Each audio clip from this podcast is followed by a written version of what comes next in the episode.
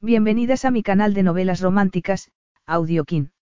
Estaré agradecida si te suscribes al canal, dejas un comentario y un me gusta.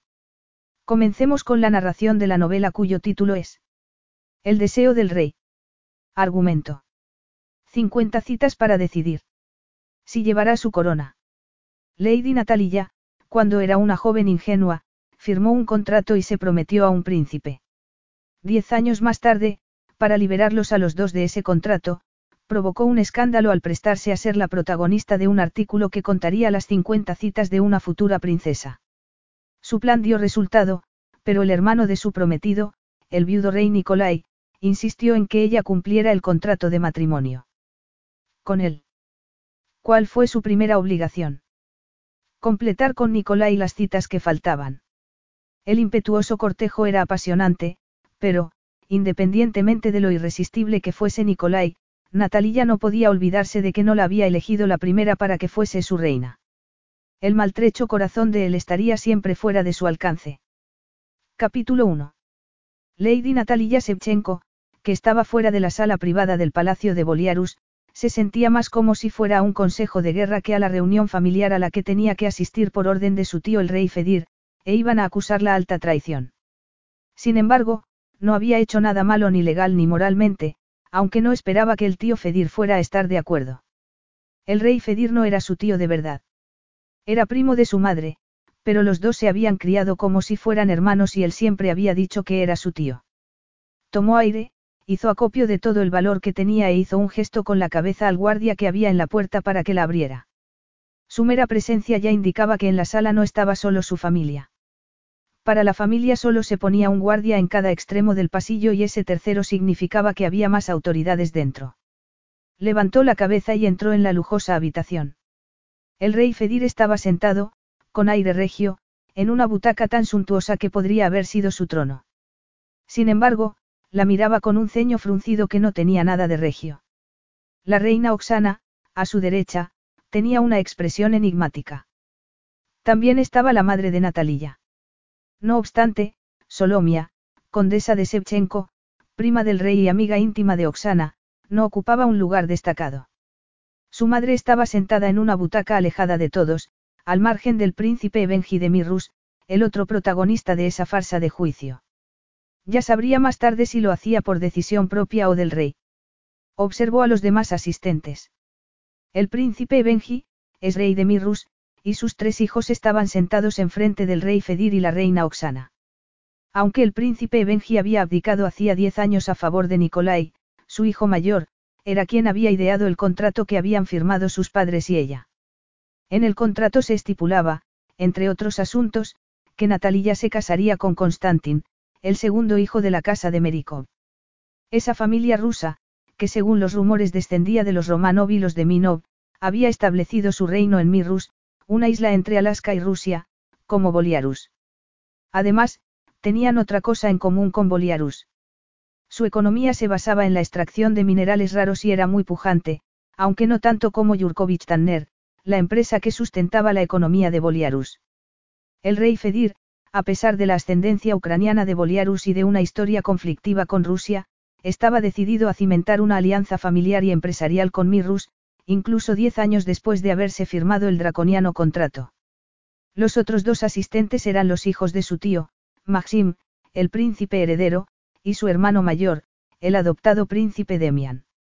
Hubo un tiempo en el que sus familias habían estado muy unidas.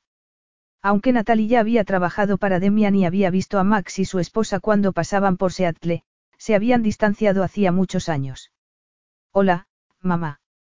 Tienes buen aspecto, le saludó Natalia infringiendo el protocolo. Gracias, Natalia. Siempre me alegro de verte.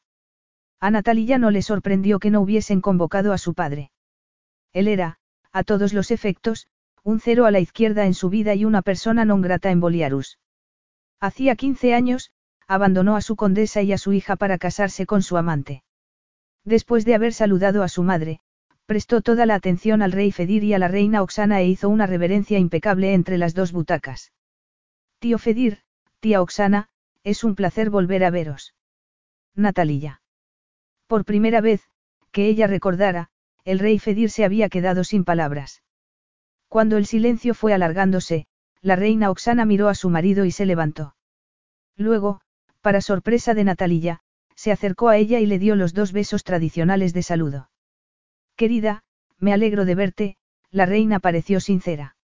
Ven, siéntate a mi lado.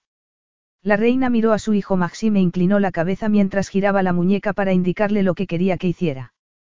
Max, aunque era el príncipe heredero, se levantó inmediatamente y se ocupó de que cambiaran los asientos para que la madre de Natalia se sentara al otro lado de la reina, que dejó claro a todos los presentes su posición en el asunto que iba a tratarse. El comportamiento escandaloso de Natalia, que no había sido escandaloso en absoluto.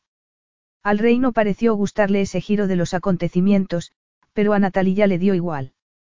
Hacía 15 años ya demostró lo poco que le importaban su madre y ella cuando las obligó a marcharse a Estados Unidos para preservar el buen nombre de la familia real, aunque ninguna de las dos tuviese la culpa de que la prensa hubiese arrastrado sus nombres por el fango. Nadie dijo nada durante unos minutos interminables en los que los dos reyes mayores miraban a Natalia con una expresión de censura.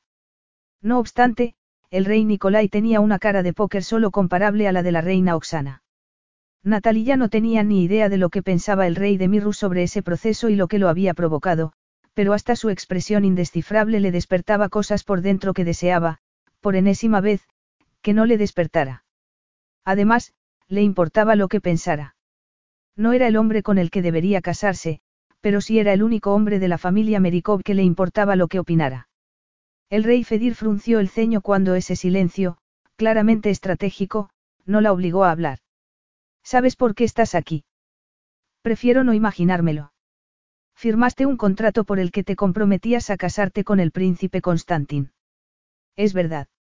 Hace diez años. Ella lo añadió en un tono que dejaba muy claro, lo que le parecía haber estado esperando diez años para que se cumpliera el contrato y, aún así, tenía que estar allí. ¿Por qué? Por haber salido con un par de hombres. La verdad era que había buscado esa reacción, pero... El príncipe Benji dejó escapar un sonido muy poco principesco. Entonces, explícate. Natalia se levantó y le hizo una reverencia para cumplir con los detalles más protocolarios. ¿Qué quiere que explique? Le preguntó ella mientras volvía a sentarse. No te hagas la tonta. Bramó. El rey Nicolai le dijo algo en voz baja a su padre, quien asintió bruscamente con la cabeza. El príncipe Constantin, heredero al trono de su hermano, frunció el ceño a Natalia. Sabes muy bien por qué se te ha convocado, porque todos hemos tenido que hacer un hueco en nuestras agendas para ocuparnos de este embrollo. ¿De qué embrollo hablas? Le preguntó ella sin inmutarse. Le había hecho una reverencia a él. No y no se la haría jamás. Ese hombre vivía por y para la empresa que generaba casi toda la riqueza de su país. Se había tomado un tiempo insignificante para sus asuntos y ella no había envidiado a las mujeres con las que se había acostado. Hacía diez años, ella había firmado ese contrato draconiano por dos motivos igual de importantes. Diez años en los que ese hombre ni siquiera había encontrado un hueco en su agenda para anunciar el compromiso. Diez años en los que ella había vivido en un punto muerto que, sinceramente, no le había incomodado lo más mínimo. Sin embargo, no le gustaba tanto la situación ambigua de su madre. Una de las cláusulas del contrato decía que la condesa Solomia podría volver a Boliarus cuando su hija se hubiese casado con el príncipe de la casa Merikov. Como no se había formalizado el compromiso, y mucho menos el matrimonio, eso no había sucedido. El segundo motivo no había tenido un resultado mejor. Ella había esperado que al comprometerse con Constantin, desaparecerían esos sentimientos tan inadecuados hacia su hermano casado. De este embrollo. Constantin tiró la revista de moda donde se publicaba el artículo Las 50 primeras citas de una futura princesa. Príncipe Constantin, ¿acaso vas a afirmar que no has salido con nadie durante estos diez años? Tengo un archivo lleno de fotos que atestiguan lo contrario. ¿Has hecho que me siguieran? Preguntó él levantándose con furia. Su hermano lo agarró del brazo e impidió que el príncipe cruzara la habitación. Ella debería haberse sentido atemorizada, pero había vivido años en casa de su padre y los gestos airados no le impresionaban, y su título de príncipe tampoco. Se había criado en la familia real de Boliarus hasta los 13 años y nunca había dejado de formar parte de la nobleza. A lo mejor te gustaría explicarlo a ti, tío Fedir. La voz le salió en un tono gélido por la rabia, aunque no lo lamentó lo más mínimo. El rey de Boliarus hizo un gesto de fastidio cuando su propia familia y la otra familia real lo miraron con distintos grados de indignación y censura. Sí, hicimos un seguimiento del príncipe Constantin, pero no fue nada reprochable, él hizo un gesto con una mano. Estoy seguro de que vosotros también velasteis por vuestros intereses. Él señaló a Natalia con un gesto de la cabeza, pero no le ofendió que se refiriera a ella en esos términos. Hacía mucho que el rey no tenía la capacidad de hacerle daño. Le contaste a tu sobrina tus averiguaciones. El rey Nicolai se lo preguntó en un tono de cierta censura, aunque sin que le extrañara lo que había hecho el otro rey. Natalia lo habría respetado más si también hubiese censurado un poco a su hermano, y él debió de notarlo de alguna manera porque la miró de una forma rara. No, contestó el rey Fedir en tono tajante. Entonces, ¿cómo? Creo que puedo contestarlo, intervino el príncipe Demian. ¿Cómo? Le preguntó el rey Fedir a su hijo con un gruñido. ¿Sabes que empleo a piratas informáticos para que, velen por nuestros intereses? contestó el príncipe Demian sin importarle reconocerlo en tan singular compañía. El rey Fedir asintió con la cabeza. Natalia es una de esas piratas. La mejor, añadió Natalia. Modestia aparte. Demian le sonrió. Seguían siendo amigos aunque ya no eran como hermanos. Sí, la mejor. ¿No le encargarías que vigilara a su prometido? Preguntó el rey aterrado solo de pensarlo. No es mi prometido, replicó Natalia con firmeza. No. exclamó Demian al mismo tiempo. Entonces, ¿cómo? Su tío la miró. Le había hecho la misma pregunta la primera vez que ella le enseñó las fotos. Ella no le contestó entonces porque no quiso que un sermón hiciera olvidar el motivo de la conversación. Hacía tres meses todavía había esperado que él hubiese pensado un poco en la felicidad de ella, pero ya no se hacía ilusiones. Me gusta practicar mis conocimientos, ella se encogió de hombros. Estaba hojeando unos archivos y seis uno con su nombre. Todos los presentes parecían atónitos. ¿Entraste en los archivos privados del rey? Le preguntó Nicolai en un tono neutro. Sin embargo, su voz profunda le retumbó por dentro. Si ella hubiese podido elegir a una persona para que no estuviera en esa farsa, habría sido el rey Nicolai de Mirrus. No exactamente. Entré en los archivos de Demian. En realidad, estaba buscando fallos de seguridad para solventarlos. Apreció a Demian y no quería que fuese vulnerable a otros piratas. Gracias, dijo Demian entre los gestos de asombro y censura de los demás.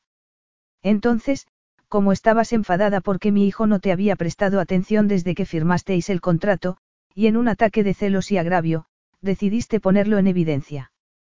Ella miró fijamente al rey de Mirrus y sin dar crédito a lo que acababa de oír. ¿De verdad cree que estaba celosa? Le preguntó ella sin disimular la gélida incredulidad. Naturalmente, contestó Constantin sin hacer caso de su tono, pero calculaste mal mi reacción. De verdad. Tu subasta semanal online de todo lo que te mandaba para intentar cortejarte antes de que se anunciara nuestro compromiso oficial me puso en ridículo. Esos regalos tan, halagadores habían empezado a llegarle un mes después de que le pidiera al rey Fedir que renegociara las condiciones del contrato que, con toda certeza, había promovido él. Ese intento de cortejarla por parte de Constantin había sido impersonal e hipócrita. Lo que se sacaba a una organización benéfica que se lo merece. A ella no le parecía mal la dirección que había tomado la conversación y tampoco le importaba que a Constantin le pareciera ofensivo lo que hacía con los regalos. Maxim dejó escapar un expresivo improperio en ucraniano que escandalizó a las personas que tenía cerca, pero estaba mirándola con un respeto reticente. Natalia sonrió al hombre que había sido como un hermano hasta que ella tuvo 13 años y la apartaron. Él se rió. ¿Te parece divertido? Le preguntó el príncipe Constantin con rabia. Sí, me parece una situación cómica, contestó Maxim con franqueza. Natalia se preguntó si el futuro rey de Boliaru sería más juicioso que su padre y entendería lo desmesurada que era la reacción de todo el mundo. Ella, efectivamente, había contado con alguna reacción, pero esa le parecía arcaica, fanática y ridícula. Nada de todo eso habría ocurrido si casi todos los hombres que había en esa habitación no tuvieran un doble rasero. ¿Crees que tu prima es graciosa aunque sus actos hayan tirado por tierra los planes de fusión de nuestras familias? Insistió Constantin. Pero si habrá una fusión empresarial, contestó Demian antes de que lo hiciera su hermano.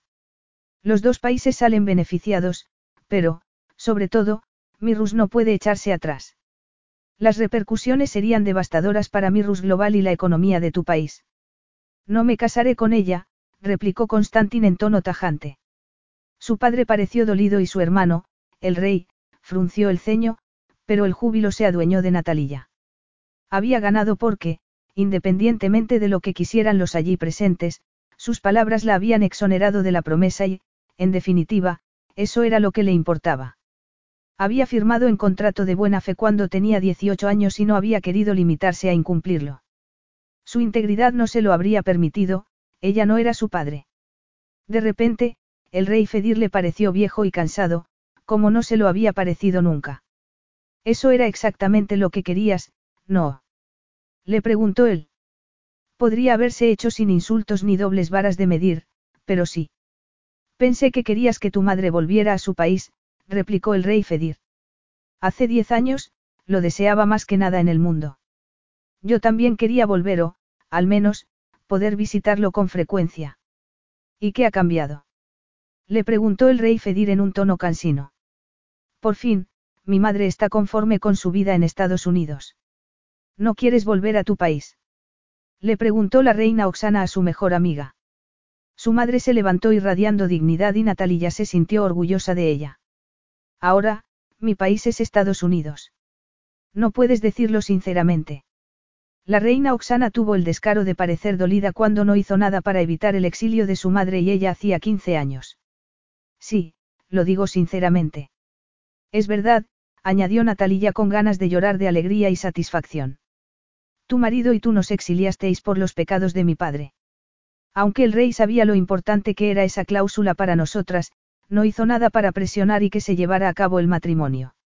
Eras demasiado joven para casarte cuando lo firmaste, explicó la reina Oxana con angustia.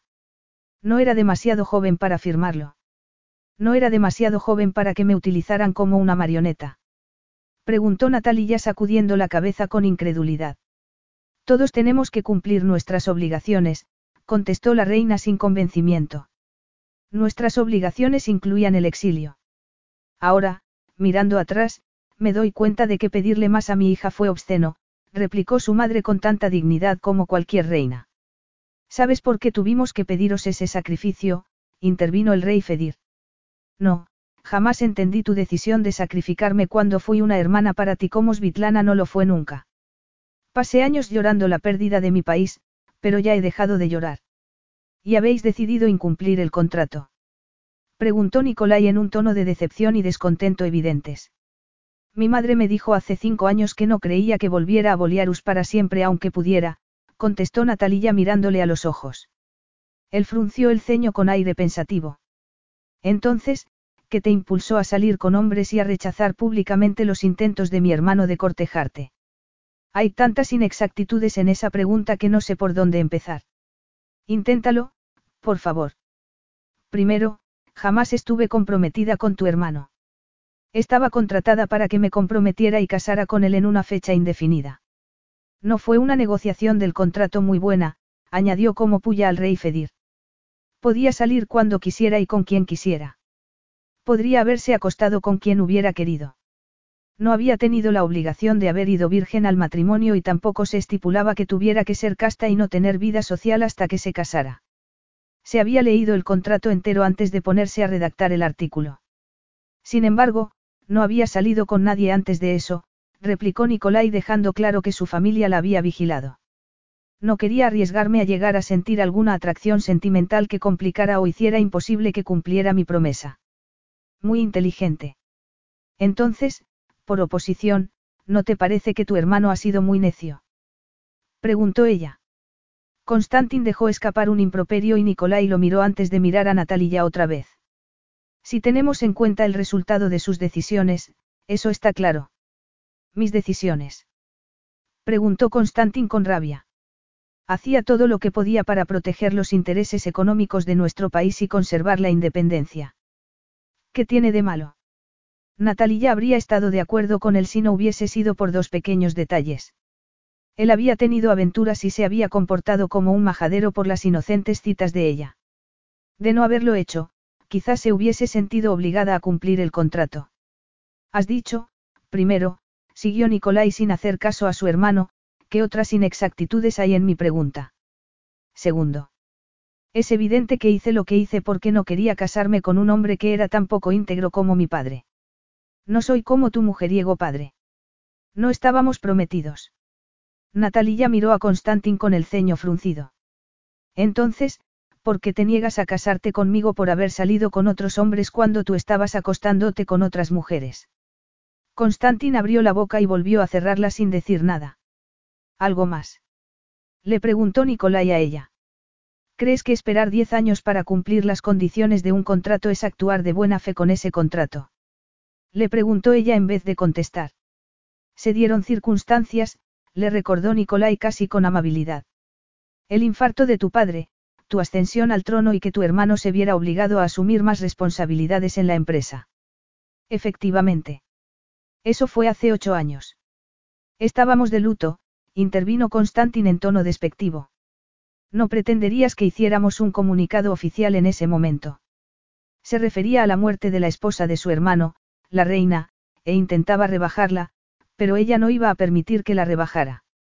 Lo habitual es que el luto dure un año. Habían sido cinco y no hacía falta que lo dijera porque lo sabía todo el mundo. Una vez más, la espera de diez años estaba injustificada, para ella y para su madre. Nadie de Boliaru se dirigió a mí para que formalizara el compromiso, alegó él. ¿Quieres decir que solo cumples las condiciones de un contrato cuando te obligan? Has reconocido que no querías casarte, le acusó él en vez de contestar la pregunta. No quiero. Ella no había querido nunca casarse con ese hombre, pero sí había querido que su madre pudiera volver con su familia, aunque había acabado dándose cuenta de que su madre y ella estaban mejor sin una familia que podía deshacerse de ella sin pestañear. Si no querías casarte con mi hijo, podrías haber sido menos escandalosa para conseguirlo, el príncipe Benji pareció más desconcertado que enfadado. Podrías haber rescindido el contrato. Ella miró a su tío antes de contestar. Le planteé al rey Fedir mis deseos de hacerlo y me amenazó con retirarle el respaldo económico a mi madre. ¿Y no te preocupa que lo haga ahora? Le preguntó Nicolai mirando al rey Fedir de soslayo. Podría hacerlo, pero creo que todos los presentes saben hasta dónde estoy dispuesta a llegar para protegerla. ¿Estás amenazándome, muchacha? Le preguntó el rey Fedir en un tono dolido. Ella lo miró con frialdad y con la esperanza de que esa mirada le transmitiera lo poco que le importaba que se sintiera dolido después de lo que le había hecho pasar a su madre. Estoy diciendo que todos los actos tienen consecuencias y que te garantizo que no querrías vivir con las que se derivarían de que hicieras algo tan reprobable. Solomia, habla con tu hija. exclamó el rey Fedir. Estoy muy orgullosa de ti, Natalia. Lo sabes, ¿verdad? Sí. No me refería a eso, replicó el rey Fedir con el ceño fruncido. ¿Te molesta que tenga ese carácter implacable tan típico de tu familia? Le preguntó Solomia. Nicolai miró a Natalia con una expresión casi de curiosidad. Pero hiciste una promesa, firmaste el contrato. Es verdad. Y te tomas muy en serio tus promesas. Sí. Por eso necesitaba que el príncipe Constantin rescindiera el contrato. Ella ya no sentía la responsabilidad de compensar el comportamiento de su padre, pero sí seguía sabiendo muy bien lo que era el deber.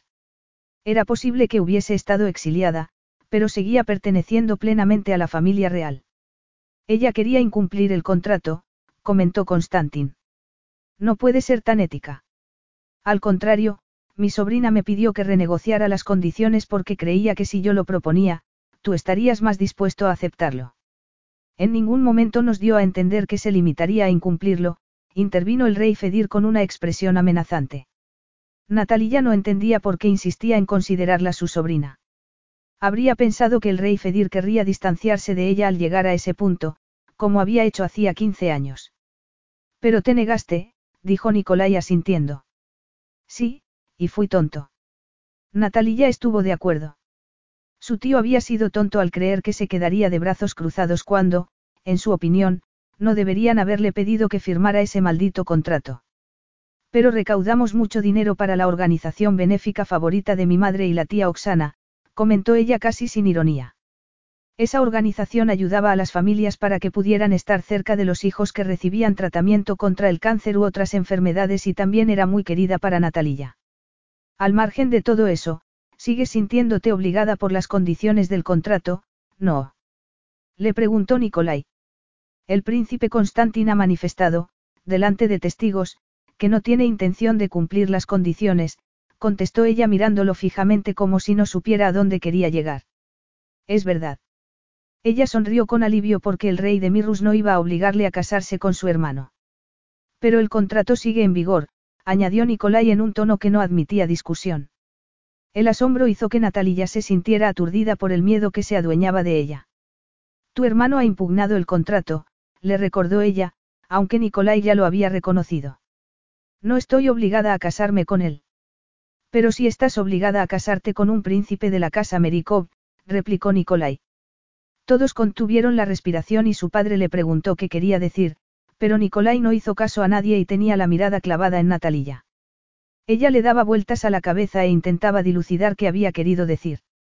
Desvió la mirada hacia Dimitri, el más joven de los príncipes Merikov. Sus amigos lo llamaban Dima y ella se consideraba uno de ellos. Se habían visto poco, aunque se había comunicado con él, mediante mensajes de texto o correos electrónicos, más que con Constantin. Dima no había terminado todavía los estudios universitarios y miraba a su hermano mayor con un espanto absoluto. No voy a negociar algo así con un muchacho.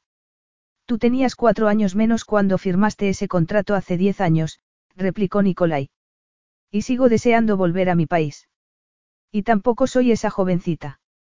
Además, no permitiría que le hicieran a Dima lo que le habían hecho a ella. Apreciaba al príncipe de 22 años. Lo firmaste independientemente de los motivos que tuvieras. Tendrías 18 años, pero no eras menor de edad. Estás obligada a cumplir sus condiciones a no ser que las dos partes acuerden cambiarlas. No me casaré con ninguno de tus hermanos. Me alegro de que no me hayas incluido en tan categórico rechazo. Él sonrió, pero pareció más un depredador que enseñaba los dientes. Capítulo 2. ¿Tú? Preguntó Natalia con un hilo de voz. Nicolai no podía estar diciendo lo que ella creía que estaba diciendo. No eres un príncipe, el contrato estipulaba que tenía que ser un príncipe. Eres un rey.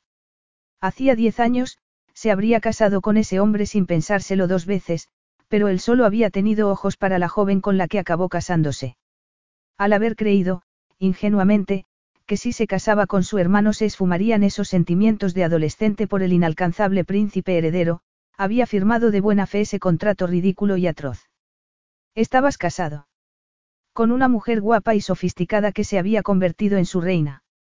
Había sido perfecta para él, pero había fallecido trágicamente en un accidente de esquí, y poco tiempo después se supo que estaba embarazada. Y me quedé viudo hace cinco años. Un viudo que siempre amaría a la mujer que había perdido, como lo demostraba que no hubiera mostrado interés por otra mujer desde el fallecimiento de la joven reina. Pero. Eso era un disparate y ella no supo qué decir. No puedes querer casarte con esa mujer, intervino el padre de Nicolai para decir en voz alta lo que estaba pensando Natalia. Y, seguramente, lo que estaban pensando todos los presentes. Solo Demian asentía con la cabeza y Maxim parecía satisfecho. El rey Fedir parecía atónito y la reina Oxana, enigmática, como siempre. La madre de Natalia parecía preocupada y eso corroboraba la sensación de catástrofe inminente que tenía ella. Su madre creía que él estaba hablando en serio. No puedo. Preguntó Nicolai con firmeza. Se ha puesto en evidencia con ese ridículo artículo, el príncipe Benji la miró casi disculpándose. Ha salido por lo menos con diez hombres, que sepamos. No se ha acostado con ninguno de ellos. ¿Cómo lo sabes? Le preguntó el príncipe Benji. Natalia también quería saberlo. No se había acostado con ninguno de ellos ni con ningún otro, pero ¿por qué lo sabía Nikolai? Se había cerciorado de que si la seguía alguien por encargo de la casa Merikov, todo fuera lo bastante ambiguo para que nadie supiera nada con certeza. Había dejado que dos de aquellos hombres pasaran la noche en su casa, en el sofá, pero no se habían marchado del piso hasta la mañana siguiente. Era imposible que él supiera que no había tenido relaciones sexuales, por muy arrogante y seguro de sí mismo que pareciera. El rey Nicolai la miró con los ojos entrecerrados. Porque su integridad no se lo habría permitido mientras el contrato estuviera en vigor. Ya le has oído, el contrato no le parece un obstáculo, replicó el príncipe Constantin. Ella sabía que no lo era para ti, pero eso no quiere decir que no lo fuese para ella. Esperabas que hubiese sido casto durante los últimos diez años. Preguntó Constantin como si no pudiera creérselo. El rey se aclaró la garganta elocuentemente antes de que Nicolai contestara. No es ni el sitio ni el momento para discutir, se dirigió a su hijo mayor. No estás obligado a cumplir el contrato en lugar de tu hermano. No estoy de acuerdo. A Natalia le molestaba mucho que estuviesen hablando de ella como si no estuviese allí, pero, aparte, le había quedado claro que ese hombre tenía unos principios y un concepto de la integridad completamente distintos a los de su hermano. La verdad era que no lo había dudado nunca, que siempre había tenido la mejor opinión del hombre que se había convertido en rey para salvar a su padre, del hombre de que se había enamorado cuando tenía 15 años y había seguido estándolo hasta los 20. Lo había anhelado hasta la muerte de su esposa. Le había dolido desde la distancia la pérdida de su querida esposa y su hijo nonato y, por ese dolor, había podido sofocar su anhelo. No puedo casarme, contigo, replicó titubeante. Claro que puedes y lo harás. La sala se convirtió en un gallinero y hasta la reina Oxana expresaba su incredulidad por el giro de los acontecimientos.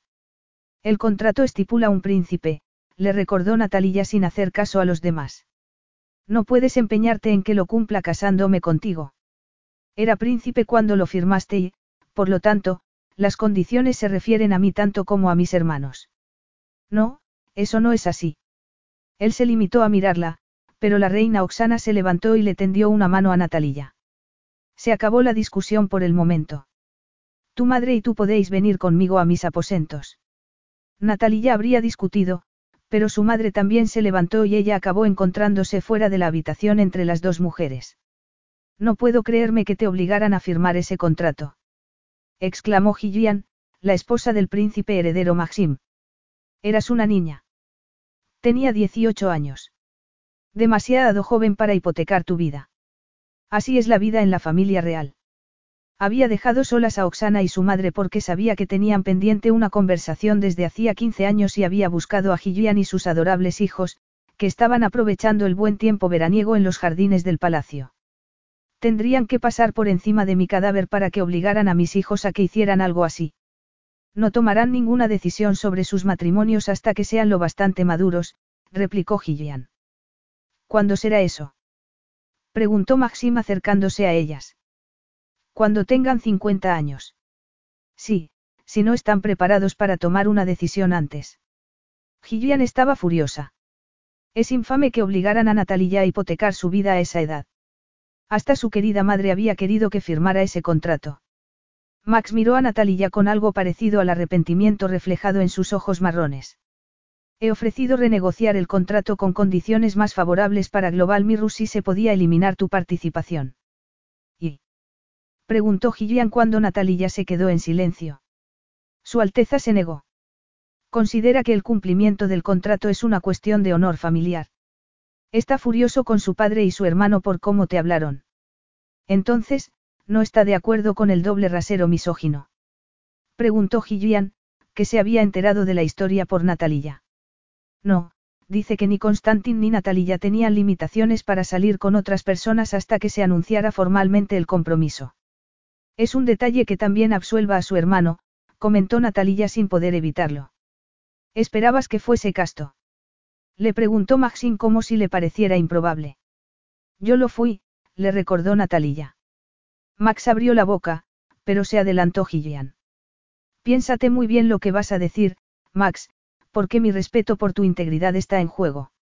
Él miró fijamente a su esposa, como si no pudiera creerse que hubiera dicho eso. Sé que eres arrogante, pero de verdad vas a intentar convencerme de que Natalia debería haberse quedado en, di que seco mientras Constantin no lo estaba. No, no iba a decir eso ni mucho menos. Estoy de acuerdo con el rey Nicolai. Ni Natalia ni Constantin tenían limitaciones para salir con otras personas. Sin embargo, ¿qué habrías dicho si me hubiese acostado con alguien? Le preguntó Natalia. Habría dependido del resultado, no. Contestó Max con una mueca irónica. ¿Qué quieres decir? Le preguntó ella. Max miró a los niños que jugaban y una sonrisa adornó su boca, normalmente muy firme. Nuestro primer hijo es un ejemplo de los resultados inesperados de una noche de pasión. ¿Y si esa pequeña sorpresa hubiese sido el resultado de alguna de las muchas? Natalia se cayó al no saber cómo seguir. Podría dar a entender que Constantin se había acostado con esas mujeres y no sabía si quería darlo a entender, pero sí sabía que no quería casarse con un hombre que se había acostado con tantas mujeres que no había hecho nada para cumplir el contrato que habían firmado. Le gustara a Constantin o no, eso, para ella, significaba que era un mujeriego y un hombre que no cumplía las promesas, como su padre. Parejas sexuales. Gillian acabó la frase y su marido se quedó boquiabierto y con los ojos en blanco. No seas mojigato, Max. Gillian, ahora eres una princesa, podrías recordarlo. Y estamos en el siglo XXI, podrías recordarlo tú también. Natalia tuvo que sonreír. Te tiene calado, Max. Y el rey a ti. ¿Qué quieres decir? Está completamente convencido de que cumplirás el contrato. No quería reconocer que podía tener razón. El honor y la integridad eran tan importantes para ella como podían serlo para el rey de Mirrus. Lo que no entiendo es por qué dice que quiere casarse conmigo. Bueno, tiene que volver a casarse en algún momento, contestó Max sin darle importancia. Pero yo. A lo mejor yo podría contestar a eso. La voz de Nicolai la alcanzó de pleno. Se dio la vuelta y se lo encontró mirándola tan implacablemente que se estremeció. Te lo agradecería. La idea de que tienes que cumplir el contrato en vez de tu hermano es ridícula. Mi honor no tiene nada de ridículo, replicó él en un tono más implacable todavía. El príncipe al que se refiere el contrato es el príncipe Constantin y lo sabe todo el mundo. El rey se sentó en el borde de la fuente, al lado de donde estaba sentada Natalia. Sin embargo, mi hermano no firmó el contrato. ¿Por qué? Ella lo había firmado de su puño y letra, pero no se había dado cuenta de que lo había firmado el rey en nombre de su hijo hasta que se embarcó en la campaña de salir con otros hombres. Es bastante normal que el rey firme ese tipo de contratos en nombre de toda la casa. Cuando me coronaron rey, me comprometí a cumplir todas las promesas que había hecho mi padre en asuntos de Estado. Entonces, renegocia el contrato. Después de haberos dejado a tu madre y a ti en el limbo durante diez años. Creo que no. A mí me da igual. A mí, no. No estoy hecha para ser reina. Si te casas conmigo, serás princesa. El título de reina tengo que concederlo yo. Naturalmente, la esposa a la que no amaba no sería digna de ese título, al contrario que la mujer con la que se había casado y a la que había perdido. ¿Sabes lo que quiero decir? Pero no estoy de acuerdo. Soy programadora informática, no princesa. Formas parte de la familia real de Boliarus. Nadie lo diría durante los últimos 15 años. Max dejó escapar un sonido de descontento, pero Natalia se limitó a mirarlo. Cuando tu padre nos exilió a mi madre y a mí por las indiscreciones de mi padre, perdimos a nuestra familia a todos los efectos. De nada sirve fingir otra cosa. Aún así, tiene sangre real y el título de Lady por derecho propio, insistió Nicolai. Ya nadie me llama Lady Natalia. Estoy seguro de que eso no es verdad. En el castillo se sigue el protocolo. No paso tiempo aquí. Sin embargo, aquí estás. Para responder por unos delitos que no fueron tales delitos. Él sonrió, pero la sonrisa no se reflejó en sus ojos. No, no eran delitos, pero sabías muy bien lo que estabas haciendo cuando escribiste al artículo. Fue para una revista de moda muy respetable, no para un periodicucho sensacionalista. Estaba bien escrito y la relación con la moda, que a ti te daba igual, fue muy hábil. Eso le pareció a mi amiga. ¿Qué amiga? La redactora que colaboró y escribió el artículo y las entradas de blog. Me preguntaba cómo habrías elaborado el artículo. Jenna quería hacer el artículo, pero tiene una relación formal y no podía concertar las citas. Muy encomiable. Eso me pareció. Sí, claro. ¿Qué quieres decir? Preguntó ella en tono agresivo. Él levantó las manos en un gesto para apaciguarla. Eres una mujer íntegra de los pies a la cabeza. Tu criterio sobre lo que es un comportamiento aceptable es muy parecido al mío. ¿Cómo puedes decir eso? Preguntó Natalia sin poder creerse la opinión que tenía de ella. Pirateo ordenadores para ganarme la vida. Pero no por un motivo reprochable ni en beneficio propio. No, claro que no. Hay muchas mujeres a las que les gustaría ser princesas y que también son íntegras. Sin embargo, tú fuiste la que firmaste el contrato que te obligaba a casarte con un príncipe de mi casa. Pero no eres príncipe. Ya hemos hablado de eso. Es que no entiendo que digas que quieres casarte conmigo. Hace diez años te seleccionaron y te encontraron apta. Para tu hermano. Para un príncipe de la casa de Merikov. Así se redactó el contrato. Yo no lo interpreté así. Es el lenguaje habitual en ese tipo de contratos, intervino Max casi disculpándose. Es draconiano. exclamó Gillian horrorizada. Ni el príncipe heredero ni el rey parecieron especialmente impresionados por esa condena. Nicolai apartó los mechones de pelo que el viento había cruzado por delante de la cara de Natalilla. Ella se preguntó si él se habría dado cuenta de que lo había hecho, pero ella sí se había dado mucha cuenta en lo más profundo de su ser, en un lugar que creía que estaba, apagado. Ella ya no pensaba en él de esa manera, el mero hecho de que se hubiese sentado tan cerca de ella que podía notar la calidez de su cuerpo le despertaba un deseo sexual innegable. Notaba que la miraba mientras el silencio se alargaba. Uno de los niños empezó a llorar y Max y Gillian se acercaron a él. Confirmaste que firmaste el contrato de buena fe. Ella no lo asimiló al principio, estaba demasiado ocupada mirando esos impresionantes ojos grises, pero, de repente, el cerebro estableció contacto con la boca.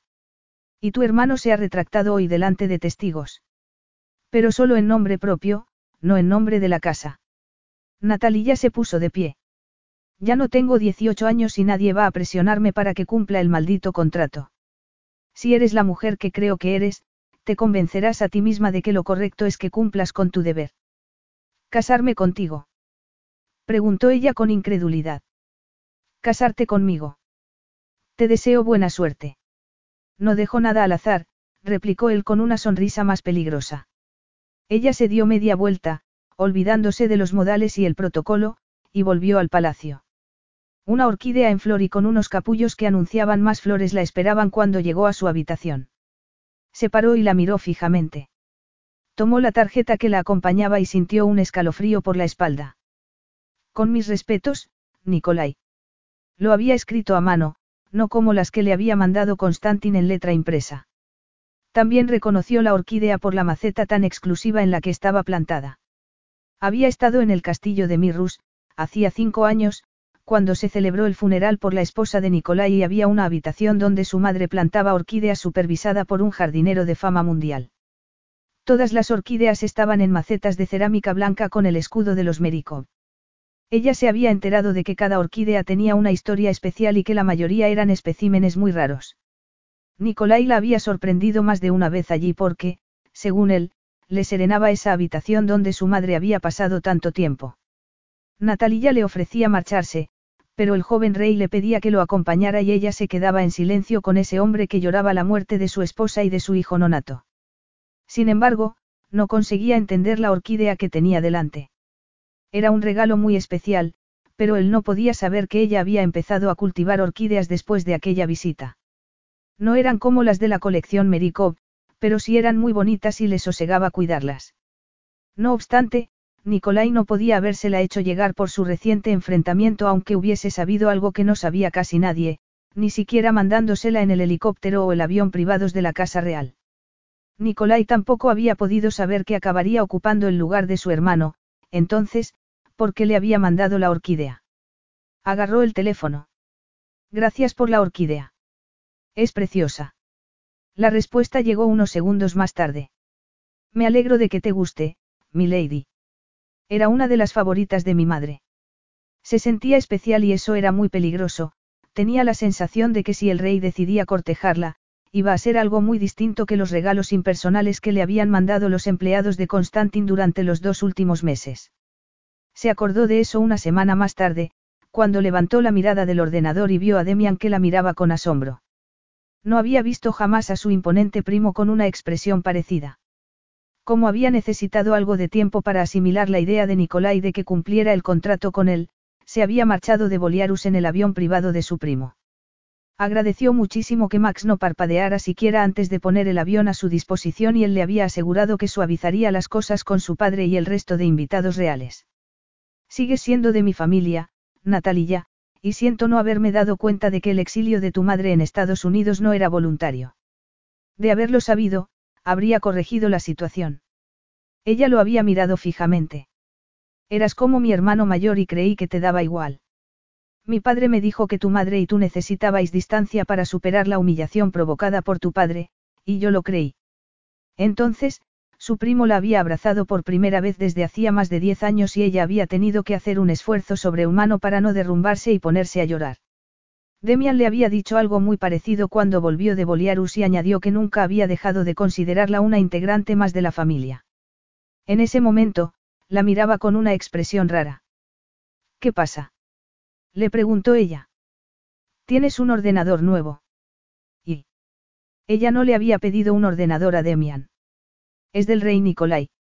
Me lo ha regalado, pero ¿por qué tienes esa expresión tan rara? Es un prototipo. Ni yo he conseguido ese modelo hecho con una placa base nueva. ¿Por qué lo sabes? ¿Por qué he tenido que firmar un contrato de confidencialidad para recibirlo y tú también tienes que firmar otro? El representante de la empresa está esperándote en la sala de reuniones. Era un disparate, pero no podía fingir que no estaba emocionada. Le encantaba la tecnología y, como había dicho Demian, ni él había podido conseguirlo antes de que se lanzara al mercado. En la sala de reuniones no había solo un ordenador esperándola, había dos. El segundo era de la tecnología más puntera e iba acompañado por una nota. Para que recaudes algún dinero para una causa que se lo merezca. Se quedó impresionada. No solo le había elegido un regalo que iba a encantarle, un prototipo de ordenador portátil súper fino y súper rápido, también había tenido en cuenta lo que no tenía nadie, que disfrutaba recaudando dinero para las organizaciones benéficas que le gustaban. Además, le había dicho que no le importaba que subastara uno de sus regalos. Durante las dos semanas siguientes, los regalos que iba recibiendo siempre iban acompañados por una nota manuscrita y otro parecido para que lo incluyera en su subasta benéfica online. También le mandaba varios mensajes de texto al día. Unos eran neutros, otros eran graciosos y algunos, sorprendentes, luego, estaban los mensajes que le fastidiaban. ¿Cuántos hijos quieres tener? ¿Te importará vivir en el palacio cuando nos casemos? Le molestaba que diera por hecho que ella iba a aceptar, pero también sentía una ligera punzada de emoción. Nicolai era un hombre muy especial y quería casarse con ella, aunque sabía que no era algo sentimental y ni siquiera estaba segura de que la deseara físicamente. También sabía que su padre no estaba contento y Constantin tampoco. A ella se lo había contado Demian y él se lo había oído a Max, pero Nicolai era un rey que, al parecer, no iba a dejar que nadie le dictara lo que tenía que hacer. Aunque él sí intentaba dictárselo a ella.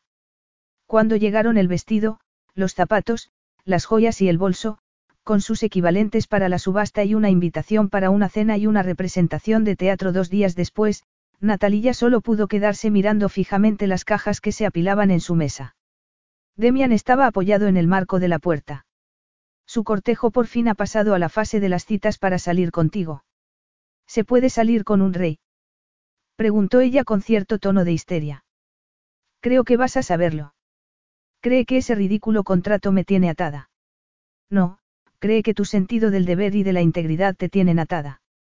Sin embargo, hay que concederle que está condicionando el resto de su vida para cumplir con su sentido del honor. Ya sé que para ti solo existe el deber y... No tanto cuando me casé con Chanel, pero tampoco diré que el deber no tuviera algo que ver. Y ese deber estuvo a punto de acabar con tu matrimonio. Todos hacemos sacrificios por la familia y el bien de Boliarus. Ella sabía que Demian, aunque había estado de perder a su esposa, consideraba que el deber era prioritario. Chanel solo se ocupaba de que no fuera lo único que había en su vida. Yo me sacrifiqué hace diez años para que mi madre pudiera volver a su país. Y, aún así, ella no quiere volver a Boliarus de forma permanente. Pero el sacrificio sigue cerniéndose sobre mi cabeza. A lo mejor resulta que no es un sacrificio. El sacrificio de Demian lo había llevado al amor de su vida y a unos hijos que adoraba, pero a ella solo podía llevarle al desencanto. Nicolai no la amaría nunca como había amado a su primera esposa y aunque ella ya no sentía por él lo que había sentido, tampoco quería verse atrapada en un matrimonio con un hombre que tenía el corazón anclado en el pasado. Capítulo 3. No le sorprendió que le llegara un mensaje antes de que la limusina fuera a recogerla.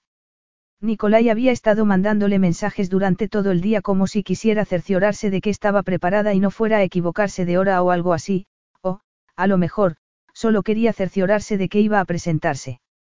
Al fin y al cabo, él no le había preguntado si quería ir a cenar y al teatro, se había limitado a mandarle una ropa y unas entradas.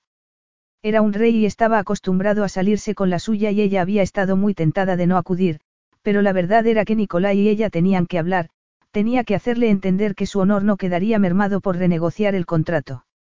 Llamaron a la puerta con energía y se alisó el vestido gris a lo largo del cuerpo. Tenía que reconocer que Nicolai tenía buen gusto. La hora de la verdad, comentó Jenna, la amiga que había escrito el artículo Las 50 primeras citas de una futura princesa. Había ido para ayudarle a prepararse para la cita con el rey, la había maquillado y peinado y nunca había estado tan guapa en una de esas primeras citas. Natalia no había querido parecer una cita de consolación en las fotos que acabarían sacándoles. Abrió la puerta del piso y retrocedió un paso sin salir de su asombro al ver al rey con dos escoltas detrás. Los demás estarían vigilando el edificio. No hacía falta que subieras. Un maremoto de sensaciones la devastó por dentro al ver sus casi dos metros de musculoso cuerpo recubiertos por un impecable traje gris oscuro. Notó que se le despertaban todos los rincones de su cuerpo y que le costaba respirar. ¿Puedo entrar? Ella dio un respingo al darse cuenta de que estaba dejando en el pasillo al rey de Mirrus. Claro.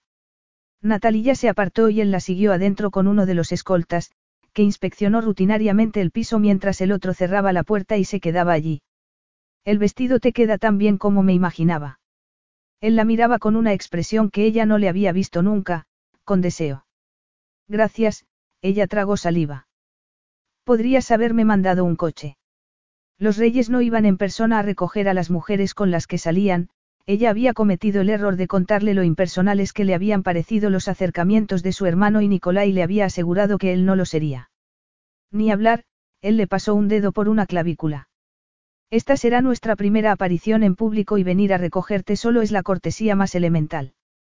Ese ligero contacto le produjo una oleada de calidez por dentro y Natalie ya no pudo decir nada. Estoy impresionada, comentó llena con franqueza. Nicolai se giró para mirar a la otra mujer. Jenna Beals, compañera de habitación en la universidad y buena amiga de mi pretendida así como redactora de la revista de moda que publicó el artículo y las entradas de blog de mi prometida, espero. Jenna hizo una reverencia convincente.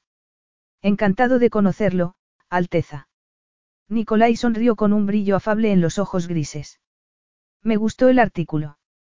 De verdad. Preguntó llena con incredulidad. Tenía un planteamiento muy brillante al relacionar la moda con el ritual moderno de las citas. ¿No cree que Natalia debería estar avergonzada por haber salido con algunos hombres? No, en absoluto, pero todas las citas futuras tendrán que ser conmigo, replicó él con una firmeza arrogante. ¿Cómo tienes tanto tiempo para pasarlo conmigo? comentó Natalia sin disimular la ironía. Sin embargo, aquí estoy. Es algo excepcional. Era un rey y no podía tener mucho tiempo para, encandilarla. Su honor le exigía que cumpliera el contrato en representación de su familia y estaba dispuesto a convencerla de que quería casarse con él. Hacía diez años, no habría tenido que convencerla de nada, pero... Había oído hablar mucho de ese restaurante con varias estrellas Michelin, pero no había estado nunca. De camino a la mesa pudo reconocer a dos importantes políticos, a un futbolista muy famoso y a una estrella de la televisión. Los escoltas ocuparon sendas mesas a los lados de la de ellos. Él le separó la silla y esa cercanía le impactó de una manera que no debería haberle impactado un gesto tan sencillo. No hace falta que, exageres, balbució ella desconcertada. Soy una programadora informática, no una princesa. Eres Lady Natalia y cuando nos casemos, serás la princesa de Mirrus. No seré solo una princesa. Él se sentó enfrente de ella. Es el título que se le da a la esposa del rey. No he dicho que vaya a casarme contigo, replicó ella en voz baja para que no la oyeran. Al contrario, has firmado un contrato que dice precisamente eso. Ella miró alrededor. No estaban mirándolos, pero eso no quería decir que no estuvieran escuchándolos, aunque parecía improbable por la ubicación de la mesa. ¿Por qué? Le preguntó ella. ¿A qué te refieres? Lo sabes muy bien. Rechazaste la oferta de Max para renegociar el contrato con condiciones muy favorables para mi Rus Global. Es que no quiero renegociar el contrato. No hay condiciones más favorables que las actuales. No podía querer decir que casarse con ella era una condición muy favorable. No puedes querer casarte conmigo. Esa vez, ella lo susurró con un hilo de voz, con la paranoia a que pudieran oír la que solo podía tener la hija del infame conde Shevchenko. Te equivocas. No le dio más explicaciones, pero tampoco era el sitio indicado para mantener esa conversación. Debería haberla sacado en la limusina, pero había estado resistiéndose a unos impulsos sexuales que no había sentido nunca. Ninguno de los catorce hombres con los que había salido para el artículo le había parecido, ni remotamente, tan interesante. Todavía me faltan 36 citas para las 50 del artículo, le comunicó ella. 35, replicó él con una sonrisa demasiado atractiva para la serenidad de ella. Esta noche ya es una. Pero no hay fotos de mi estilismo. Ese era el objetivo del artículo y las entradas de blog y podría quedar muy bien porque Jenna le había peinado y maquillado. Me ocuparé de eso. Nicolai llamó a unos de sus escoltas con un gesto de la cabeza. Hablaron un poco en voz baja y el otro hombre volvió a su mesa con el teléfono ya en la mano. Vendrá un fotógrafo antes de que hayamos terminado de cenar. Estoy segura de que Jenna lo agradecerá. Me ocuparé de que tengamos un fotógrafo a mano durante el resto de nuestras citas. No vas a quedar conmigo otras 35 veces. Era imposible que él tuviera tiempo. Algunas de las citas tendrán que ser después de la boda, pero no consigo entender por qué te sorprende tanto la idea. No creerías que íbamos a llevar vidas separadas. ¿Qué quiere decir después de la boda? ¿Cuándo crees que vamos a casarnos? Normalmente, se podía tardar hasta dos años en preparar una boda real. Dentro de tres meses se celebrará en Mirus una cumbre de países pequeños y monarquías. Me gustaría que fuese el punto culminante de nuestra boda. Max y Gillian lo hicieron, pero había un motivo para las prisas, ella estaba embarazada. Él ladeó la cabeza para darle la razón. Tú has esperado diez años a que mi casa cumpliera su parte del contrato. Es bastante tiempo. Estás obcecado con todo ese asunto del honor de tu casa, no. Natalia esperó que él se molestara por su tono desdeñoso, pero Nicolai sonrió. Sí, la verdad es que sí. No vas a ser juicioso sobre este asunto, ¿verdad? Si por juicioso entiendes que cambie de opinión, no.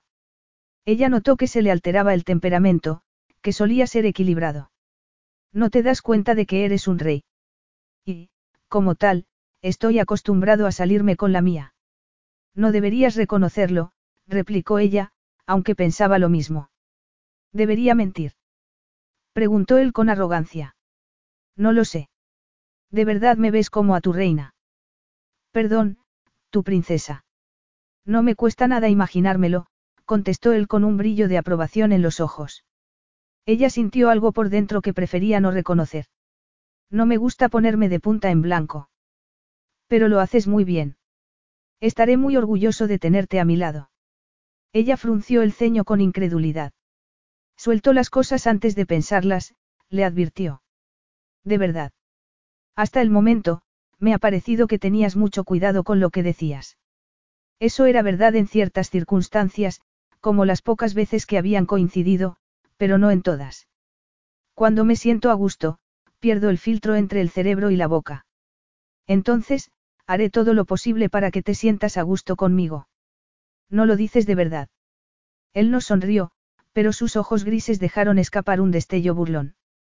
¿Crees que solo quiero estar rodeado de personas que dicen lo que quiero oír? Eres un rey. Eso ya ha quedado claro. No te gusta que la gente discrepe. La discrepancia es sana, él la miró como si quisiera intimidarla. No lo es la falta de respeto. Ella no se sintió intimidada, pero sí sintió curiosidad. ¿Qué pasaría si creyeras que estoy faltándote al respeto cuando solo estoy siendo sincera? ¿Qué pasaría si creyeras que estoy descuidándote cuando solo estoy ocupado? No lo sé. Yo tampoco. El matrimonio exige confianza y cesiones por las dos partes.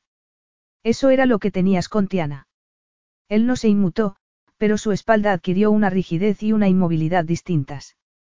No quiero hablar de mi primer matrimonio. De acuerdo. De acuerdo. Preguntó él abriendo un poco más los ojos. Yo tampoco quiero hablar de mi infancia. Todo el mundo creía que lo sabía todo sobre su vida porque su padre había salido mucho en la prensa sensacionalista, pero nadie, menos su madre y ella, sabía nada de los ataques de ira de su padre y de las cicatrices físicas y mentales que les habían quedado por eso. Su abandono final había abochornado a la familia real y había hecho añicos sus vidas, pero también había sido un alivio inmenso. Una vez en Estados Unidos, su madre consiguió una orden de alejamiento que renovó cuando el divorcio fue firme. Además, se defendió a sí misma y a su hija como no lo había hecho cuando formaban parte de la familia real de Boliarus. Cuando te oigo decir eso se me despierta la curiosidad, gatita. Podía sentir toda la curiosidad que quisiera, pero ella no iba a hablar de aquellos días sombríos. No soy una gatita. Yo creo que sí lo eres. Has demostrado que tienes unas garras afiladas aunque no te ensañas con ellas y estoy deseando, acariciarte. Ella se atragantó con el vino que estaba bebiendo. No puedo creer que digas eso. Soy un rey, no un eunuco. Pero no puedes desearme. No. Preguntó él con un brillo en los ojos que contradecía lo que había afirmado ella. Entonces, el aire se cargó de tensión y ella juntó los muslos por debajo de la mesa. No me parezco nada a Tiana. Te pareces a ti misma y te encuentro muy atractiva, replicó él arqueando las cejas. Ah. No tienes nada que decirme. ¿Qué quieres que te diga? Preguntó ella casi sin poder respirar. ¿Podrías decirme si esa atracción es correspondida? Claro que me atraes. ¿A quién no? Creo que me siento halagado. Sin embargo, no parecía muy convencido y Natalia se alegró.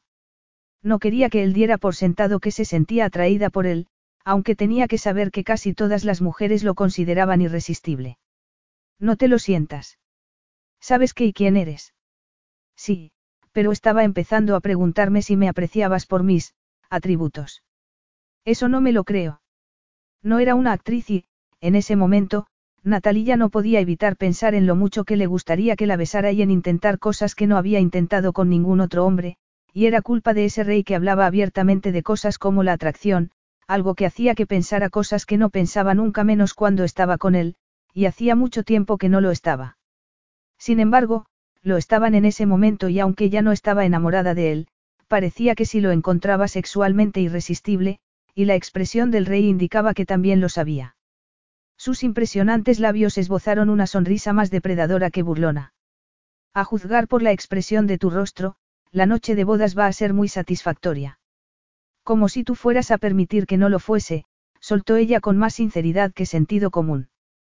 Tú siempre sales ganando. ¿Cómo es de esperar? Nicolai, satisfecho con cómo había transcurrido la noche hasta ese momento, se sentó al lado de ella en la limusina, no enfrente. Natalia era muy rara en su mundo, era una mujer íntegra. Si hacía una promesa, la cumplía, no como esa frívola de la alta sociedad que había convertido en su reina. Había cometido el error de concederle tanto poder político y social como el que tenía él y había tenido ocasión de lamentarlo. Natalia había esperado diez años para que se cumpliera un contrato que debería haberse cumplido en cinco y no se había planteado dejar de casarse con un príncipe de su casa hasta que se enteró de que Constantin era aficionado a los revolcones de una noche. Natalia tenía los mismos principios y el mismo sentido del honor para sí misma que para los demás y, en su opinión, Constantin no había estado a la altura de esos principios. Nicolai lo entendía aunque no estaba completamente de acuerdo, y su decisión le beneficiaba a él. Esos rasgos habían hecho que se diera cuenta de que sería su esposa ideal.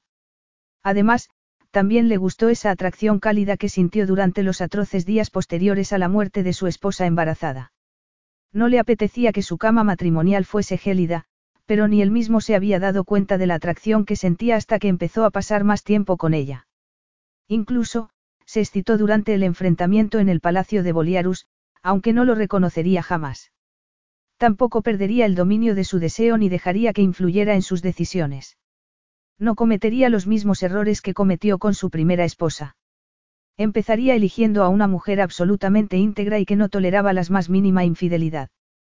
Jenna terminó de maquillar a Natalia justo antes de la quinta cita con Nicolai en tres semanas. Él se había quedado en Seattle la primera semana y había conseguido verla todos los días. Volvió a la semana siguiente para llevarla a la impresionante exposición de tecnología. Le había conseguido una invitación para el exclusivo encuentro de piratas informáticos que duraba dos días y que llevaba intentando conseguir desde hacía tres años. Esa noche iban a asistir al baile de recaudación de fondos para la organización benéfica infantil a la que había donado lo que iba sacando de la subasta online. Iba a celebrarse en uno de los hoteles más lujosos de Manhattan y Nicolai había organizado que un avión privado llevara a Natalia, Jenna, el fotógrafo y el novio de Jenna a Nueva York. Jenna y su novio estaban ansiosos por salir por la ciudad. Mi jefa no cabe en sí de alegría por el éxito que está teniendo el blog, comentó Jenna con satisfacción mientras retrocedía. Perfecto, Natalia sonrió a su amiga. Te mereces reconocimiento por tu creatividad. Pero todo es posible gracias a tu vida, todo el mundo está deseando seguir de cerca el cortejo de un rey a su futura princesa. Natalia, aunque de mala gana, también estaba apasionada. Dedicaba demasiado tiempo a preguntarse qué haría él y a pensar en él entre mensajes de texto y llamadas telefónicas. Creo que él sigue esperando que la boda se celebre dentro de dos meses. Lo ha dicho. Esta tarde he recibido varios tipos de invitaciones para que elija. Sin embargo, todavía no había dicho que fuera a casarse con él. Nicolai actuaba como si fuera inevitable porque había firmado el maldito contrato. Está muy convencido de que vas a aceptar, no comentó llena entre risas. Yo diría que es arrogancia. Estoy casi segura de que los reyes pueden permitírselo. Y yo estoy casi segura de que sería igual de arrogante si fuera el tercer hijo de un primo segundo del rey, replicó Natalia se alisándose un poco el vestido. Jenna soltó una carcajada y Natalia no pudo evitar acompañarla aunque no lo había dicho del todo en broma. Nicolai siempre estaba seguro de que tenía razón y ella tenía que reconocer que la había tenido. Ni siquiera podía negar que no fuera a acabar casándose con él. Le gustaría poder decir que todo era por su sentido del deber y el contrato que había firmado cuando tenía 18 años, y lo era en parte, pero se le había pasado el enamoramiento.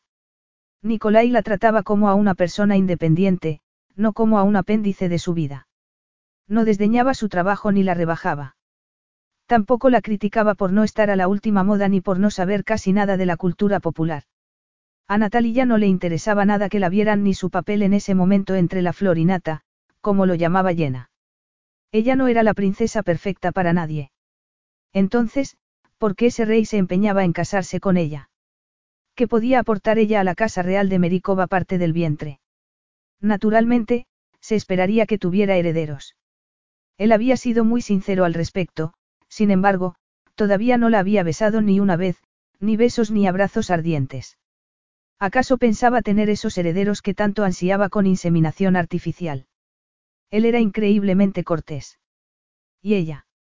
Quería besarlo e intentar con él todas las cosas que había leído. Natalia contuvo un suspiro y se miró en el espejo para comprobar la obra de Llena. El vestido era de encaje negro sobre un vestido lencero de color carne que le llegaba hasta la mitad de muslo. Llevaba un hombro completamente al aire y la otra manga le llegaba hasta la muñeca. Cuando se movía, la abertura lateral del vestido lencero dejaba ver su pierna. Es muy, subido de tono, comentó mirando a Llena en el espejo. No enseñas nada que un debas enseñar. Se me ve el costado del pecho. No, crees que se ve, pero el corte está tan bien hecho que no se ve nada. A Nicolai va a darle un ataque. Su Alteza ha visto vestidos mucho más atrevidos.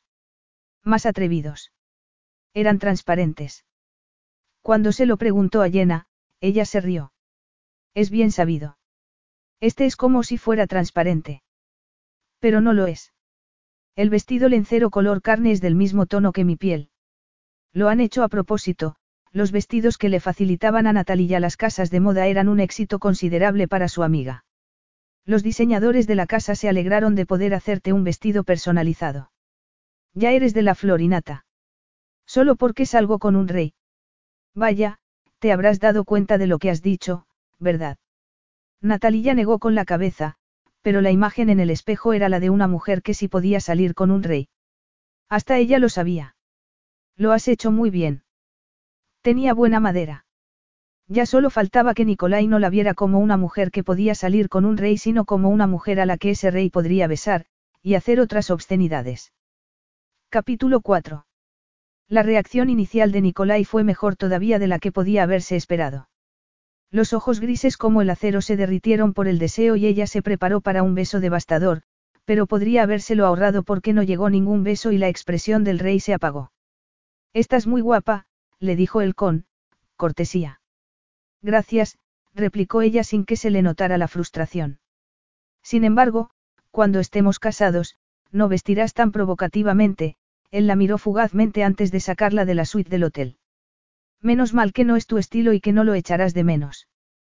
Todo lo que decía avivaba la rabia que le bullía por dentro como un hervidor de agua. No será una intromisión para mí que vayas a decirme lo que tengo que ponerme. Él se paró delante del ascensor, miró al escolta y volvió a mirarle a ella. Naturalmente, mi opinión sobre tu forma de vestirte será importante para ti. De verdad. Sé que va a sorprenderte, pero jamás he necesitado la opinión de un hombre. Serás mi princesa y ese honor conlleva ciertas responsabilidades. El rey rígido y formal que llegó a conocer hacía tiempo volvió a aparecer. Le habían preocupado muchas cosas sobre sus responsabilidades al convertirse en princesa, pero ninguna había tenido nada que ver con su guardarropa. Unas responsabilidades como permitir que digas cómo tengo que vestirme. Sé sincera, habrías elegido ese vestido tú sola. Le preguntó él como si ya supiera la respuesta. No llevo vestidos de diseñadores exclusivos, punto. Sin embargo, podrías si quisieras. No he visto a tu madre llevando otra cosa. Ella acepta una asignación de su primo. Yo vivo del dinero que gano. Admirable, pero cuando seas la princesa de Mirrus, llevarás creaciones de diseñadores exclusivos y no creo que vayas a elegir nada tan provocativo como lo que llevas. Ella sintió la necesidad imperiosa de llevar solo ropa provocativa durante el resto de su vida. Dejaré una cosa muy clara, Alteza. Usaré la ropa que me guste independientemente de quién sea mi marido. Eso quiere decir que si quiero llevar vaqueros de unos grandes almacenes, los llevaré, y si quiero llevar vestidos como este, también los llevaré.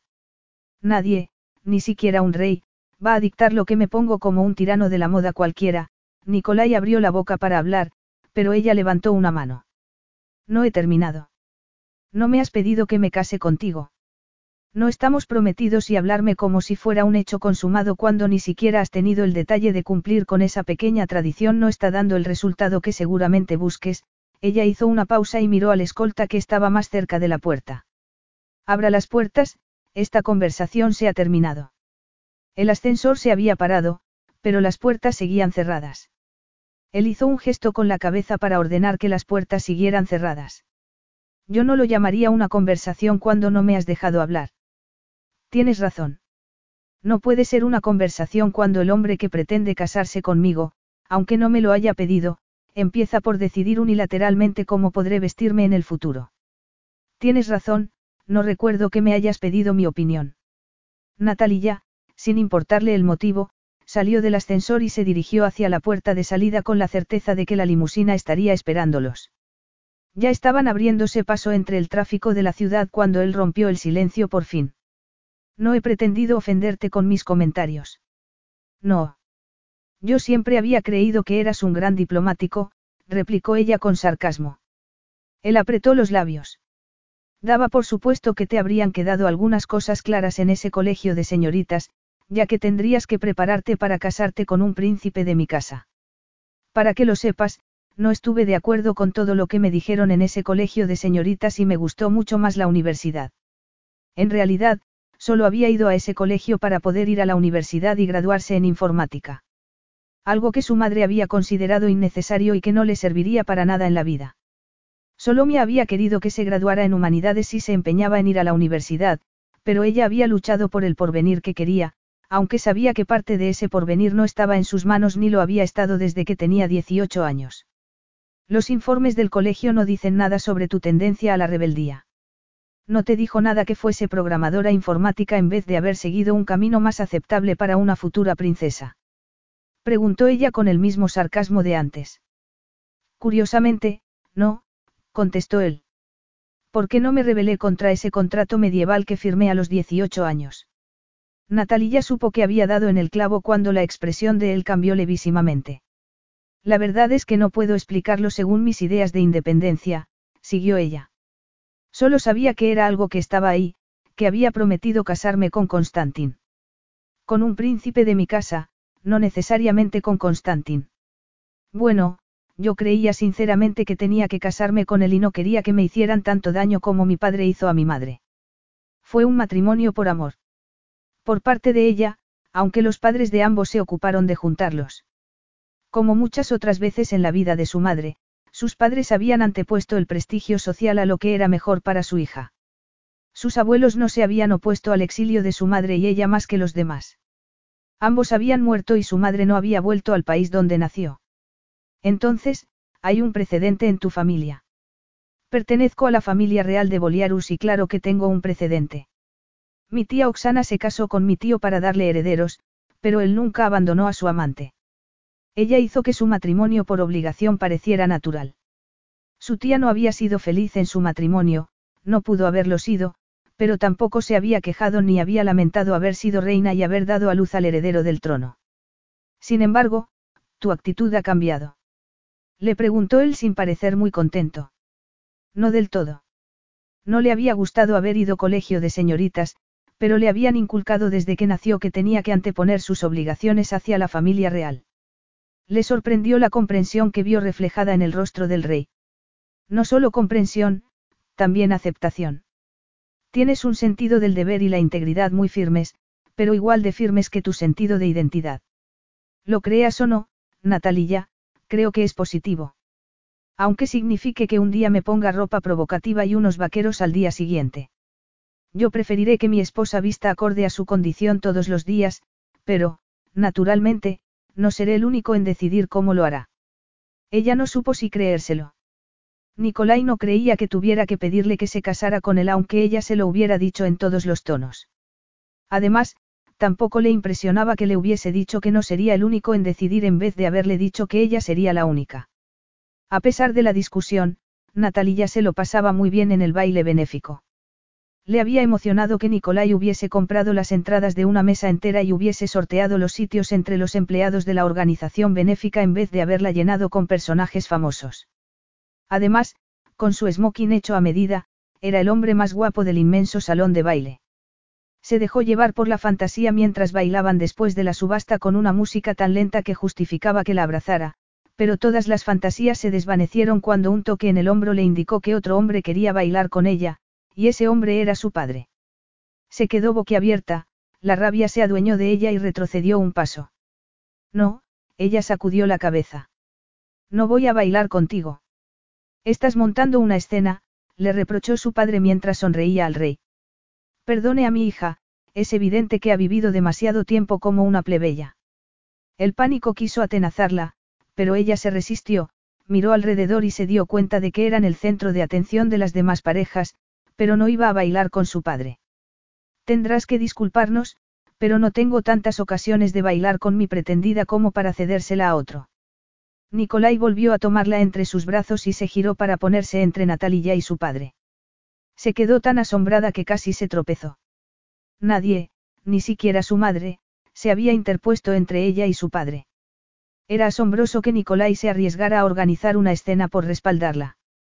Su padre dio un toque en el hombro del rey sin abandonar su sonrisa jactanciosa. Tengo que insistir. Hacía mucho que no veía a mi hija. No.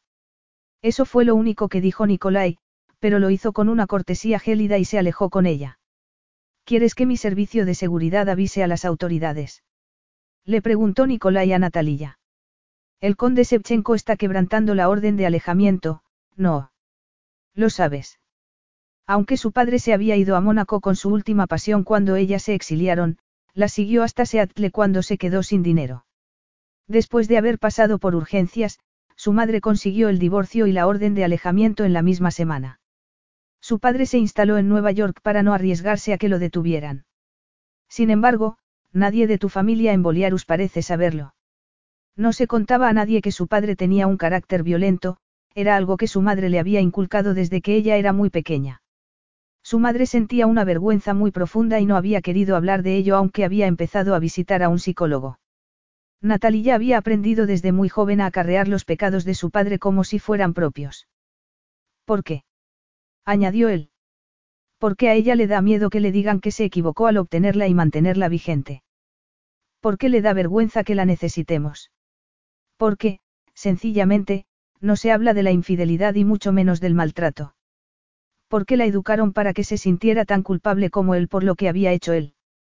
¿Cómo a ti te educaron para que sintieras que sus fallos eran los tuyos? Le preguntó él. ¿Qué importa?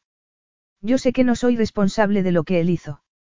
Es posible que darte cuenta de eso hiciera que estuvieras menos dispuesta a tolerar lo que te imponía el contrato entre nuestras familias. Efectivamente, empezó a no querer ser la esposa de Constantin cuando se dio cuenta de que no estaba pagando el precio de la felicidad de su madre sino el de los pecados de su padre. Suspiró al acordarse de lo demás que le había preguntado Nicolai. Nada de autoridades. La orden está emitida en Seattle, no en Nueva York. Solo sería un engorro y él acabaría sorteándolo. No dejaré que se acerque a ti. ¿Por qué me dices eso? Porque sabía Nicolai que la mera cercanía de su padre hacía que el pánico se adueñara de ella. ¿Sabías que mandó al hospital a su última amante? Ella negó con la cabeza y sintió un remordimiento que no tenía por qué sentir. No era responsable de lo que hacía su padre ni de lo que había hecho. Había sido una lección dolorosa, pero se negaba a pasarse toda la vida sintiendo vergüenza por las bajezas de su padre. Ni tu madre ni tú le dijisteis cómo era al resto de la familia. Nos abochornaba tanto lo que hacía en público que no podíamos contar cómo era en casa. Tú eras una niña y tu madre era la esposa que no respetaba. Ninguna de las dos teníais que avergonzaros de nada. Lo sé racionalmente, pero he tardado años en que mi corazón lo creyera.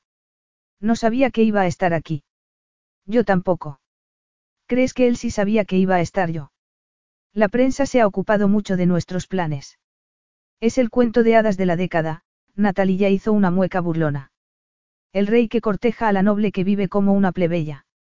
Entonces, reconoces que estoy cortejándote. No lo he negado nunca. Solo te niegas a confirmar el resultado. ¿Me lo has pedido? Le preguntó ella haciendo un esfuerzo para no poner los ojos en blanco. Te empeñas mucho en eso. Y tú eres muy arrogante. Más raro sería que no lo fuese, replicó él encogiéndose de hombros. La humildad es una virtud admirable. No lo sabías. No me gusta la falsa humildad. Eso está claro, reconoció ella con una risa burlona. ¿Crees que debería fingir que no me conozco? Eso no es muy íntegro. No, no creo que deberías fingir, creo que no deberías estar tan seguro de tener razón siempre. La tengo.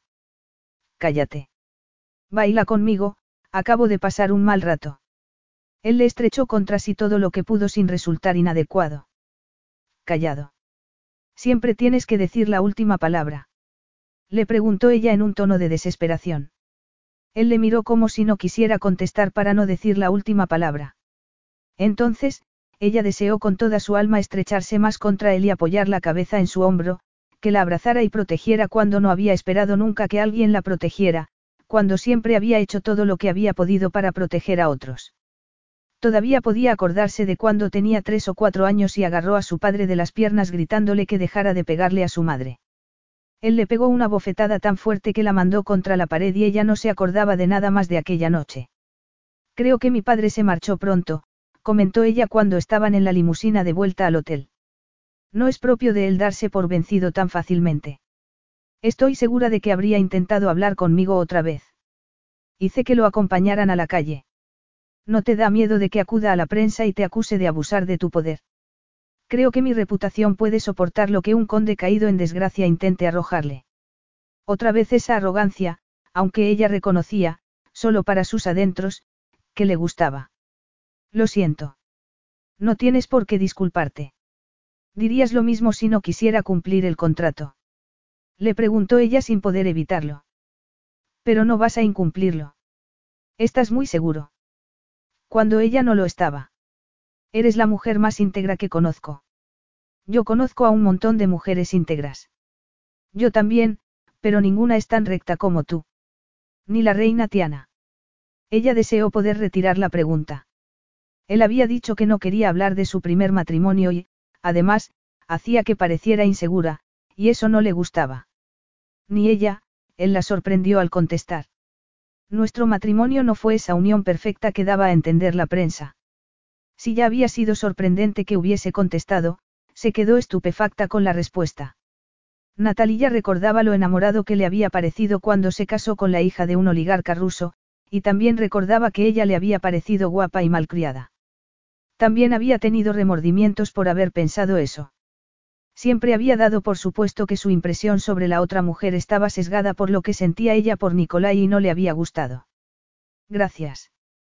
Natalia no supo qué más decir ante su pregunta indiscreta y la respuesta sincera y muy inesperada. No estaba halagándote, solo estaba diciendo la verdad, replicó él encogiéndose de hombros. Aún así, es una verdad agradable de oír. Es sorprendentemente gratificante oír que no me quieren solo por mi vientre y mi linaje. No iba a decir nada sobre la comparación con su difunta esposa, en la que la reina Tiana había quedado segunda, ni sobre que hubiese reconocido que su matrimonio no había sido perfecto. Me alegro de que te lo parezca. Ella contuvo un suspiro. Le gustaba oírlo, pero el respeto serviría para formar un matrimonio cuando no había mostrado ningún deseo aparte de haberle dicho que la encontraba atractiva. Se mordió el labio inferior y lo miró fijamente. ¿Vas a besarme alguna vez? No quedó ninguna duda de que lo había sorprendido. Se notó en esos rasgos firmes y apuestos que nunca mostraban una reacción espontánea. Creo que eso debería llegar después de que hubieses aceptado casarte conmigo. ¿No crees que a lo mejor ayudaba a que aceptara? También era posible que no. Si no había química. Ella no tenía dudas por su parte, pero sí dudaba que lo atrajera cuando todas las citas acababan con un beso en la mejilla. No voy a dejar que el sexo influya en mis decisiones y preferiría que no sintieras una necesidad sexual cuando tomaras las tuyas. Pero vamos a tener relaciones sexuales cuando nos hayamos casado. No pensaría en la inseminación artificial para dejarla embarazada, no se dio cuenta de que lo había dicho en voz alta hasta que vio la expresión de espanto en el rostro de él. Sí, tendremos relaciones sexuales. No tendremos hijos probeta. De acuerdo. Tu forma de vida hasta el momento no indicaba que te interesara la intimidad sexual. Eso ya te lo he explicado. Por algún motivo, no quería que Nicolai creyera que se había acostado con otro hombre cuando no le habría importado lo más mínimo que Constantin lo hubiese dado por supuesto. Ya me has dicho que te atraigo. Estás diciéndome que no es verdad. Le preguntó él como si intentara resolver un rompecabezas muy complicado. Ella tuvo que hacer un esfuerzo para no caer en el sarcasmo. No podía ser tan torpe. No dudo de que me atraigas. Y yo ya te he dicho que te deseo, replicó él como si así quedara todo zanjado. Creo que, en algunos casos, los actos valen más que las palabras. No vamos a acostarnos antes de la noche de bodas, sentenció él. Concebiremos a nuestro hijo dentro del matrimonio. Como heredero al trono, sería injusto arriesgarnos a que no fuese así. Existen medidas anticonceptivas. Podemos esperar. Ella se apartó al rincón del asiento con los brazos cruzados y defraudada. Claro que podemos. Todo menos que el rey de Mirus haga algo espontáneamente. Hace años que me harté de la espontaneidad. A juzgar por su expresión, no tenía buenos recuerdos de aquella época. Fue cuando estuvo casado. Fue antes o después. Ella estaba deseando preguntárselo, pero sabía que no lo haría. Nicolai había ido sabiendo muchas cosas de su infancia, pero no pensaba contarle los recuerdos que todavía le daban pesadillas. Entonces, él soltó un improperio, tomó el teléfono y mandó un mensaje de texto antes de moverse para sentarse al lado de ella. ¿Qué pasa? Le preguntó Natalia mirándolo fijamente. Estoy permitiendo que el pasado me dicte el presente y eso es tan ridículo como revivirlo. No sé qué quieres decir. Sin embargo, el brillo de sus ojos era muy elocuente. Era un brillo de deseo y él estaba rígido para intentar contenerse. En ese momento, ella supo que él también la deseaba. ¿Quieres besarme? Sí, farfulló él. Pues hazlo. Natalia se quedó sin aliento cuando él aceptó su oferta e introdujo la lengua entre sus labios separados. Tomó posesión de su boca con una pasión dominante y ella se dejó arrastrar con todo el deseo que dominaba su cuerpo virginal. La abrazó tomándole un pecho con una mano por encima del encaje del vestido y ella gimió. No le habían acariciado nunca así, no la habían besado con lengua, y le gustaban esas sensaciones que iban adueñándose de ella. Le puso las manos en los pectorales y fue bajándolas por el abdomen deseando que la camisa no estuviese en medio. Él dejó escapar un gruñido muy sexy que le salió de lo más profundo del pecho y la sentó sobre su regazo mientras profundizaba el beso. Todo se volvió borroso y la pasión le abrasó cualquier pensamiento racional. Le apartó con mucho cuidado la tela del cuerpo, introdujo la mano por debajo y le tomó un anhelante pezón entre el pulgar y el índice. Ella gritó suavemente sobre sus labios por esa sensación abrumadora mientras el placer la atenazaba por dentro. Nicolai siguió acariciándole el pezón y el placer le llegó directamente entre las piernas con una oleada de sensaciones desconocidas que le daban ganas de gritar. Era excesivo e insuficiente a la vez y no sabía cómo pedir lo que necesitaba. Hasta que él le estrechó con más fuerza, notó su protuberancia y el placer se disparó como un cohete. Le dominaron las sensaciones más increíbles y el cuerpo se le quedó rígido por el clímax. Separó los labios para poder gritar del placer y él le besó el cuello antes de volver a la boca. Perfecto, apasionada, susurró él en un tono que se sumó al placer que flotaba en el aire. Se derrumbó sobre él y no habría podido moverse aunque hubiese querido. Compatible sexualmente. Esa vez, el tono de él fue de arrogancia jactanciosa, pero, aún así, no la desalentó. Otra vez la última palabra. Creo que me la merezco, no. Esta vez, es posible. Él dio unos golpecitos con los nudillos en la ventana y debió de ser una señal porque la limusina se paró unos minutos después. Sin embargo, la puerta no se abrió y ella lo agradeció. Te veré mañana, le recordó él mientras la ayudaba a bajarse de su regazo. Habían pensado ir a dar una vuelta por Central Park porque ella había dicho que le gustaría ir y luego iban a cenar juntos otra vez. Otra cita perfecta que quizá acabara con otro beso perfecto. Capítulo 5. Besar a Natalie ya había sido una buena decisión. Ya no estaría preocupada porque no la deseaba. Como si no la hubiese deseado alguna vez. Al contrario, la deseaba tanto que casi había descartado la idea de casarse con ella en vez de su hermano. Se negaba a estar a merced de su libido otra vez. Desearla no era nada malo, aunque tenerla sería mejor. Solo tenía que mantener la distancia sentimental y no permitir nunca que ella utilizara el deseo para dominarlo. Lo deseaba. Lo había deseado siempre. Saberlo le daba la certeza de que ella no se refrenaría como había hecho Tiana, que no utilizaría el deseo de él como un arma. Natalia era demasiado honrada y recta para ese tipo de tretas. No hizo caso a una vocecilla que le decía que todas las mujeres eran capaces. No dejaría, nunca más, que el sexo se convirtiera en una moneda de cambio. Aunque eso no significaba que no pudiera disipar los temores de ella en ese sentido. Estaba orgulloso de la decisión de haber compartido esa intimidad con ella. Había querido soltar un grito triunfal cuando ella había alcanzado el clímax entre sus brazos.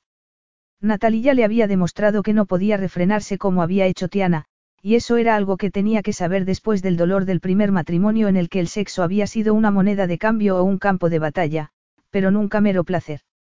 Además, aunque la reacción de ella le había disparado la libido hasta alturas estratosféricas, había conservado el control que tanto había luchado para conseguir. Había querido tomarla en la misma limusina, pero ni siquiera la había desvestido. La reacción de ella había sido sorprendente y casi había podido con el dominio de sí mismo, pero se había dominado y eso era lo que importaba. Como le había dicho a Natalia, no iban a concebir a su heredero fuera del matrimonio, un matrimonio que iba a celebrarse independientemente de la postura de ella.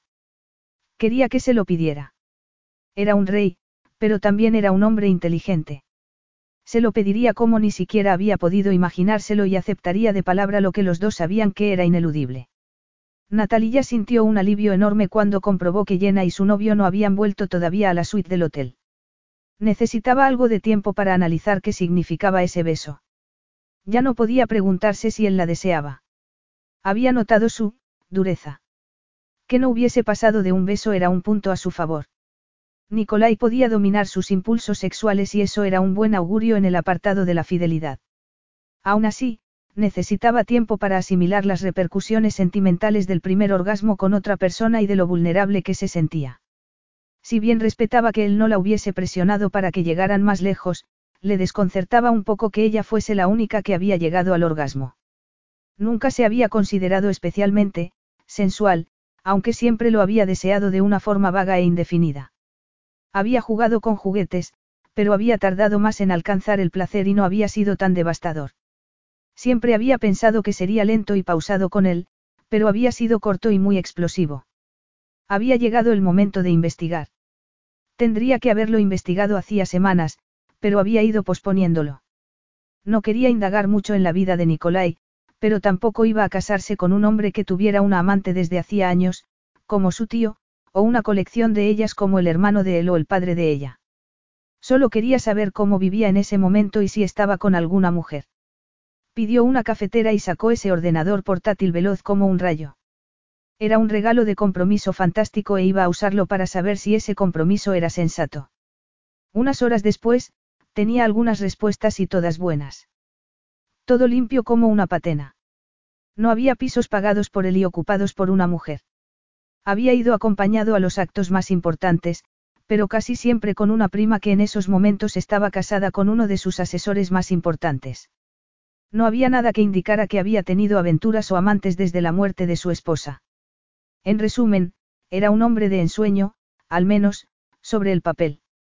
Se despertó después de cuatro horas y seguía cansada, pero también se sentía más convencida sobre ese cortejo real. Había averiguado que Nicolai no era un calco de su hermano, pero tenía que estar segura sobre su fidelidad y sobre la circunstancia de que no hubiera más candidatas para ser su princesa. Tenía que haber muchas mujeres con el linaje adecuado y las ganas de representar ese papel, pero él no había cortejado a ninguna. ¿Qué significaba eso? Que quería que fuese ella.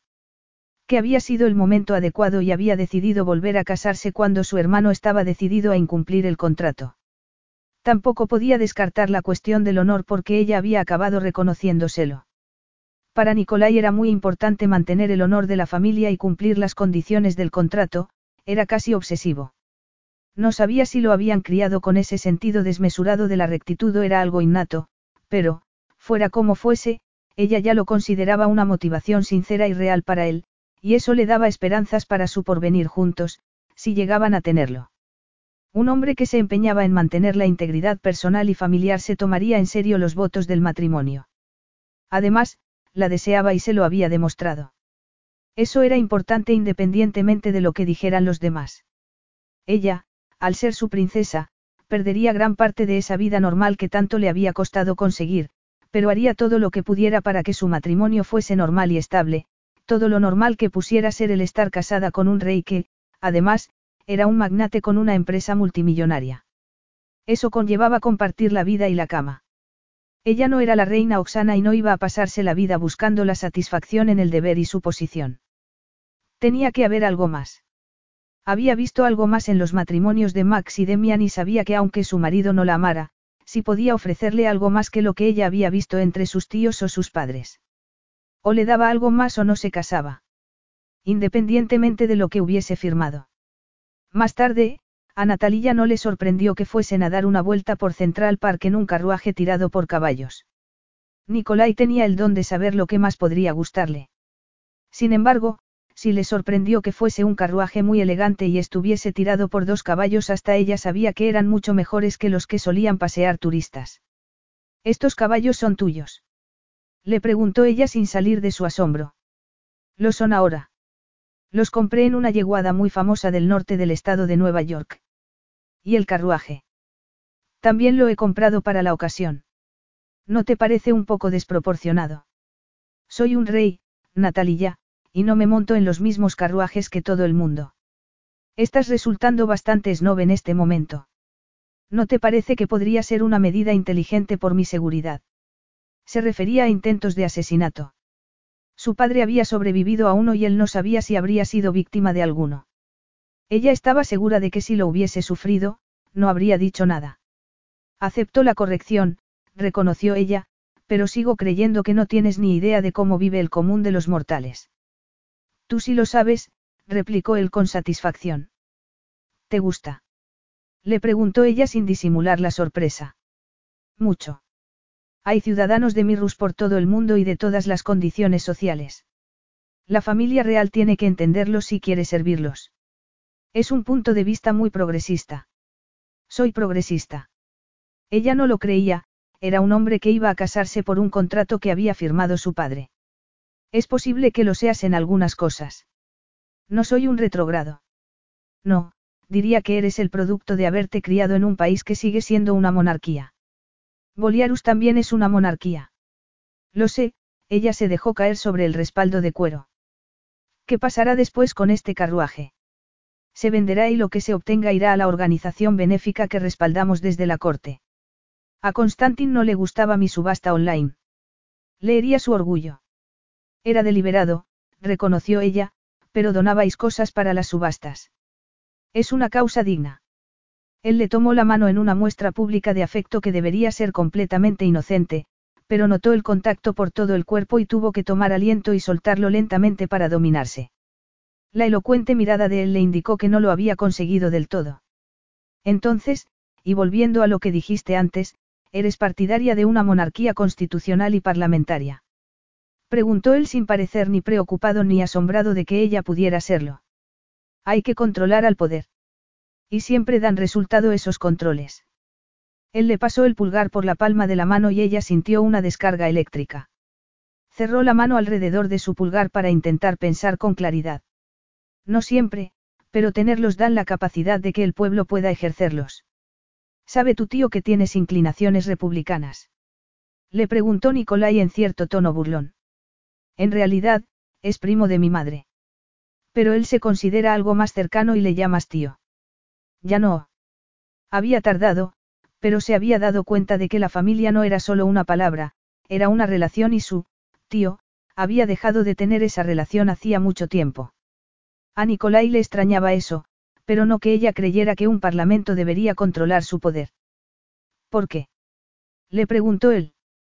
Hace 15 años nos sacrificó a mi madre y a mí para proteger su buen nombre cuando él era el mayor peligro de escándalo para la familia real. Su madre también lo había sabido siempre. Ella se había enterado de las infidelidades del rey cuando ya era adulta y de casualidad, pero cuando se lo comentó a su madre furiosa por la hipocresía del monarca, supo que su madre lo había sabido desde el principio, y eso había provocado una de sus escasas discusiones. Por su amante desde hacía años. Exactamente, la mujer con la que no había querido casarse por ser divorciada, pero a la que tampoco había renunciado nunca. Sabes que tienen una aventura desde hace años. Ella no es un secreto tan bien guardado como se cree ella misma y si la prensa empieza a indagar, no tendrá que profundizar mucho para encontrar un escándalo descomunal. ¿No crees que el rey Fedir tiene todo previsto para proteger a la monarquía? Es posible que él crea que sí, pero esa relación es tan larga que no puede negarla, ya lo sabe demasiada gente y se han pagado demasiadas facturas suyas con dinero del palacio. Estoy seguro de que el rey Fedir habrá tomado medidas para que no se pueda seguir el rastro de esas facturas y que le impliquen a él. Yo les he seguido el rastro y como vimos en el encuentro de programadores, soy buena, pero hay piratas mucho mejores. Has entrado en el expediente económico del rey. He entrado en el expediente económico del palacio. No sabías que tenía una amante, comentó él con extrañeza. No lo sabía antes de que nos marcháramos de Boliarus. Es más, me enteré hace unos años. Y al darte cuenta de que mantenía otra relación, viste de forma distinta lo que os hizo a tu madre y a ti hace 15 años. Sí. Me di cuenta de que espera que todo el mundo, menos él, se sacrifique por su trono. No eres un poco drástica. Él tiene que tener en cuenta el bienestar de todo un país. No si eso significa que tenga que renunciar a la mujer que ama, pero no lo bastante como para casarse con ella, si se puede llamar amor al egoísmo que lo mueve. Lo juzgas con dureza. Yo pagué un precio elevado por su orgullo, pero mi madre, que ya había pagado un precio tremendo por haber estado casada con mi padre, tuvo que renunciar a más cosas todavía. Natalia no podría perdonar al rey por haberle hecho pagar ese precio a su madre. Parece que la condesa se ha organizado bien la vida en el exilio. Sí, pero no fue justo que mi madre tuviera que aprender a vivir sin sus amigos y su familia. ¿Piensas lo mismo del contrato? Tampoco te parece justo. Natalia lo pensó un minuto porque no se había planteado el contrato en ese sentido.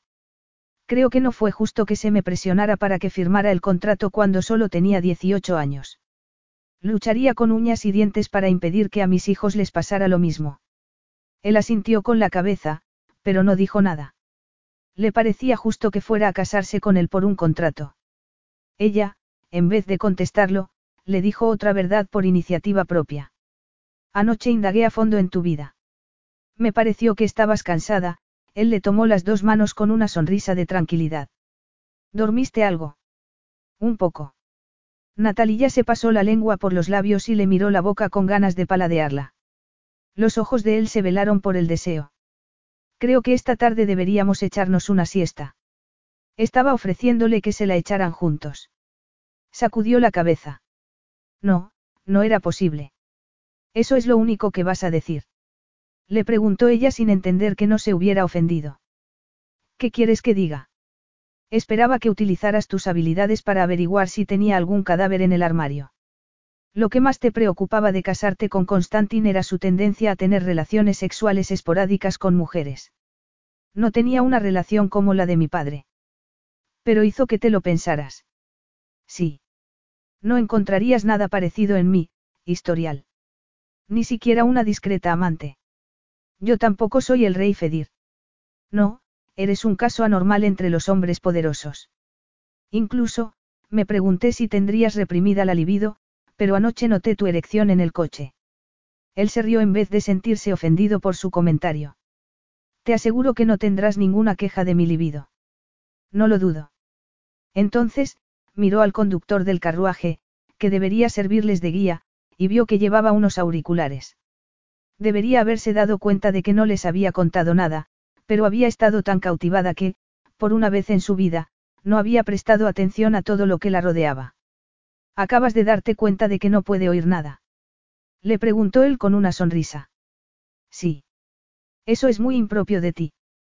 Creía que estábamos haciendo una visita guiada. Empezará a hablar cuando le haga una señal. Tus escoltas van en los bicitaxis que hay delante y detrás de nosotros, no. Querían haber ido en sus propios caballos, pero no puedes ni imaginarte la cantidad de reglas que hay para las distintas actividades que tienen lugar en Central Park. Hasta un rey tiene que someterse a la burocracia. Él asintió con una expresión de resignación. Si hubiese tenido más tiempo. Había tenido tiempo suficiente para comprar un par de caballos impresionantes y un carruaje.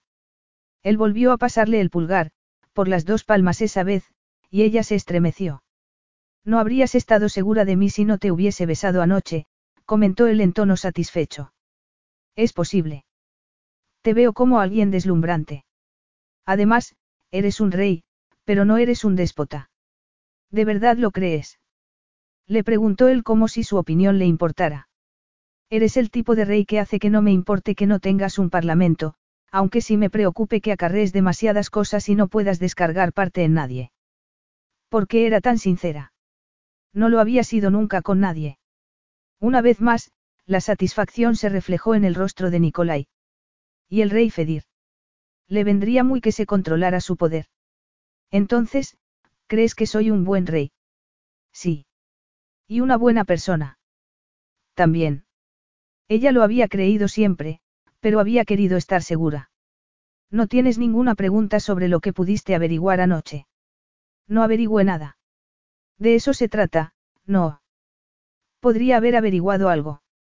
De mí, no. ¿De quién entonces? ¿Acaso importa? Podría preguntar algo si lo había hecho su padre, su hermano u otra persona.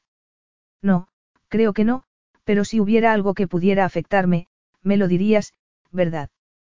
Sí. Nicolai contestó con gesto serio, pero también le pareció sincero y ella lo creyó. Creo que si fuera otra mujer, criada en un ambiente distinto, el contrato podría parecerme injusto, ella contestó su pregunta inicial. Si tú fueras un hombre distinto, no sentirías la necesidad de cumplir sus condiciones en nombre de tu casa. Es posible. Sin embargo, soy quien soy y no me criaron para que creyera en cuentos de hadas. No recuerdo que mi madre insinuara siquiera que esperaba que yo encontrara el amor verdadero. Solomia, más bien, había esperado que su hija no se casara con un hombre que le hiciera daño físicamente. Aún así, su madre le había animado a que firmara el contrato hacía diez años sin saber cómo era Constantin. No creo que el contrato en sí sea injusto, siguió Natalia hablando más que nada para sí misma. Lo firmé y acepté las condiciones. No esperé casarme con un hombre al que amara, pero tampoco voy a casarme con un hombre en el que no pueda confiar. Mi hermano es digno de confianza. Quizá, pero me cuesta verlo así por su doble rasero en cuanto a las relaciones sexuales. Aparte, si nos casamos y tenemos hijos, su bienestar será más importante para mí que el de mi Rus. La realeza no piensa así. Entonces, será mejor que no tenga que elegir entre mis hijos y mis obligaciones. Me pides algo muy difícil de cumplir. No, Solo te digo que nadie va a obligarme a que haga algo que pueda perjudicar a quienes quiero. Punto. Ese es el punto de vista de una persona, normal. Un punto de vista que, según tú, necesita la familia real. Sí. Eso quiere decir que tendrás en cuenta mis opiniones. Sí. Pero no me conoces casi.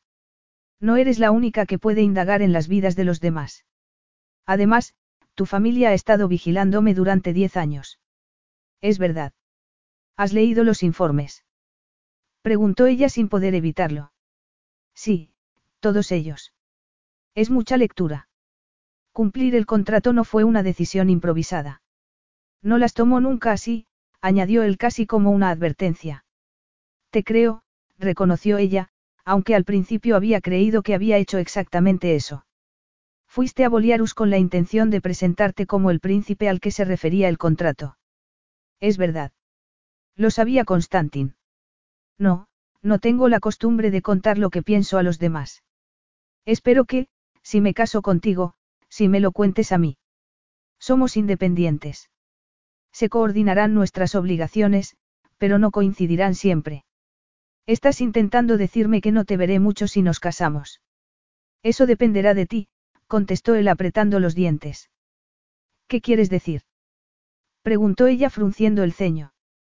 Aunque viajó de vez en cuando por motivos diplomáticos, Constantin se ocupa de todos los viajes relacionados con la empresa. Paso casi todo el tiempo en Mirrus. Tu esposa no hará lo mismo. Tiana no lo hacía. La vida en Mirrus le parecía agobiante y prefería viajar a climas más cálidos. Eso no tenía sentido, pero tampoco lo tenía que él lo consintiera. Era la reina. Sus obligaciones no le permitirían pasar largas vacaciones en Jamaica. Prefería Mónaco. En cuanto a sus obligaciones, también le parecían agobiantes. Natalia no pudo saber qué opinaba él de eso. Su expresión no indicaba nada. Yo estoy acostumbrada a trabajar durante mucho tiempo, comentó ella. Querrás seguir con tu profesión cuando te hayas casado. Ella notó que lo había preguntado con cierta tensión a pesar de su máscara inexpresiva. Si me casara con un rey, me imagino que estaría muy ocupada siendo su princesa. No todas las mujeres estarían de acuerdo. De verdad. No conozco a ninguna mujer que intentaría seguir plenamente con su profesión y compaginarlo con el trabajo de princesa. Entonces, lo consideras un trabajo. Ser una esposa es un papel, pero ser una princesa es un trabajo. Me alegra oírtelo decir. ¿Qué más no sabía ella sobre su matrimonio con Tiana? No había sabido que pasara tanto tiempo lejos de Mirrus, pero había respetado la intimidad de Nicolai cuando lo había investigado y no había indagado en su matrimonio. Pasaron el resto del paseo hablando de sus familias, conociéndose. Nicolai no le dijo en ningún momento al conductor que empezara sus comentarios y a ella no le importó nada. Tampoco le sorprendió que disfrutara en compañía del rey porque lo había hecho siempre, era el primer hombre que le había gustado y, al ser mayor y tener más experiencia, ese sentimiento le parecía más profundo, pero no lo amaba, no se permitiría amarlo. No obstante, sí sentía algo que le impedía rechazar el matrimonio, aunque no pensaba decírselo. Natalia durmió una buena siesta porque la reserva para la cena era a las ocho. Esperaba que la llevara a un restaurante de cinco estrellas porque, hasta ese momento, Nicolai había tirado la casa por la ventana para cortejarla. Sin embargo, le sorprendió encontrarse por segunda vez en el día en Central Park. Se bajaron de la limusina rodeados por ocho escoltas. ¿Qué hacemos aquí? Cenar. Creía que teníamos una reserva. Dije que la cena era a las ocho y lo será. Él lo dijo en un tono casi jactancioso, como si supiera que iba a complacerle lo que había planeado, y ella no pudo evitar apretarle un poco las tuercas. No estoy vestida para hacer un picnic con perritos calientes de un puesto callejero. La expresión de espanto que puso él compensó la broma.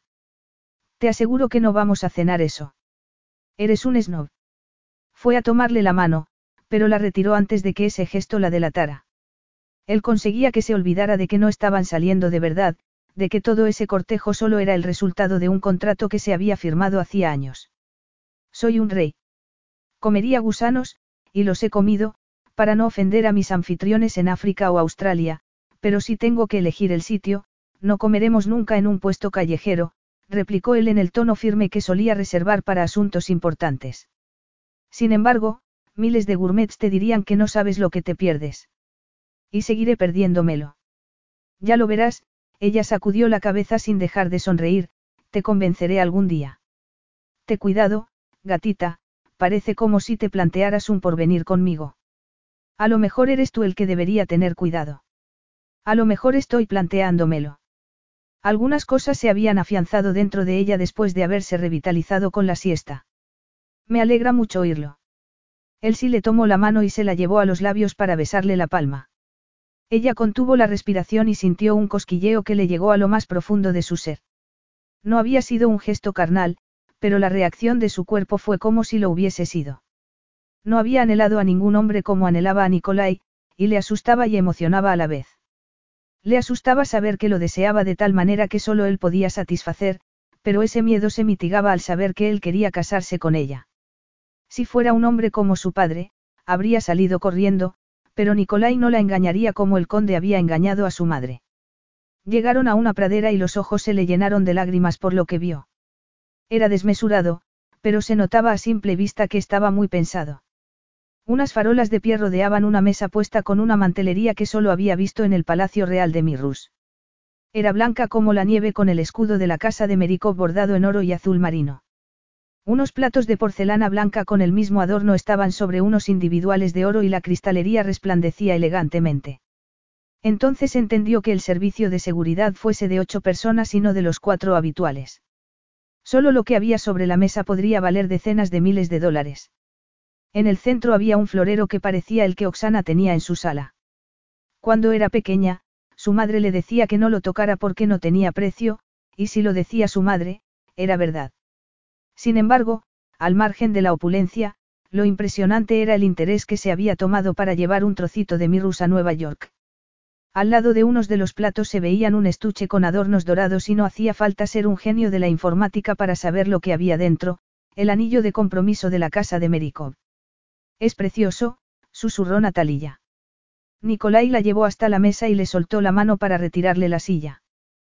Te he complacido, me alegro. Llevas complaciéndome desde que empezaste a cortejarme y lo sabes. Cometió el error de levantar la mirada y se quedó helada por la expresión de arrobo de él. Lo he intentado. Déjate de falsa modestia, Nicolai, replicó ella en tono burlón mientras se sentaba. Eres un rey, ni te planteas la posibilidad de fracasar. El estuche que había a la izquierda de su plato confirmaba esa afirmación. Sin embargo, necesito tu colaboración para salir victorioso, comentó él rodeando la mesa y sentándose sin dejar de mirarla. Por fin lo reconoces. No he negado nunca que necesitara tu aceptación, reconoció él en un tono sarcástico. Pero si has actuado como si ya la tuvieras. Sin embargo, no conseguía entender por qué le parecía sexy esa arrogancia. Firmaste el contrato, pero solo tú puedes decidir si vas a cumplir las condiciones. Él hizo un gesto con la mano y apareció un camarero de entre la oscuridad, sacudió la servilleta de Natalia y se la puso con delicadeza sobre el regazo, y luego hizo lo mismo con la de Nicolai. Un minuto después le sirvieron agua y vino en las copas de cristal y una ensalada de gambas con rúcula. Ella se deleitó con una gamba antes de sonreírle. Es mi favorita. Lo sé. ¿Cómo? Le preguntó ella con curiosidad. Un hombre que lee sobre tus idas y venidas y tus costumbres de los últimos diez años puede enterarse de muchas cosas si quiere. Después de todo lo que había indagado ella sobre los demás para Demian y sobre Nicolai, le parecía raro que un rey hubiese dedicado tanto tiempo a informarse y a interpretar los detalles más nimios que habían registrado quienes habían estado observándola. ¿Y tú querías? Lo dudas. Me parece desproporcionado que le prestaras tanta atención. De verdad. ¿No hiciste tú lo mismo? La verdad es que no. Solo me centré en algunas facetas de tu vida durante los dos últimos años. Le habían interesado ciertos detalles que habrían sido indicio de una conducta que ella no habría podido soportar. Aparte, se había conformado con saber cuáles eran sus gustos y opiniones de una manera más normal, llegando a conocerlo. Te aseguro que después de mi primer matrimonio, no tenía ganas llevarme sorpresas contigo. Él lo había dicho como si se hubiese llevado algunas sorpresas desagradables con su primer matrimonio, aunque a ella le costaba creerlo al acordarse de cómo lo había visto con su reina. Aunque claro, ¿quién había adivinado que su padre era el hombre violento que era? Eso no le resta algo de misterio. Natalia se dio cuenta de lo ridícula que era la pregunta mientras la hacía. Ese misterio se daba cuando intervenía el amor, no en la relación que tenían ellos. Creo que el matrimonio de un soberano no necesita misterios, contestó él. Yo diría que no tienes nada de romántico, replicó ella en tono burlón, pero todo este montaje indica lo contrario. Quizá por eso, por él, le costaba tanto acordarse de que no la cortejaba por amor. Te mereces que se te trate como a la mujer especial que eres, pero eso no hace que sea romántico. Una oleada de calidez se adueñó de ella a pesar de lo que le había sorprendido su afirmación. ¿No te consideras romántico? Le preguntó ella sin poder creérselo. Había sido muy romántico durante el cortejo aunque no se hubiese basado en el amor. El amor se basa en la ilusión y a mí ya no me quedan ilusiones. Efectivamente, su matrimonio no había sido tan perfecto como ella había dado por supuesto, a no ser que hubiese tenido una relación que ella desconocía después de la muerte de Tiana. Pareces muy escéptico, pero a mí no me tratas así. No se puede ser escéptico contigo, replicó él con satisfacción. No soy perfecta. Ni mucho menos. Al fin y al cabo, era la mujer que había ideado el artículo sobre las primeras citas para que Constantin rescindiera el contrato cuando su tío no había querido renegociarlo. No, pero eres íntegra hasta la médula y tienes un sentido del deber difícil de encontrar. A ella le parecía curioso que creyera tanto en su sinceridad cuando había querido manipular a su hermano, aunque tampoco había hecho nada malo para liberarse del contrato. Eso revelaba, más que cualquier otra cosa, que ese rey no creía en el doble rasero sobre la fidelidad, como si parecían creer tantos otros hombres poderosos.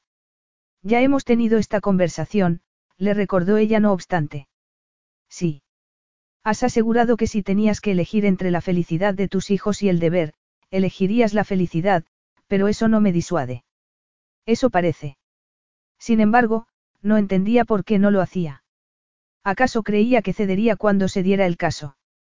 Los dos sabemos que sobre nuestros hombros no recae solo nuestra felicidad, sino la de todo un país. Aunque eso no significa que no vayamos a hacer todo lo que podamos para que nuestros hijos sean felices. Ella se alegró de oírlo, pero lo había dicho con un pragmatismo que no justificaba esa calidez que la dominaba por dentro. Me criaron para que supiera cuál es mi sitio en el mundo y que no es el mismo que el de Jenna u otras personas, normales, replicó ella intentando no hacer caso de todo lo que sentía.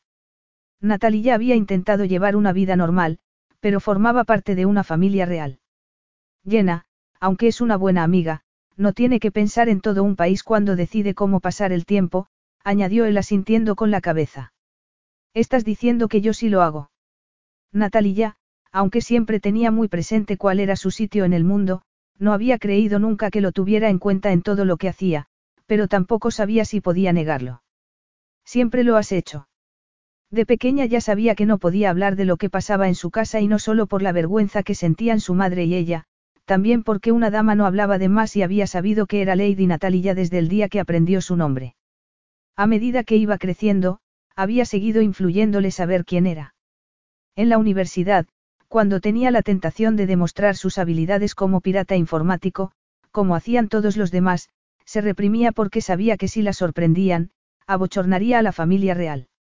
Uno de los motivos para que fuese tan buena era que tenía que cerciorarse de que no la localizarían si intentaba piratear algo. No había nacido siendo princesa, pero sí había nacido formando parte de la familia real. Como su padre había sido una deshonra para el trono, su madre y ella habían tenido que hacer cosas por Boliarus que no había tenido que hacer ningún otro noble, y si bien esas cosas le habían dolido, no había negado nunca que fuesen necesarias. No había estado bien que el rey y la reina las hubiesen exiliado, no había estado bien que las hubiesen relegado junto a su padre, no había estado bien que jamás le hubiesen levantado el exilio a su madre, pero ella no había renegado nunca de lo que le había tocado vivir. Si hubiese dependido de ti, habrías dejado a mi madre en el exilio durante todo este tiempo. Le preguntó ella mientras le servían la sopa. ¿Quieres decir si hubiese estado en el lugar de tu tío? Espero que hubiese mostrado más interés por uno de mis súbditos, y más si es casi una hermana. Es verdad que algunas veces tenemos que pagar el precio de los pecados de otro, pero no se lo endoso a los demás. ¿Te has encontrado alguna vez en una situación parecida? Sí, Nicolai no dio más explicaciones y frunció el ceño. Aunque, en realidad, dependía de mí. No presioné a mi hermano para que cumpliera las condiciones del contrato. ¿Por qué? Yo podía elegir a mi esposa. Y tenías remordimientos porque él no podía. Sí, él hizo una pausa como si estuviese pensando cuánto quería contarle. Eso fue una parte. ¿Cuál fue la otra parte? Él dio el visto bueno al vino y la miró con unos ojos sombríos y misteriosos. Cuando eras una jovencita, me mirabas como si fuera una estrella del fútbol. Sabías que estaba, prendada. Ella debería haberse sentido avergonzada, pero, por algún motivo, no se lo sentía. No se avergonzaba de lo que había sentido por él, aunque tampoco había querido volver a ser vulnerable sentimentalmente. Ese encaprichamiento se había convertido en un amor no correspondido que no había conseguido sofocar por mucho que lo había intentado. Entonces, la muerte de su esposa y el dolor de él se convirtieron en un muro para su corazón que ella no había podido levantar sola. Lo sabía y me parecía injusto que os obligaran a casaros, cuando sería atroz para los dos. Ella no había creído que se le hubiese notado y sonrió con cierta vergüenza. Creía que lo había disimulado muy bien. ¿Quién disimula bien algo a esa edad? Preguntó él en tono burlón. Estoy segura de que tú sí disimulabas bien lo que no querías que se te notara. Tenía carteles de, él dijo el nombre de una actriz muy famosa, por todo mi lado del dormitorio del internado. Pero sí podría haber sido tu madre. Exclamó Natalia entre risas. A mí me parecía muy sexy. ¿Y ahora? Preguntó ella con curiosidad. Nicolai la miró con un brillo abrasador en los ojos. Ahora me gustan las programadoras sexys que se olvidan de las citas. No me olvidé, me retrasé. ¿Por qué te habías olvidado? ¿Cómo iba a olvidarse una mujer de una cita con un rey? No se había olvidado, pero la primera semana de cortejo había estado tan enfrascada en el trabajo que había necesitado que Llena la llamara para preguntarle dónde estaba. ¿No te enfadaste por haber tenido que esperar? Claro que no. Me pareció admirable que te tomaras tan en serio tu trabajo. Otra vez el deber. Ella suspiró y supo que le debía la verdad. No se trata de que me lo tome en serio, es que me dejo llevar y no me doy cuenta de que pasa el tiempo o de que la gente entra y sale del cuarto donde estoy. Me parece atractivo. Su mirada ardiente indicaba que le parecía algo más, y ella se alegraba. Espero que siga pareciéndotelo porque es muy improbable que vaya a cambiar. Es mi personalidad. Eres muy directa. Ya sé que no es la mejor cualidad para un diplomático, replicó ella haciendo una mueca. No estoy de acuerdo para una princesa que tiene que ser diplomática por el cargo y no de carrera. Creo que tu franqueza será una ventaja para la casa. Eres la única persona que considera una virtud a ese defecto. Hasta su querida madre consideraba censurable esa franqueza. La sinceridad no es un defecto. Aunque diga verdades que no debería decir. No te he oído decir nada que no deberías haber dicho. ¿Estás mintiendo o es memoria selectiva? Le preguntó ella. Ninguna de las dos cosas. Pero ofendí a tu padre y tu hermano durante esa especie de tribunal en el palacio de Boliarus. Y la actitud de ellos contigo me ofendió a mí. De verdad. Ella pensó en la reacción de Nicolai aquel día. Es verdad. Sí. Aquel día no dijiste nada que no deberías haber dicho. Entonces, ¿A ti también te pareció un tribunal? Preguntó él con una sonrisa. ¿Qué si no? Mi tío y tu padre, por no decir nada de tu hermano, estaban dispuestos a juzgarme. Sin embargo, se vieron obligados de tener que defender lo que habían hecho. Pensándolo bien, tenía razón. Nadie había esperado que les cantase las cuarenta, pero lo hizo y Nicolai, sin ofender a su hermano, la había respaldado, como Oxana y su madre a su manera. Comieron un rato en un agradable silencio hasta que ella volvió a hablar. He pensado lo que me gustaría hacer profesionalmente si me fuera la princesa de Mirrus. ¿Y? Preguntó él con cierta tensión. Me gustaría seguir haciendo lo que hago con Demian. Ella no siguió cuando vio que él apretaba los dientes y se ponía rígido. ¿Y? repitió él. Me gusta lo que hago, pero no estaba segura de que hubiera sitio para mí en Mirrus Global. Él se relajó y esbozó una sonrisa de oreja a oreja con una satisfacción evidente. ¿Quieres aportar tus conocimientos a mi empresa y no a Yurkovich Tanner? Sí, pero solo a tiempo parcial, contestó ella con otra sonrisa. ¿Por qué entiendes que ser mi princesa ya es un trabajo y exige tiempo y dedicación? No podría haber elegido a una mujer mejor aunque la hubiese buscado. Era un halago exagerado, pero tuvo la sensación de que lo decía en serio y eso despertó algo en ella que prefirió no analizar con mucho detenimiento. La verdad es que eres algo especial. ¿Por qué quiero robarle a mi esposa a la competencia? Preguntó él con arrogancia. Yurkovich Tanner no es tu competencia, ella puso los ojos en blanco, soy socios. Pero he envidiado al, pirata de Demian durante años. No sabías que era yo, afirmó ella.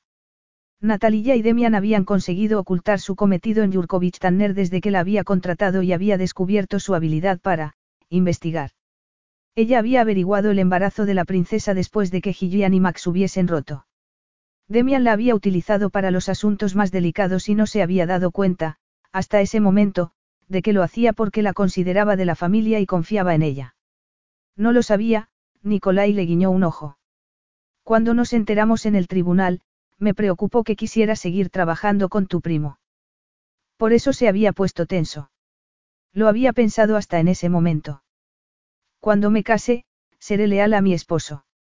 Eso es regalo caído del cielo llegando de una mujer con un sentido de la lealtad tan grande. Siempre eres muy halagador. Tengo un concepto muy bueno de ti. Creía que ya lo sabrías a estas alturas. Era increíble oír eso dicho por el hombre al que más admiraba, y le llegaba al corazón de esa forma tan molesta. Algo que no había querido ver se hizo claro como el agua. Ese hombre le llegaba al corazón con un simple halago porque lo llevaba en el corazón, todavía lo amaba. No había dejado de amarlo aunque había conseguido engañarse a sí misma para salvar la dignidad. Se había sentido muy mal por amar a un hombre casado y como un monstruo cuando él perdió a la mujer que amaba.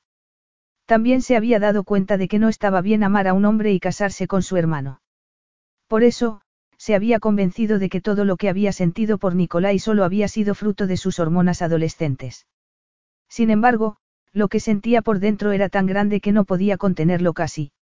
Adoraba al hombre que siempre había sido su héroe.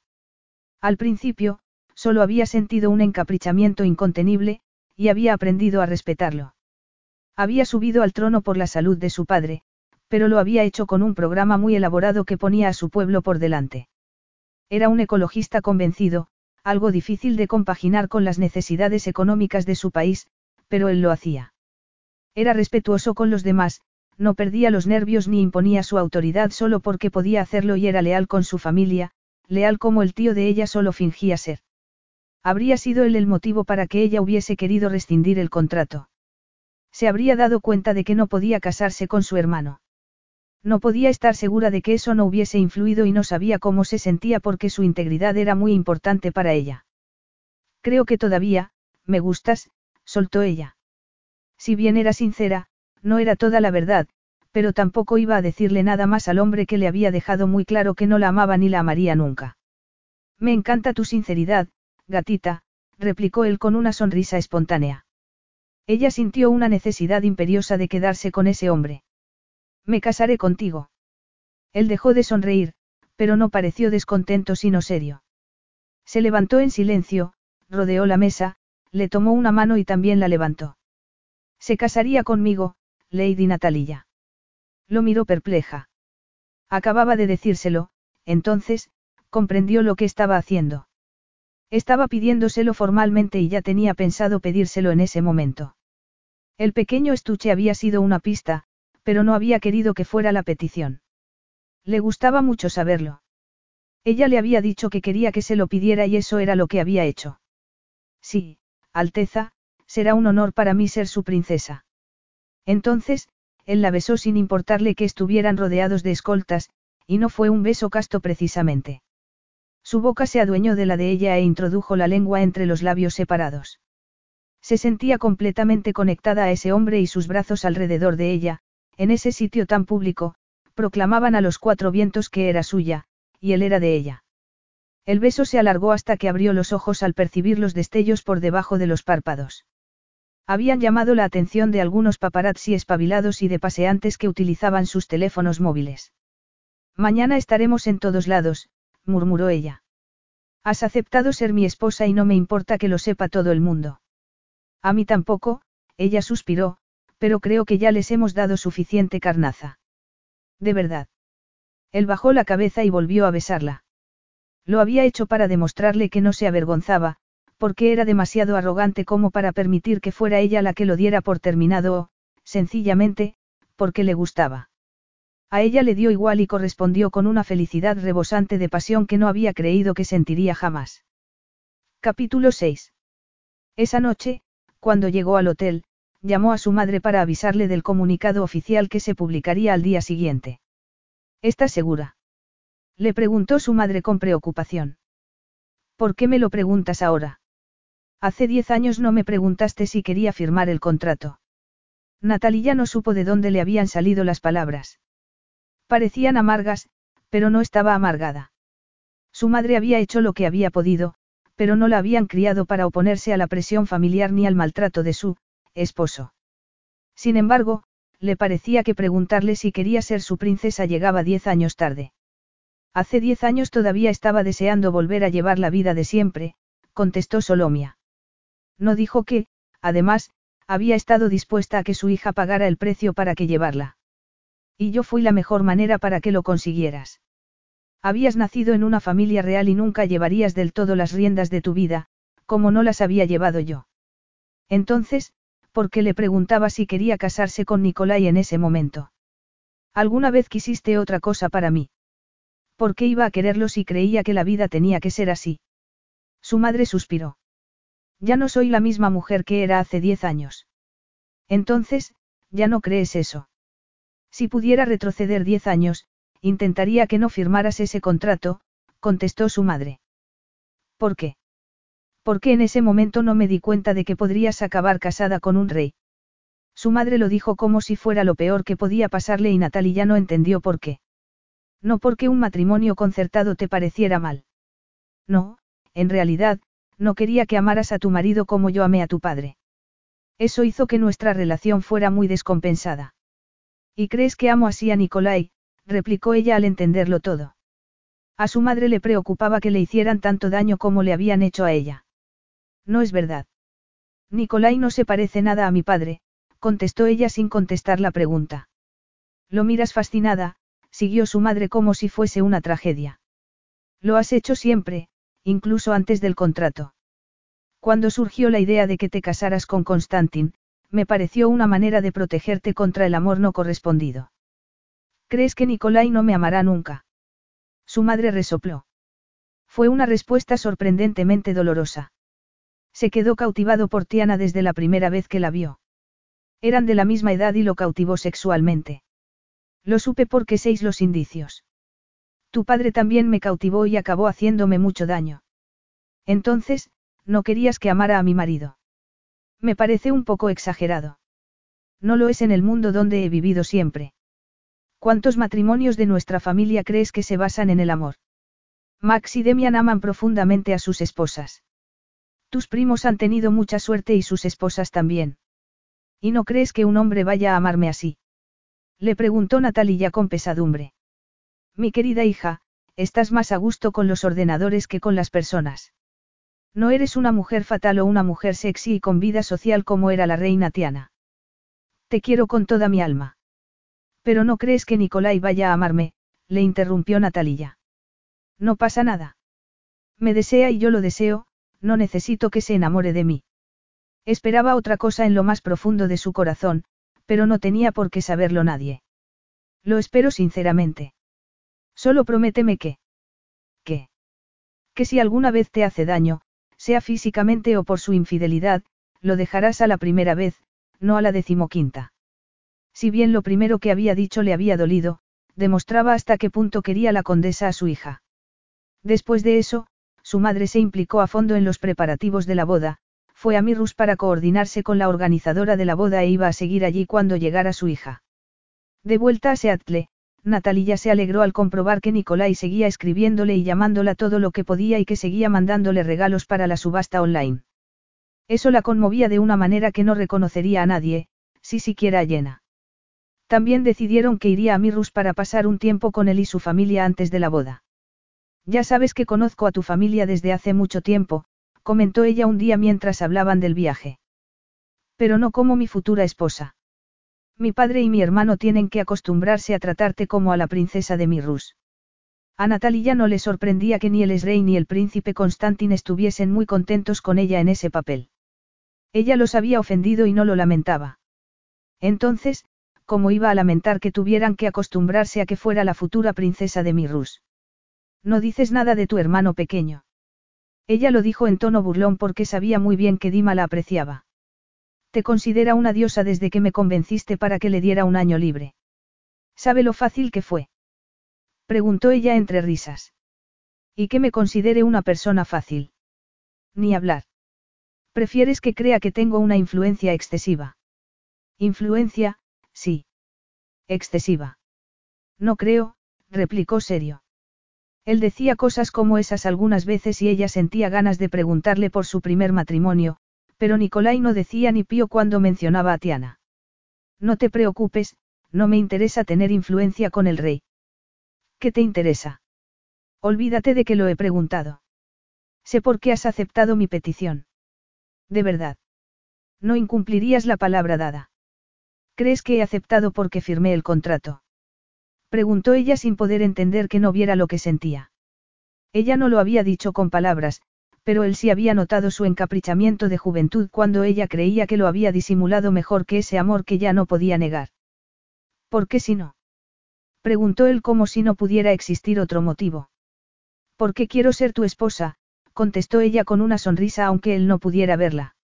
Le vienes muy bien a mi ego. Él lo dijo con satisfacción, pero, sobre todo, pareció complacido, y a ella le pareció que merecía la pena reconocer esa parte de la verdad. No creo que haga falta estimular tu ego, replicó ella en broma. Te sorprendería. Nicolai. Sí. Fuiste feliz con Tiana. Se hizo el silencio en la línea telefónica hasta que él suspiró. Fui inmensamente feliz al principio, pero luego lamenté haberla conocido y mucho más haberme casado con ella. Tu matrimonio parecía perfecto desde fuera. Lloraste su muerte, lo sé. Sí, pero fue un llanto mezclado con alivio y, sobre todo, lamenté la muerte de mi hijo nonato. Lo siento. Yo también lo sentí, pero esa parte de mi vida ha pasado. Empezaremos un capítulo nuevo. Ya lo hemos empezado. Nicolai, a pesar del poco tiempo que llevaban prometidos, se sentía impaciente durante las semanas previas a la boda y la deseaba cada vez más solo de saber que pronto sería suya. Le había sorprendido lo mucho que anhelaba acostarse con Natalia. Aunque era preciosa, no tenía la sensualidad descarada de Tiana ni se parecía físicamente a ella. Tiana había sido menuda, con curvas y rubia y él había creído que era la perfección sexual.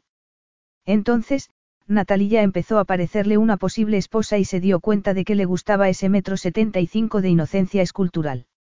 Estaba deseando acariciarla, paladearla y comprobar lo sensibles que eran esos pezones que coronaban sus discretos pechos.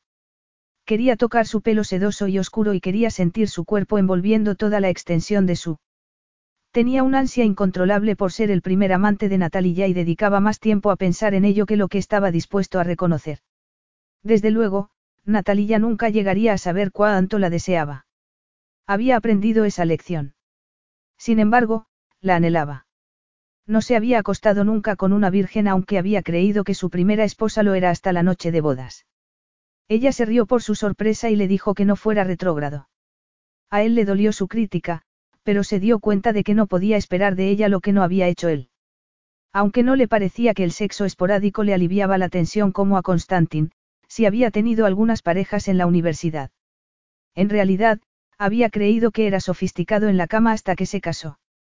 Tiana había sido una experta para atarlo con su sensualidad y él había tomado más de una decisión llevado por el deseo. No volvería a ser tan débil. Su prometida virgen no iba a utilizar esas tretas, se dijo a sí mismo con satisfacción.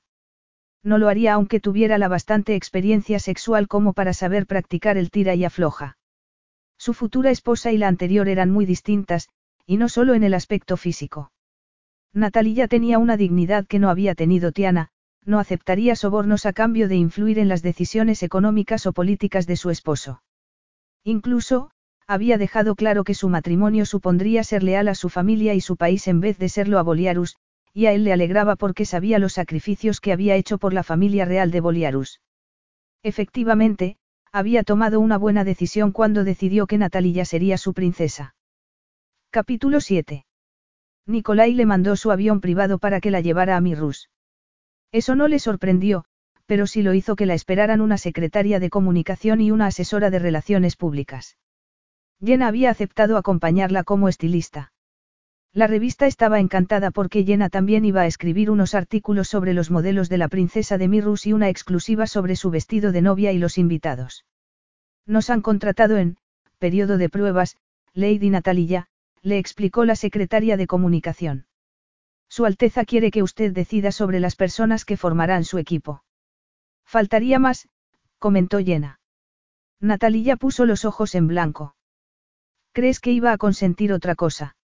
Bueno, estás cumpliendo un contrato draconiano que rechazarían todas las mujeres modernas aunque fuera para casarse con el rey bombón, contestó Jenna. La asesora de Relaciones Públicas levantó una mano con un gesto de agobio. Yo evitaría hablar del contrato, ella miró fijamente a Jenna. Tampoco emplearía expresiones como, rey bombón. Las cosas como ese contrato no permanecen en secreto. El contrato no ha sido nunca un secreto, intervino Natalia con cierta desesperación. Además, esta mujer moderna no es tan ingenua como para creer que todo el mundo se casa por amor. Eso es verdad, pero sería preferible que la prensa internacional se quedara con la parte romántica de su relación con el rey, insistió las relaciones públicas. ¿Qué parte romántica? preguntó ella. Natalia, por favor, esa vez intervino llena. Hasta yo puedo ver las chispas que saltan. Eso es química, no es romántico. Quizá ella amara a su prometido, pero no se hacía la ilusión de que fuera correspondida. Pareció como si las relaciones públicas creyera que ella estaba arrepintiéndose. Su Alteza la ha cortejado muy románticamente, Milady. Llámeme Natalia, por favor. Creo que sería buena idea que fuese acostumbrándose a que la llamen por su título antes de que se convierta en la princesa de Mirrus. Natalia hizo una mueca de disgusto, pero asintió con la cabeza. La otra mujer tenía razón, pero eso no quería decir que tuviera que gustarle. Aún así, formaba parte de la familia real de Boliarus y tenía experiencia con el protocolo. Le habían llamado, Lady, muchas veces, pero no le entusiasmaba aunque tuviera que resignarse.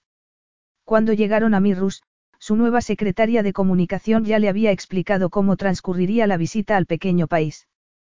Como futura princesa, la recibirían en el aeropuerto con un desfile y tendría que asistir a tres recepciones oficiales durante los cinco días de la visita. Nicolai había tenido razón, no se parecería nada a las otras veces que había estado en Mirrus. Si había esperado llegar a conocer al hombre con el que iba a casarse, eso no iba a ocurrir. Él estaba esperándola, con otras autoridades, cuando aterrizó el avión. Su secretaria de comunicación suspiró como si hubiese visto una película de amor. Su Alteza está sonriendo. Ella miró su atractivo rostro y solo pudo asentir con la cabeza. Estaba sonriendo y se dio cuenta de que no solía hacerlo. Sin embargo, durante el cortejo, la había honrado con esa sonrisa resplandeciente muchas veces y se había deleitado con su calidez, aunque no hubiese sabido lo excepcional que era. Será una magnífica noticia, comentó la asesora de Relaciones Públicas. Natalia dejó de sonreír y Nicolai frunció el ceño y dio un paso hacia adelante. Por favor, ¿te importaría olvidarte del punto de vista de Relaciones Públicas? Le pidió llena a la asesora de Relaciones Públicas mientras se abría paso para ponerse detrás de Natalia. No estaba sonriéndote por Relaciones Públicas, se alegra de que estés aquí, mi amiga. No están cumpliendo el protocolo, les recordó las relaciones públicas. La estilista no puede salir en las fotos con usted. Jenna es mi amiga por encima de todo y puede salir conmigo donde quiera, replicó Natalia. La otra mujer sacudió la cabeza y agarró a Jenna del brazo para retenerla. Será su amiga, pero no es ni de Mirrus ni de la nobleza. La señorita Beals no es la persona indicada para usted desde el punto de vista de las relaciones públicas. Por favor, suelte a Jenna, Natalia esperó a que la otra mujer obedeciera. Podemos hablarlo más tarde, pero me parece que sus puntos de vista y los míos no coinciden. La mirada de la otra mujer le dijo que estaba de acuerdo y eso iba a ser un problema, pero, en ese momento, tenía que saludar a Nicolai. Sonrió y bajó la escalerilla. El rey se alejó de las autoridades y le tendió la mano. Bienvenida a Mirrus, Natalia. Me alegro mucho de estar aquí, Nicolai. Entonces, él hizo algo completamente inesperado. Se inclinó como si fuera a besarla. Ella, hipnotizada por su cercanía, se quedó inmóvil, y Nicolai la besó delante de las autoridades, de la prensa y de los invitados a recibirla. Todos se borraron de su cabeza cuando los labios de él tocaron los de ella. Se inclinó hacia él, que no se movió para mantener la distancia protocolaria. Nicolai levantó la cabeza con la satisfacción reflejada claramente en su cara, pero ella no supo el motivo. Creo que voy a prescindir de las relaciones públicas, soltó ella sin poder evitarlo. Creo que vemos el mundo de una forma completamente distinta. De acuerdo. No te importa.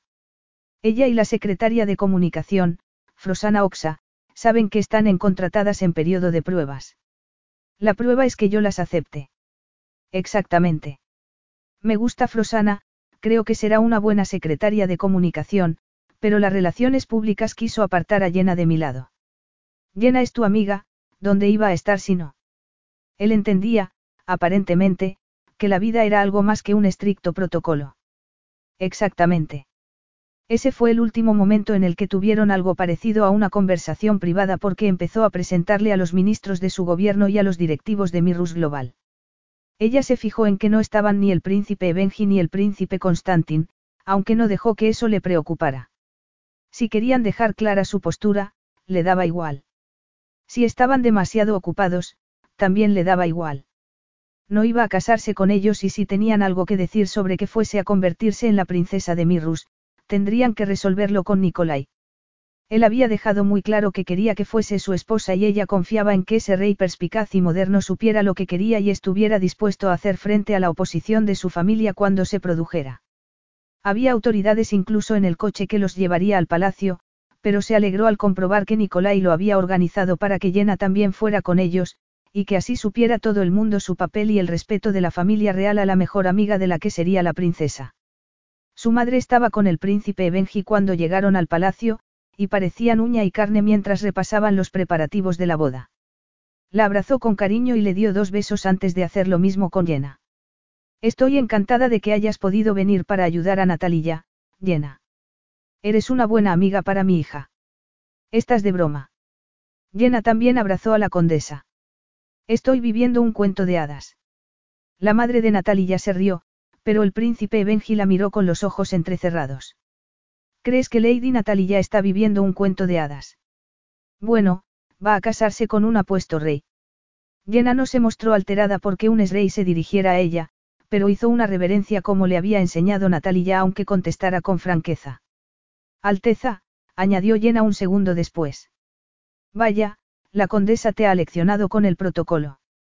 Os facilitará la aceptación, a Natalia y a ti, ahora y en el futuro. En realidad, fue Natalia. Es perfecta para ser princesa, pero eso ya lo sabía usted o no habría firmado ese contrato hace diez años. Natalia tuvo que contener una carcajada al ver la cara de estupefacción del Esrey. Es lo mismo que le he recordado a mi padre más de una vez durante las últimas semanas. Natalia se quedó mucho más pasmada por la decisión de Nicolai de airear las discrepancias con su padre delante de los demás que por su defensa de ella. Era demasiado firme como para permitir que ni siquiera un Esrey dudara de su elección. Creo que eres la autora de los artículos sobre la experiencia de Lady Natalia al salir con hombres, ¿no? Le preguntó el príncipe Benji a Sí. Resultó ser una buena campaña de relaciones públicas del cortejo de su hijo a mi amiga. Lo fue, él frunció el ceño, pero esa no era la intención del artículo, ¿verdad? No, la intención era mostrar la imagen para las primeras citas en cada temporada. Y yo que creía que era para abochornar a mi hijo y que rescindiera el contrato, replicó el príncipe Benji con ironía. ¿Cómo iba a serlo cuando a su hermano mayor no le abochornaba lo más mínimo que la mujer que había elegido para que fuera su esposa resultara atractiva a otros hombres? Preguntó Jenna. Eres ingeniosa, comentó el príncipe Benji sin enojo. Te vendrá bien si piensas asistir a los actos programados para presentar a Lady Natalia. Estoy invitada. Preguntó Jenna sin ser sarcástica por una vez. Claro que sí, contestó la madre de Natalia. Eres la mejor amiga de mi hija. Soy su estilista. Porque confía en ti más que en nadie. Si no, habríamos buscado otra estilista, pero, aún así, te habríamos invitado para que la acompañaras. Eso era novedad para Natalia, pero creía a su madre. Su madre ya no era esa mujer con necesidad de agradar que había sido cuando ella era pequeña. El príncipe Benji frunció el ceño cuando se enteró de que Natalia creía que no iba a congeniar con las relaciones públicas, pero bastó que Nicolai lo mirara para que el arrogante no expresara disconformidad. Vino con las mejores recomendaciones y tenía mucha experiencia con la realeza, comentó la madre de Natalia en tono pensativo. No quiero una asesora que crea que todo lo que hago es una oportunidad para las relaciones públicas, replicó Natalia. Ella había entendido que su vida había cambiado irrevocablemente cuando aceptó casarse con Nicolai, pero seguía siendo una persona independiente que pensaba vivir su propia vida. Has aceptado casarte con un rey. Tu vida ya no te pertenece, intervino el príncipe Benji sin acritud. No, pertenece muy sinceramente al pueblo de Mirrus, pero no pertenecerá nunca a una asesora de relaciones públicas, declaró Natalia con firmeza. Y yo que creía que me pertenecía en parte a mí, comentó Nicolai en tono burlón. Natalia sonrió ante los gestos de pasmo por ese comentario socarrón. Sí, tanto como tú me perteneces a mí. Pero ninguno de los dos queremos que unos dictadores disfrazados de colaboradores nos digan lo que tenemos que hacer. Esa vez, Nicolai habló en un tono muy serio mientras miraba a su padre y a los empleados. A lo mejor Gillian puede recomendarnos a alguien, propuso la madre de Natalia. Creo que tenéis puntos de vista parecidos sobre las relaciones públicas mezcladas con la vida y la familia. Natalia asintió por el comentario de su madre y con su mirada clavada en los ojos grises de Nicolai. Por un instante, pareció que estaban solos, hasta que el príncipe Benji dijo algo, la mirada de Nicolai se veló y empezaron a hablar de los pequeños detalles de la boda. Natalia y Nicolai no estuvieron solos hasta después de la cena y recepción de esa noche. A ella le presentaron a gran parte de la nobleza de Mirrus. Lo hizo el príncipe Benji y no mostró ni la más mínima reticencia a que fuera la próxima princesa de Mirrus. Ella ya había conocido a algunos durante la coronación de Nicolai y el funeral de Tiana, pero, naturalmente, la trataron de una forma completamente distinta. La miraban con mucha curiosidad, pero nadie tuvo el atrevimiento de decir nada en voz alta. Sin embargo, había estado destinada para el segundo hijo e iba a casarse con el rey. A pesar de la curiosidad y de que los actos oficiales no habían sido nunca su entretenimiento favorito, consiguió pasárselo bien. Sobre todo, porque si bien su padre se había ocupado de las presentaciones, Nicolai no se había apartado casi de su lado como si quisiera dejar claro que nadie la había obligado a casarse. En ese momento, Natalia y Nicolai estaban paseando por el jardín privado, que estaba maravillosamente iluminado para destacar las fuentes y las flores de colores. Es increíble, comentó ella, que no había estado allí en otras visitas. A mi madre le encantaban las flores exóticas, no solo las orquídeas. Hay flores que florecen de día y otras de noche, añadió él como si recordara los tiempos felices. No se mueren en invierno. Preguntó ella preguntándose cómo sería el jardín de día. Hay una cubierta de cristal retráctil que se saca cuando hace frío. Increíble. Y desmesurado, sí, pero le hacía feliz a mi madre y a mí también me parecía bien tener un sitio en el palacio reservado para la familia y los amigos más íntimos. Entonces, no se usa para impresionar a los VIP. Preguntó ella solo medio en broma. No, mi padre discutía con mi madre porque él sí quería hacerlo, pero ella se mantuvo firme. Y él la amaba tanto que no se imponía. A Natalia le costaba imaginarse al arrogante rey en el papel de esposo devoto. La respetaba. No sé si la amaba, pero esa parte de su relación no era asunto mío. Debía de respetarla mucho para no usar el jardín como él quería después de que ella falleciera. Sí, Nicolai dirigió una mirada muy elocuente a Natalia. Mi madre también era imponente. Se parecía a alguien que yo me sé y no cedía en cuestiones que consideraba importantes. No me extrañaría que hubiera hecho prometerle, en el lecho de muerte, que no degradaría el jardín. A Natalia le habría gusto conocer a esa mujer. Estás llamándome testaruda. Estás intentando decir que no lo eres. Replicó él. No se llega muy lejos dando el brazo a torcer, contestó ella encogiéndose de hombros. Eso es verdad. Tú también eres bastante testarudo. Y arrogante, según tú. Fue todo por relaciones públicas. Le preguntó Natalia sin quererlo. En realidad, había estado pensando en la promesa que necesitaba que él le hiciera. Nicolai la llevó a un banco con respaldo y tapizado siguiendo la temática romana de todo el jardín. La sentó a su lado. La fuente central que tenían delante daba una sensación de privacidad que seguramente era falsa, pero era muy bonita. ¿Qué fue por relaciones públicas? Le preguntó él con una perplejidad sincera. Creía que había quedado claro que este jardín no es de uso público. Las relaciones públicas dijo que tu cortejo había sido una maniobra de relaciones públicas. Estás preguntándome si mis intentos de demostrarte que estamos hechos el uno para el otro eran para quedar bien delante del público. Preguntó él, que parecía desconcertado. Que Constantin hubiese rescindido el contrato habría dado mala prensa, Natalia suspiró. Habría pasado lo mismo si lo hubiese rescindido yo. La prensa habría indagado para saber los motivos y podría haber encontrado lo mismo que encontré yo. Podrían haberle llamado el príncipe Playboy, pero a mí no me preocupan esas cosas tanto como a mi padre. De verdad. De verdad. Me pondría furioso que alguno de mis hermanos se casara y siguiera teniendo aventuras, pero antes, solo espero que se comporten con dignidad. Además, contestando a tu pregunta, no, mi cortejo no fue una maniobra de relaciones públicas. Cortejo es una palabra muy anticuada. En cierto sentido, pertenezco a un mundo antiguo, reconoció él encogiéndose de hombros. Ella pensó en el sutil cambio de expresión y sonrió. Sí, creo que es verdad. Tú, a tu manera, también perteneces a un mundo antiguo. Ella no podía negarlo.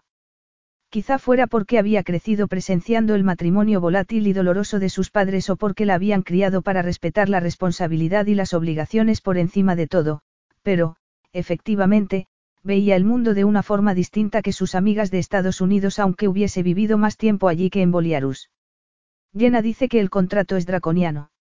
¿No has pensado tú lo mismo? Le preguntó él. Sí. Pero, aún así, lo has respetado. Mi decisión de casarme tiene más que ver contigo que con el contrato, replicó ella con una sinceridad que podría haber sido imprudente. No estaba dispuesta a reconocer que amaba a un hombre que no lo quería, pero tampoco iba a dejar que creyera que actuaba por sentido del deber. Recapacitando, se preguntó si habría incumplido el contrato aunque Constantin no hubiese sido un hombre en el que no podía confiar. No podía imaginarse una noche de bodas con otro hombre que no fuese Nicolai. Me haces un honor al decir eso. Nicolai lo había dicho en un tono formal, pero con una mirada ardiente. Su cuerpo reaccionó al instante a esa mirada. Se le endurecieron los pezones debajo de la seda del vestido que se cerraba en el cuello y le dejaba las espaldas al aire y apretó las piernas por unas sensaciones que solo había conocido con él. De repente, el ambiente fue tórrido. Tú me has dado la misma certeza. Le salió una voz ronca que delataba el efecto de su mirada en ella, y no pudo hacer nada al respecto. No estaban besándose ni hablando de nada íntimo, pero el deseo sexual se adueñaba de ella como una oleada que se llevaba por delante cualquier otro pensamiento o sentimiento. ¿Me deseas? Él lo dijo en un tono de satisfacción mezclada con sorpresa, lo cual, no tenía sentido porque él conocía esa historia y no podía sorprenderle que lo deseara. Aunque la pasión que despertaba en ella le sorprendía a sí misma. Temblaba literalmente por las ganas de tocar a ese hombre y de que él la tocara. Se inclinó hacia adelante y levantó la cabeza hasta que sus labios casi se rozaron. Claro que te deseo. Además, el evidente deseo de él aumentaba su anhelo hasta que no tuvo más remedio que pasar a la acción. Le puso las manos en el pecho por debajo de la chaqueta del traje, notó la calidez de su cuerpo a través de la tela de la camisa y sus labios tocaron los de él, que dejó escapar un gruñido. Lo agarró de la camisa y le pasó la lengua por los labios como le había hecho él, que sacó la lengua para entrelazarla con la de ella, pero no bastaba, necesitaba más contacto. Se sentó ahorcajada sobre sus poderosos muslos con el vestido cayendo alrededor de ellos como una cascada de seda. Sintió la presión de su protuberancia en el rincón más sensible de su cuerpo. Se contoneó para sentirlo más y darse más placer.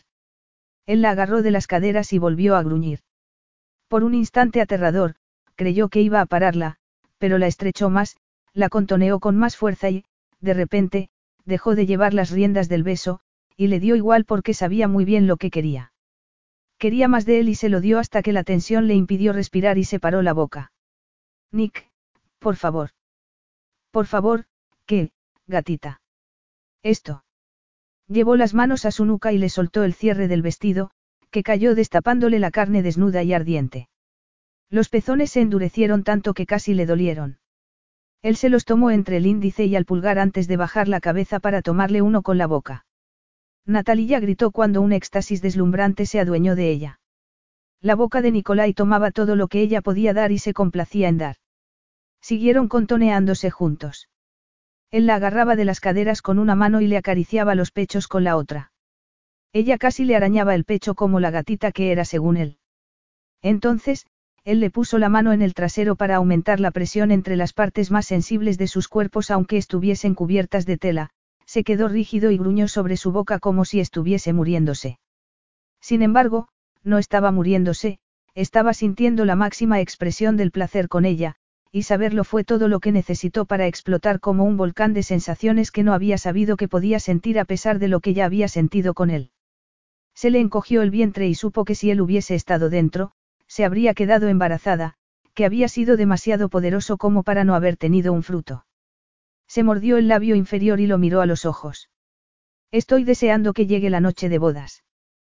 Pensaba que el sexo no era para tanto. No te has acostado con nadie, ¿cómo ibas a saberlo? Le preguntó él con una sonrisa íntima. No me ha importado nunca, reconoció ella.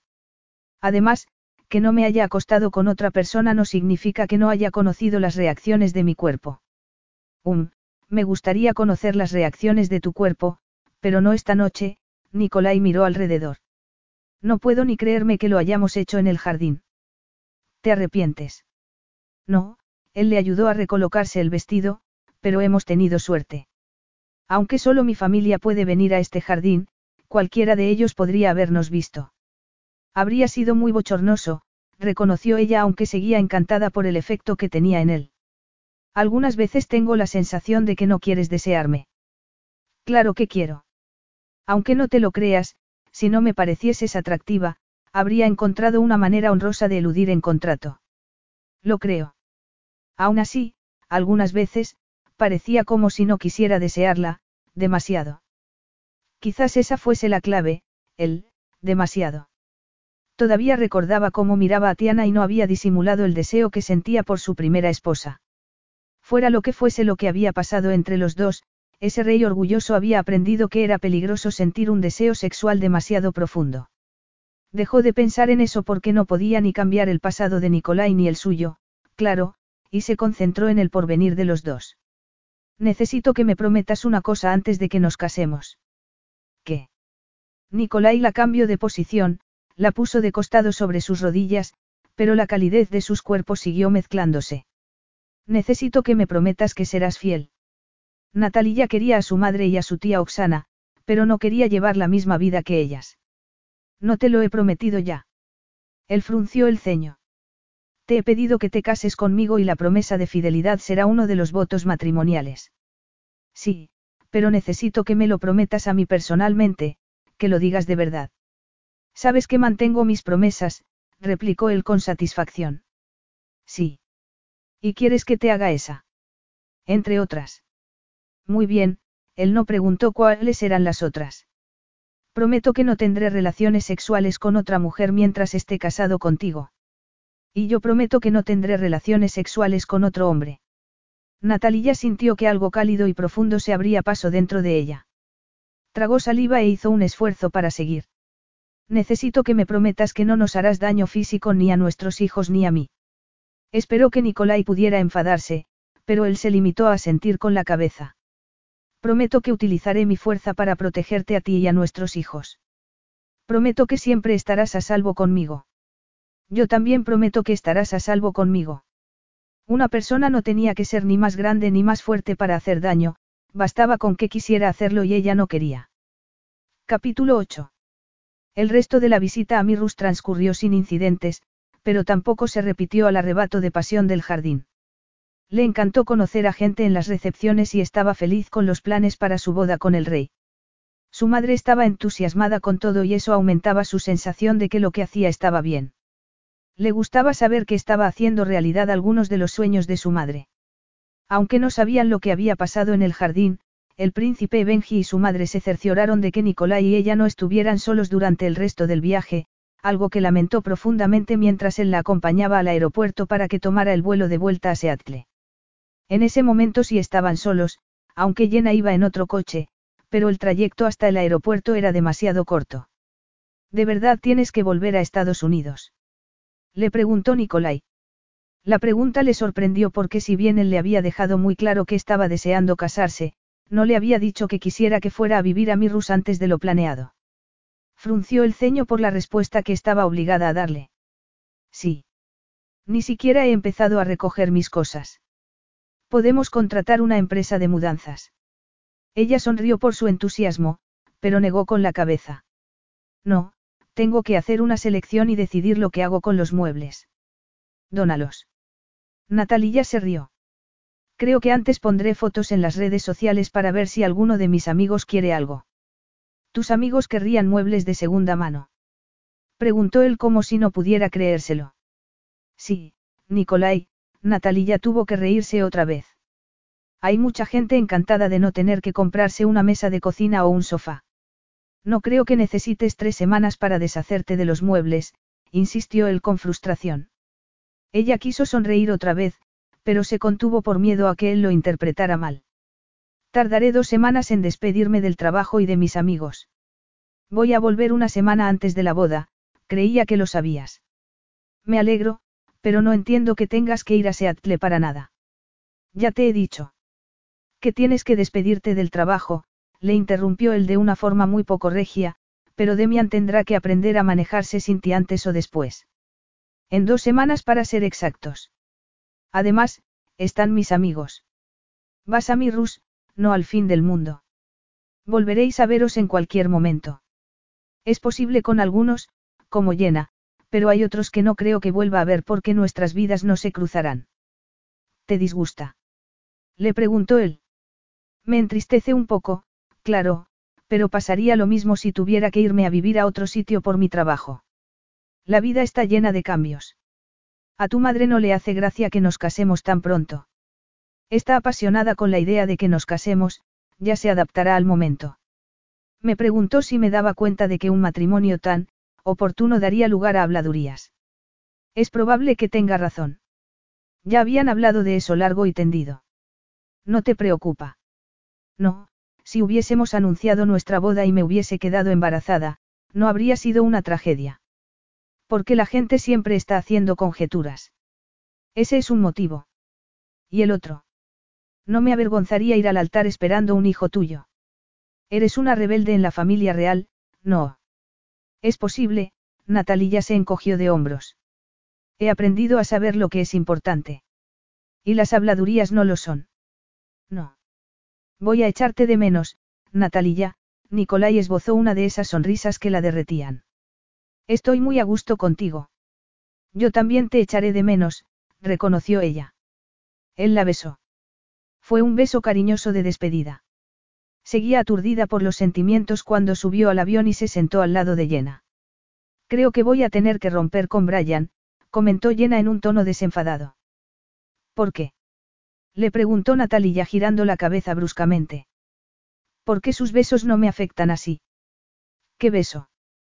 Por favor, porque iba a querer Su Alteza estar a solas contigo si no era para darte un beso de despedida sin público. Me dio un beso. Me lo he imaginado porque ha subido al avión en trance. No estaba en trance. Casi, Llena la miró fijamente. Ahora entiendo mejor que vayas a casarte con él. ¿Por qué me quedo un poco abobada cuando me besa? ¿Por qué lo amas? No es un cuento de hadas, Llena, replicó Natalia quedándose inmóvil. No, pero amas al rey y tú le gustas. No me ama. ¿Te importa? Le preguntó Llena con curiosidad. Debería, no. No lo sé. Debería si fueses alguien que quieres casarse por amor, pero no lo eres. Aunque fue un matrimonio concertado, tu madre se enamoró de tu padre y él también, pero eso no garantizó la felicidad de nadie. No.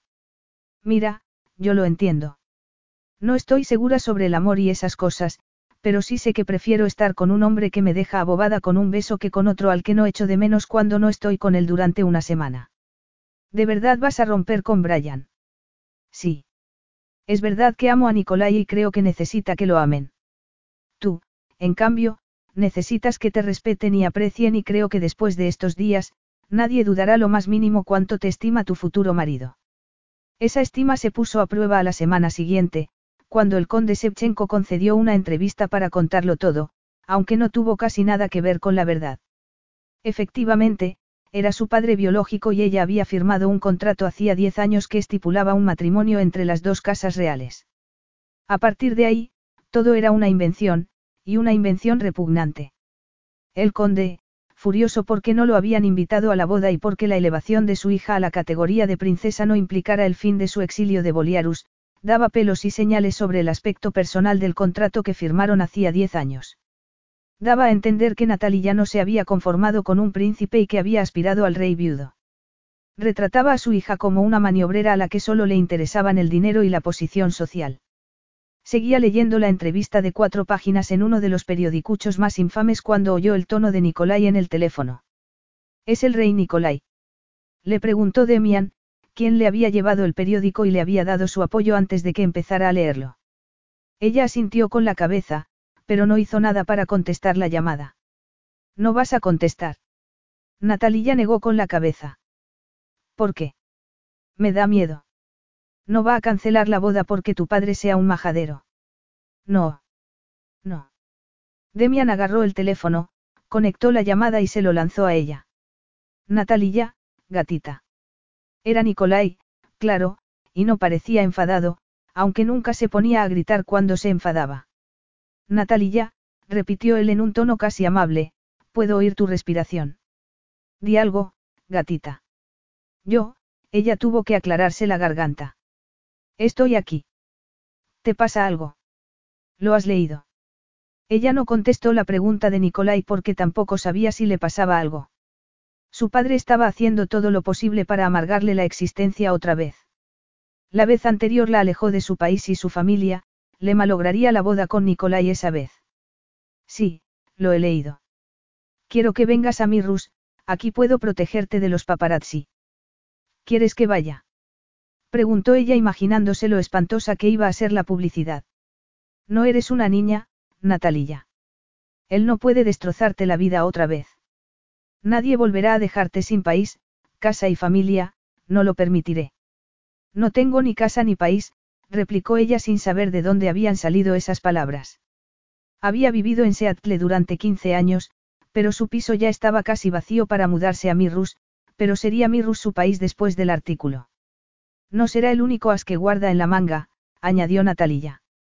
Seguramente, mi padre también tendrá pensado dar una entrevista en televisión. Tu país y tu casa ya son el Palacio Real de Mirrus y pronto serás mi princesa. Puede decir lo que quiera, pero eso no va a cambiar. Pero siempre será un problema. Su padre no iba a quedarse de brazos cruzados, estaba dispuesto a llamar la atención como fuera. Elaboraremos un plan para lidiar con el conde, pero no quiero que tú tengas que lidiar con el acoso de la prensa sin mi apoyo. Natalia notaba que palidecía solo de pensar en lo acosadora que podía llegar a ser. Romper cualquier conexión con Mirrus y con su familia sería lo más digno. Empezó a darle vueltas a todo ello en la cabeza y se mareó. ¿Qué dice? Demian le puso una mano en la espalda para que se inclinara hacia adelante. Respira, Natalia, concéntrate en respirar. Espera un segundo, Nicolai. Ella intentó tomar un par de bocanadas de aire. No estás bien, gruñó Nicolai. Natalia tomó otra bocanada de aire mientras se reponía del mareo. Se incorporó mientras oía por el teléfono que Nicolai bramaba órdenes a alguien. Puedes volver a llamar más tarde si es un mal momento, le sugirió ella. No, no me cuelgues, gatita. De acuerdo. Ella miró a Demian y se preguntó qué estaría imaginándose. Su primo tenía una expresión sombría, pero alargó una mano para agarrarle el hombro. Todo va a salir bien, Natalia. Ella se encogió de hombros sin estar muy convencida de que tuviera razón. Gatita, por favor, pon el altavoz del teléfono. ¿Por qué? Una de las cosas que primero aprendía cualquier miembro de una casa real era no poner el altavoz del teléfono para que no pudiera oírles nadie. He oído al príncipe Demian, contestó Nicolai. También me gustaría hablar con él. Seguía pareciéndole raro, pero Natalia hizo lo que le había pedido. ¿Qué pasa? Preguntó Demian dirigiéndose al teléfono. Sin embargo, fue Natalia la que contestó. Nicolai quiere que me vaya a Mirrus para evitar a la prensa. Algo parecido al alivio se reflejó en los rasgos graníticos de su primo. Es una buena idea. No voy a huir. No iba a permitir que su padre le obligara a abandonar sus planes y su trabajo. Venir a tu casa no es huir, intervino Nicolai. Sé juiciosa, Natalia, añadió Demian. Los buitres no te dejarán ni ir a la frutería sin acosarte. Tengo compromisos para la semana que viene. Ella tomó otra bocanada de aire y la soltó lentamente mientras se recordaba que ya no era una niña sometida a los caprichos de su padre. No pasará nada, me quedaré en casa de mi madre. Ya había pensado hacerlo durante los dos últimos días de su estancia en Seattle, después de que el albergue se llevara su cama, que les había donado. Pero tu madre está aquí y su casa no es segura. Su piso está en una comunidad cerrada que, incluso, tiene vigilantes que hacen rondas. Un guarda privado en un cochecito de golf. Preguntó Demian con desdén. Nicolai estaba alarmantemente silencioso. Nicolai. Sí, gatita. No va a pasarme nada, pero gracias por preocuparte. Tenía que pensar muchas cosas y sabía que no tomaría una decisión imparcial si iba a Mirrus. No podía pensar solo en lo que quisiera ella, tenía que tener en cuenta lo que fuese mejor para Nicolai y el pueblo de Mirrus. Efectivamente, no te pasará nada. Demian, por favor, retén a Natalia hasta que llegue. ¿Qué quieres decir? No puedes dejarlo todo y venir aquí. Vas a venir tú a Mirrus. Dentro de una semana, Nicolai, tenemos que pensar la mejor manera de ocuparnos de todo esto y es posible que lo mejor sea que no vaya a Mirrus en un futuro inmediato. Demian dejó escapar un sonido de desacuerdo y Nicolai soltó un improperio. Te veré dentro de unas horas. Nicolai, no hace falta. ¿Cómo iba a conseguir tomar la decisión de romper si él estaba allí tentándola? Sé lo que estás pensando, Natalia, y no va a suceder. No vamos a rescindir el contrato, no vas a echarte atrás, replicó él en un tono nada aristocrático. Príncipe Demian. La retendré, Alteza. Natalia lo miró con el ceño fruncido y él se encogió de hombros. Tiene sentido, Natalia, y lo sabes. Nicolai, tienes que darte cuenta de que mi tío querrá que cancele la boda para evitar un escándalo mayor. El gesto sombrío de Demian indicaba que estaba de acuerdo. Lo repito, no vamos a cancelar la boda, insistió Nicolai. Rechazaré con toda la firmeza necesaria cualquier intento de hacer que tú pagues lo que ha hecho tu padre. Demian sonrió en vez de preocuparse por la amenaza de Nicolai. Perfecto. Natalia intentaba asimilar que su prometido no buscara la forma más fácil de evitar el escándalo, que ni siquiera quisiera oír hablar de romper el compromiso. Había sido inamovible hasta el momento, pero le parecía incomprensible que Nicolai no se lo planteara ante lo que estaba haciendo su padre y lo que podía avecinarse. Hasta dentro de unas horas, Natalia. Nicolai y su servicio de seguridad, mayor que de costumbre, se bajaron del ascensor en la última planta del edificio Yurkovich Tanner. El príncipe Demian estaba esperándolos. Está en su despacho, trabajando. Nicolai supo, por el tono del otro hombre, que éste no estaba contento con la situación. Típico de Natalia.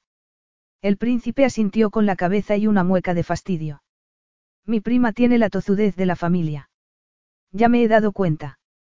Fingirá que está bien, pero está pasándolo mal, el príncipe Demian se dirigió a un pasillo enmoquetado. Acompáñame. El servicio de seguridad de Nicolai tomó posiciones hasta que solo uno se quedó con él.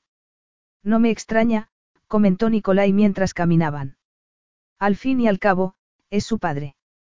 Que intenta arruinarle la existencia, el malnacido. Desde luego. El príncipe se paró delante de una puerta y se giró hacia Nicolai. No la defraudarás, ¿verdad? Querrá sacrificar su futuro por un bien superior. La conozco. La expresión del príncipe no auguraba nada bueno para Nicolai si contestaba algo que no fuese, no. Aún así, a Nicolai le daba igual porque no pensaba dejar que esa mujer tan especial sufriera más de lo que ya había sufrido por culpa de su padre, e iba a ser su princesa. Como hizo hace diez años al firmar aquel contrato. Sí. Quiere casarse conmigo, afirmó Nicolai con convencimiento. Estoy de acuerdo, pero vas a desprenderte de ella. Jamás. Permaneceré a su lado, como no hizo su familia hace todos esos años. El príncipe Demian asintió con la cabeza y un gesto serio que no indicaba que le hubiese ofendido lo que había dicho Nicolai. Nuestro rey no se portó bien con ella y la condesa. No. El príncipe puso una expresión tensa. Fedir y Oxana tomaron decisiones difíciles por el bien del país. Demian, como hijo adoptado, aunque no oficialmente, siempre había tenido licencia para llamar por el nombre de pila al rey y la reina. Aún así, es una decisión que tú no habrías tomado. El príncipe Demian podía ser implacable, y por eso se había casado con la única mujer que podía desestabilizar la economía Seboliarus, pero era incondicionalmente leal. Además, Nicolai se había enterado de que el príncipe se había ocupado de que Natalia quedase protegida con el contrato prematrimonial.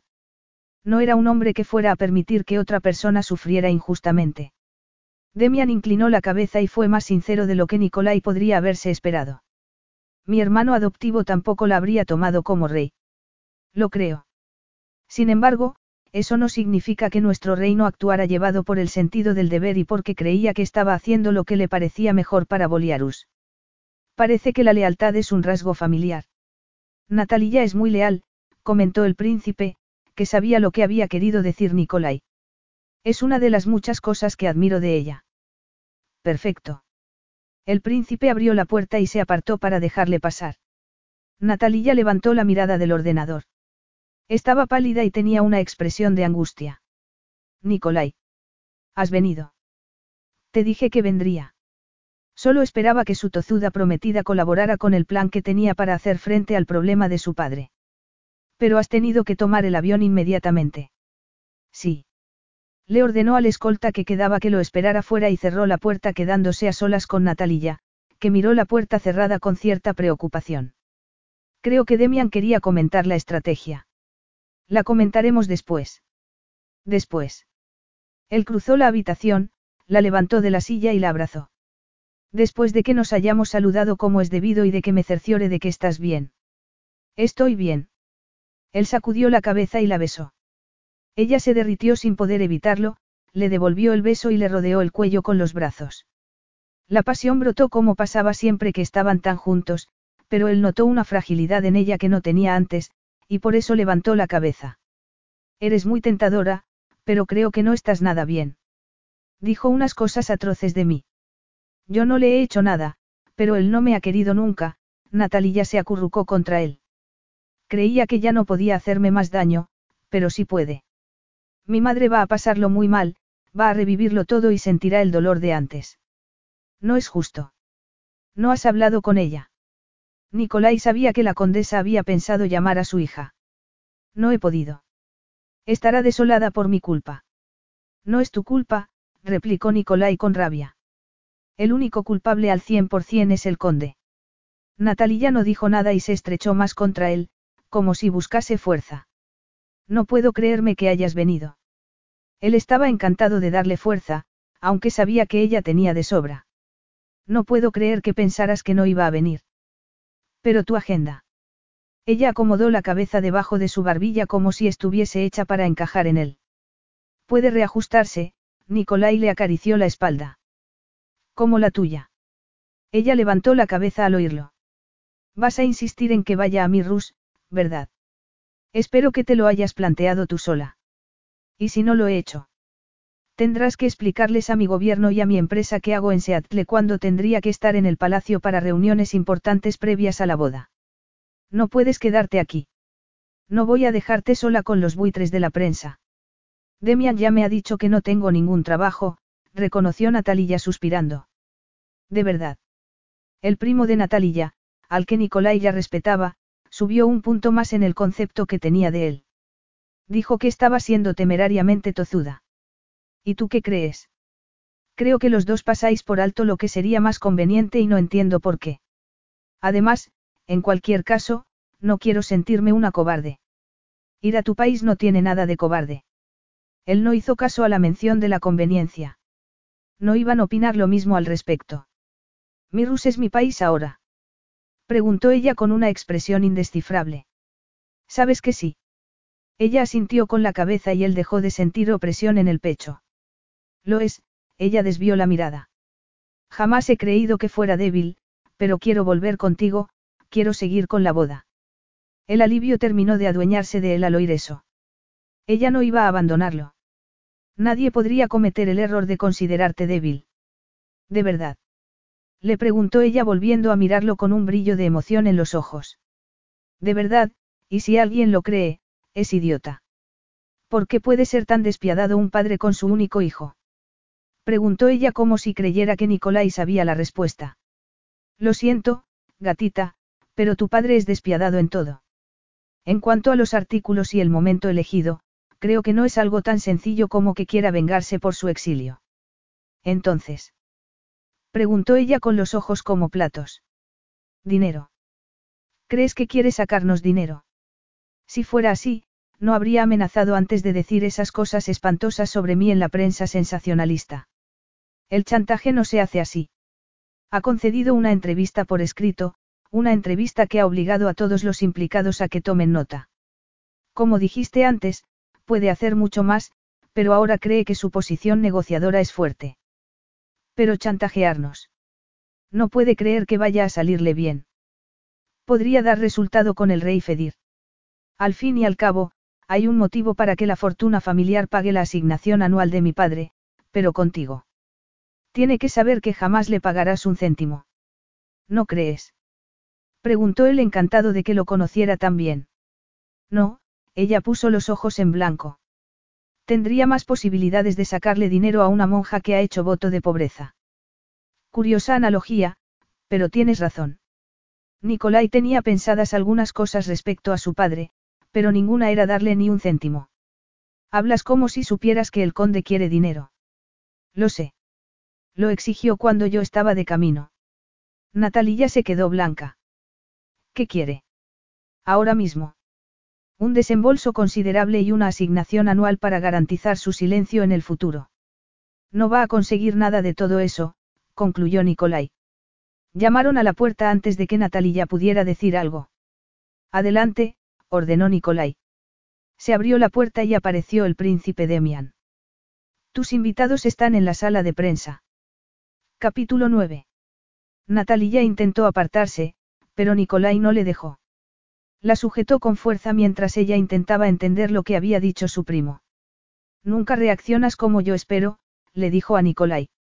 Su intachable rey, conocido por su solemne comportamiento, le guiñó un ojo. Piensa que así no te aburrirás nunca conmigo. Había cierta seriedad bajo el tono burlón que a ella le gustaría entender mejor. Le dio unas palmadas en el musculoso pecho sin importarle que su primo estuviese delante. Es imposible que eso vaya a pasar. Si no os importa dejar esa cháchara empalagosa, todo el mundo está esperando, intervino Demian con sorna desde la puerta. Danos un minuto, le pidió Nicolai. Demian asintió con la cabeza y se marchó. ¿Estás preparada? Le preguntó Nicolai a Natalia. ¿Para qué? Vamos a dar una rueda de prensa. ¿Qué? ¿Por qué? Vamos a desarmar al enemigo. Pero mi tío, no lo aceptaría bajo ningún concepto. No es el rey aquí. Sin embargo, el rey Fedir podría acabar pagándolo. Existía el peligro de que el escándalo de su tío, acallado durante tanto tiempo, saliera a la luz si su padre decidía vengarse, aunque tampoco estaba segura de que Danilo fuera a arriesgarse a perder los ingresos que recibía de la familia real de Boliarus. Fuera como fuese, lo que hiciese su rey no era responsabilidad suya, como no lo había sido lo que hizo su padre. ¿Qué ha sido ese sonido que has hecho? Le preguntó Nicolai como si no estuviesen en medio de una conversación muy seria. Sorpresa, contestó ella. Acabo de pensar en mi tío como mi rey. Yo soy tu rey ahora, replicó Nicolai sin disimular la satisfacción. Ella sonrió con el corazón acelerado sin motivo, o con todo el motivo del mundo. Sí. Para mí es un honor y un privilegio protegeros a ti y a tu madre como parte de mi familia. Además, lo haré mucho mejor que tú es rey. Otra vez está saliéndote la arrogancia. Es posible. Darás la rueda de prensa conmigo. Estás preguntándomelo. Sí. La daré, pero no sé muy bien qué tenemos que decir. Sin que sirva de precedente, será un favor personal para mí que me dejes llevar la iniciativa. De acuerdo. ¿Hay algo más? ¿Qué? Al margen de la rueda de prensa, tenemos dos alternativas legales. Podemos demandar al conde por chantaje. Pasará algún tiempo en la cárcel aunque tenga un buen abogado. Además, también puedes demandarlo por difamación y que se pase el futuro inmediato yendo de un tribunal a otro. No hará falta que ganemos para arruinarlo con los honorarios de los abogados. Por primera vez, Natalia pensó que su padre podría no salirse con la suya. ¿Por qué no se le había ocurrido la alternativa legal? ¿Por qué habría provocado un escándalo y eso era anatema para la familia real de Boliarus, pero el escándalo era inevitable en esa situación. El silencio de su padre no se garantizaría ni pagando el chantaje. Era despiadado y vengativo, y no muy listo. Podría enfadarse y hacer algo que acabaría perjudicándole más a él que a su madre y a ella, pero, aún así, les afectaría a ellas, como pasó con lo que hizo y el exilio. Podría ir a la cárcel. Todas las llamadas al palacio y a mi teléfono están grabadas. Eso quería decir que habían grabado las pruebas de su intento de extorsión al rey. Debería haber ido a la cárcel por lo que le hizo a mi madre. Ha vuelto a infringir la ley y debería pagar por ello, pero tengo que hablar con mi madre antes de que tome una decisión. No esperaba menos de ti. La acusación es igual de grave aunque esperemos un par de días, Nicolai le tomó la cara entre las manos. Al intentar chantajearme, es culpable de traición a la corona de Mirrus aunque no presentemos ninguna demanda en Estados Unidos y si intenta entrar en nuestro país, lo detendrán, juzgarán y, probablemente, encarcelarán. Nicolai no podía tener ni idea de lo que significaba eso para ella. Efectivamente, iban a desarmar al enemigo. ¿Y la rueda de prensa? Preguntó ella. Aclararemos la historia. Entonces, apareció llena para darle apoyo moral, pero también para ayudarle a que se arreglara. Una vez más, Nicolai había pensado en todo. Cuando llegaron la sala de prensa, el servicio de seguridad ya estaba en sus puestos. Había una mesa con una tela con los colores de la casa de Merikov y el escudo de Mirrus. La sala de prensa estaba abarrotada. Había periodistas de los principales noticiarios de televisión, de revistas y de periódicos. Demian estaba en un lado con personas que ella no conocía. Una de esas personas se adelantó, se presentó como el responsable de prensa del rey Nicolai de Mirrus, agradeció la presencia de todos, dio algunas instrucciones para los turnos de preguntas y presentó a Nicolai y Natalia. Quiero agradecerles que hayan venido, empezó Nicolai con firmeza. Comprensiblemente, mi prometida, Lady Natalia de Boliarus, está muy dolida y molesta por la calumniosa entrevista que ha concedido su padre, el deshonroso conde Shevchenko. Nikolai sonrió a Natalia y ella se sintió mejor, lo hubiera hecho de cara a la galería o porque se preocupaba sinceramente por ella. Lo único cierto de todo lo que dijo el conde es que había un contrato. Nadie, ni el rey Fedir ni nosotros, ha intentado ocultarlo nunca. Se oyeron unos murmullos que se silenciaron en cuanto quedó claro que el rey Nicolai no seguiría hasta que se hubiesen callado. El contrato no era entre mi hermano y Lady Natalia. Pero no se esperaba que ella se casara con él. Preguntó un osado periodista. Lo acallaron, pero Nicolai contestó. Es contrato se firmó hace diez años. Si hubiesen querido casarse, ya lo habrían hecho, no.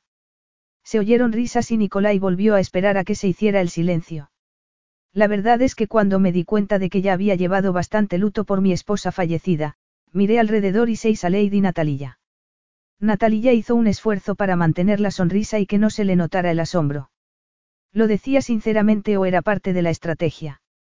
Mi hermano hizo oficial sus ganas de no cumplir el contrato y me dejó el camino abierto para que cortejara a la mujer que quería a mi lado, pero no se confundan, estaba dispuesto a robársela si no la dejaba él. Se oyeron los murmullos de sorpresa y de los dedos que tecleaban precipitadamente sobre las pantallas táctiles. Natalia, aunque sabía todo lo que había pasado, casi se creyó la versión de Nicolai. Por eso, es completamente falso que Natalia se fijara en mí porque soy rey. Lo cierto es que fue justo al revés. Me fijé en ella y la cortejé con toda la intención de conseguirla. ¿Cómo se siente por todo eso, Lady Natalia? Le preguntó una periodista. Honrada y muy complacida.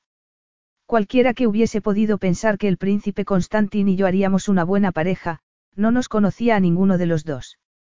¿No le gusta el príncipe? Preguntó alguien.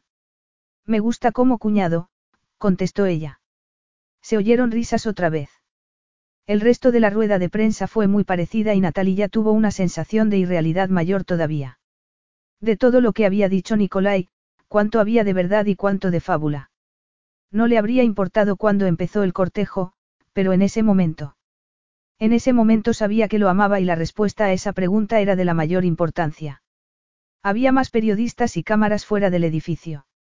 Eran los que no habían estado invitados a la rueda de prensa, eran los que habían leído la entrevista con su padre y no habían querido quedarse sin su parte del pastel. Natalia pudo verlos desde el helicóptero mientras despegaba de la azotea. Iban en helicóptero, y no en el avión que había llevado a Nikolai, porque él se había negado a dejarla expuesta a los chacales que la esperaban, y ella no pudo evitar sentir cierta satisfacción porque los buitres se habían quedado sin presa. Una empresa de mudanzas recogería el resto de sus cosas y las llevarían a Mirrus al día siguiente. Frosana, su secretaria de comunicación, estaba ocupándose de cancelar las citas con sus amigos o de organizar citas virtuales desde el palacio. Mientras sobrevolaban el mar revuelto y Nicolai trabajaba y se comunicaba desde su ordenador portátil, ella se dio cuenta de que su vida había cambiado irreversiblemente, de que la boda solo era un formalismo. Ya no trabajaba en Yurkovich Tanner, ya no vivía en el precioso piso que se había comprado con su dinero, ya no podía encontrarse con Llena en su cafetería preferida. Ya no saldría de compras ella sola ni saldría de excursión ella sola ni haría nada ella sola. Desde ese momento en adelante, siempre tendría escolta. Aunque todavía no se había celebrado la boda, ya era parte de la casa real de Merikov. Todavía no tenía el título de princesa, pero ese vuelo representaba el final de su independencia personal. Quizá por eso se hubiese resistido a ir a Mirrus antes de lo previsto.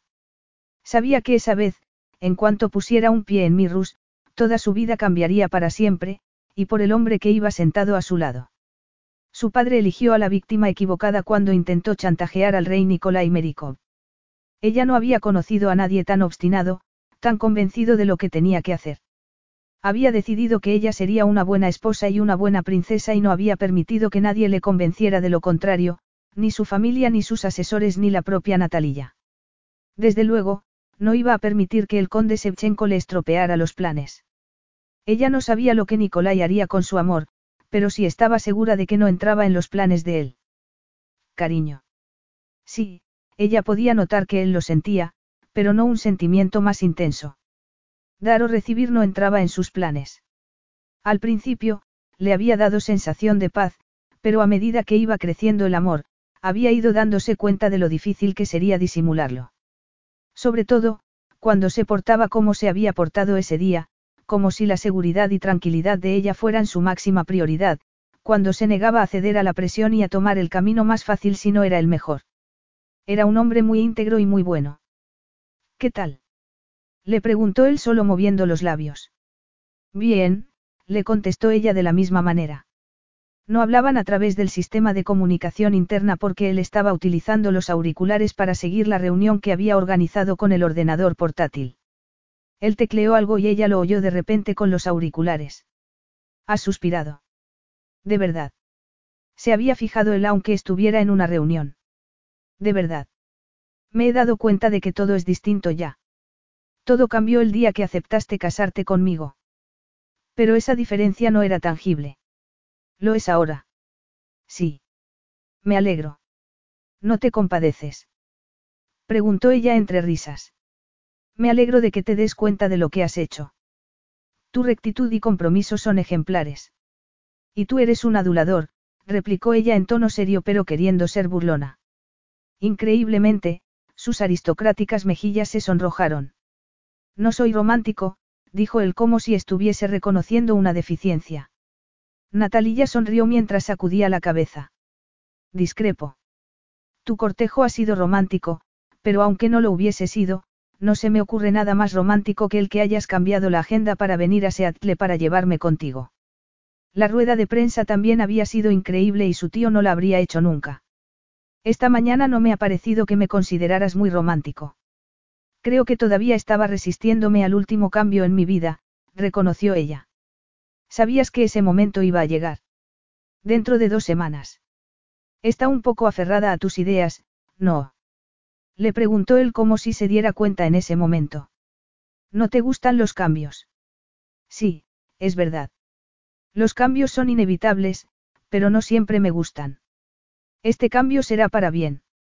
Si no lo creyera, no habría aceptado casarme contigo, ella esbozó una sonrisa tranquilizadora. Y no creas que necesito cenas románticas en el parque para ser feliz. Tu manera de salir en mi defensa hoy, tu manera de impedir que me convirtiera en chivo expiatorio de mi padre aunque yo creyera que tenía que serlo, esos son los gestos que cimentan el cariño para toda la vida. No era la declaración de amor que anhelaba hacer su corazón, pero sí era más de lo que había creído que reconocería antes de los acontecimientos del día. Espero que no se den muchas situaciones así, pero te aseguro que siempre estaré de tu parte. Te creo. Era increíble, pero confiaba en él como no confiaba en nadie, ni en su madre, a la que adoraba. Me alegro, repitió él. Natalia vio que uno de los hombres de la conferencia que se veía en la pantalla de ordenador sacudía una mano como si quisiera llamar la atención de Nicolai. Creo que te necesitan, comentó ella señalando el ordenador. Estoy muy bien a mi aire. Él asintió con la cabeza y volvió a la reunión sin decir nada más, confiando en lo que había dicho ella, que se dio cuenta de que eso también le gustaba mucho. Capítulo 10. Los días previos a la boda fueron mucho más ajetreados de lo que ella se había imaginado. Como no había pensado estar en Mirrus tan pronto, también era un baño de realidad que de repente tuviera una agenda completa. Siempre había sabido que ser princesa era un trabajo, y más la princesa de Mirrus, pero estaba dándose cuenta de lo mucho que se había necesitado a alguien en su puesto. Estaba a disposición de Mirrus Global por sus conocimientos informáticos tan especializados y eso le ocupaba parte de su tiempo, pero no se había encontrado con nada que fuese complicado o le exigiese mucha dedicación. No veía casi a su prometido durante el día, tenían las agendas completas y no coincidían. Cenaban siempre juntos, pero ni siquiera podían hablar en privado aunque no fueran cenas oficiales. Él insistía en que pasaran una hora juntos, todas las tardes, en el jardín privado del palacio, pero no volvieron a besarse como lo hicieron antes de que ella se marchara a Seattle, y no sabía muy bien por qué. No era porque él no la deseara. La tensión sexual entre ellos iba aumentando a medida que se acercaba el día de la boda. No tenía mucha experiencia y no sabía qué hacer en esos casos, pero tampoco era retraída ni lo había sido nunca. Dos días antes de la boda, mientras estaban charlando en el jardín como habían hecho todas las tardes desde hacía una semana, le puso una mano en un muslo. Nicolai reaccionó como si hubiese sentido una descarga eléctrica. Se levantó de un salto y se alejó unos metros antes de darse la vuelta. ¿Qué estás haciendo? Natalia frunció el ceño e intentó entender esa reacción desmesurada. ¿Qué pasa, Nicolai? Creía que expresar la pasión no tenía nada de malo. Es verdad, reconoció él como si sintiera un dolor físico. Ella lo miró de arriba abajo y vio la erección debajo de los pantalones. Le dolería. Basta. Le regañó él. Basta, ¿qué? Que no te mire. Preguntó ella con incredulidad. Sí. Eso era cada vez más raro. ¿Por qué? Se lo prometí a tu madre, contestó él entre dientes. Le prometiste a mi madre que no te miraría. Que no te tocaría antes de la noche de bodas. Sintió rabia contra su madre por habérselo pedido y contra él por haberlo aceptado. Ni lo más mínimo. Él se encogió de hombros. ¿Qué significa eso? Preguntó ella sin disimular la rabia. Significa que estoy en la cuerda floja. Si te toco o dejo que me toques, si te beso, él se estremeció visiblemente solo de pensarlo. Todo explotaría y yo incumpliría mi promesa. La que hiciste a mi madre. Preguntó ella en tono de censura. ¿Por qué hiciste esa promesa? Era demasiado listo como para no saber lo complicado que sería para los dos cumplirla. ¿Por qué ella me lo pidió?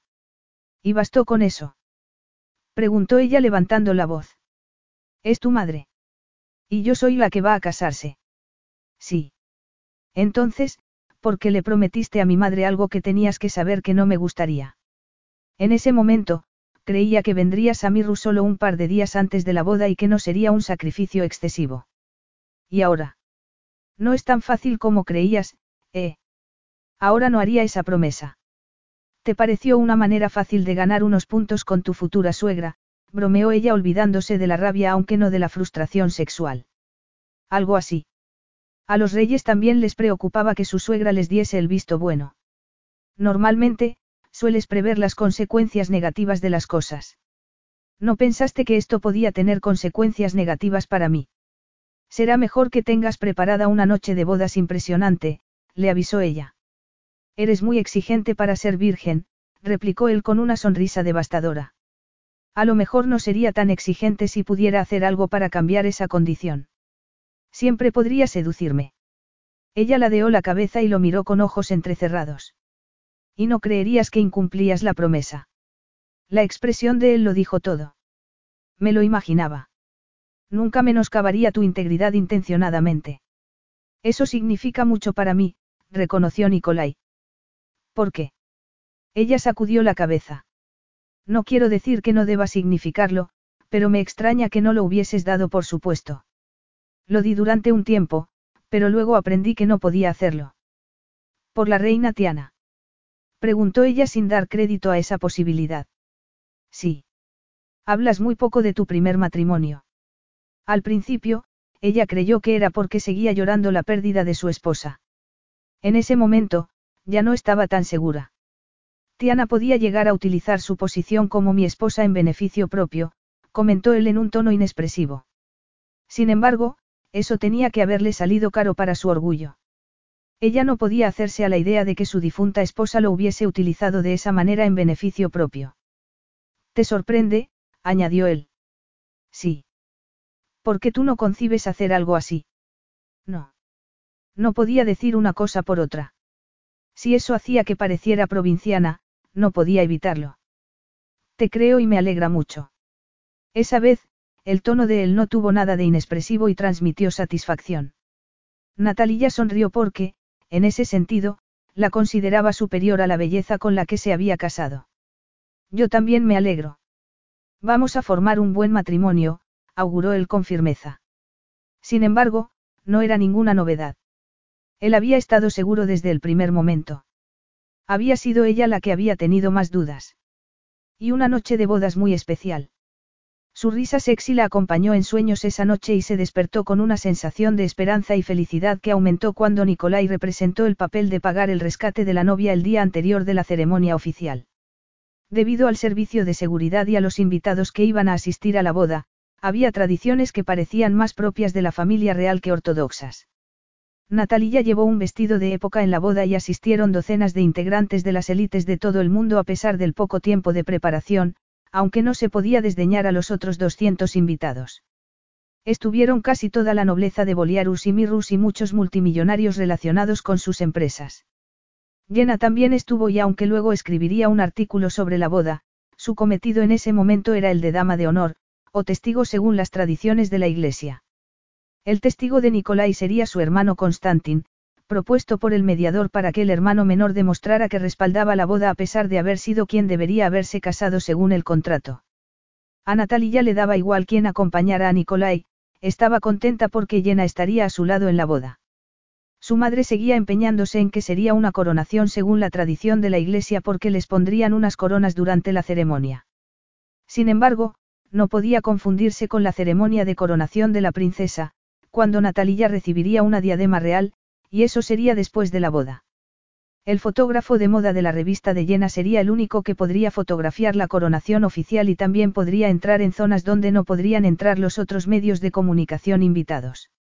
Nicolai había manifestado su descontento con la prensa que había elaborado historias basándose en las declaraciones infamantes del padre de Natalia sobre su codicia y sus maquinaciones y la había excluido de la coronación oficial. Por eso estaba el fotógrafo de Jenna en la habitación cuando Jenna, como estilista, había recomendado que le dieran los últimos toques a la imagen de Natalia. Lady Natalia, ya tenéis el aspecto lo bastante regio para ser la princesa de Mirrus, bromeó Jenna. A Natalia le habría sorprendido que nadie le insinuara que eligiera a alguien con una posición más elevada en la escala social para que fuese su dama de honor, y lo comentó en ese momento. Me alegro muchísimo de que estés aquí en este momento. Estoy segura de que si no, sería un manojo de nervios. Y yo creo que no estás nerviosa porque vas a casarte con el hombre de tus sueños, pero ¿quién soy yo para decirlo? Replicó llena entre risas. Además, jamás existió la posibilidad de que alguien pudiera discutir tu decisión de que fuera tu ayudante. Tu madre y el rey bombón cortaron de raíz cualquier discusión antes incluso de que dieras mi nombre a la organizadora. ¿Cómo lo sabes? Le preguntó Natalia. Porque yo, al contrario que tú, escucho las habladurías, querida amiga. Natalia se rió y se preparó para prometer que pasaría el resto de su vida sirviendo al pueblo de Mirrus como la princesa de su rey.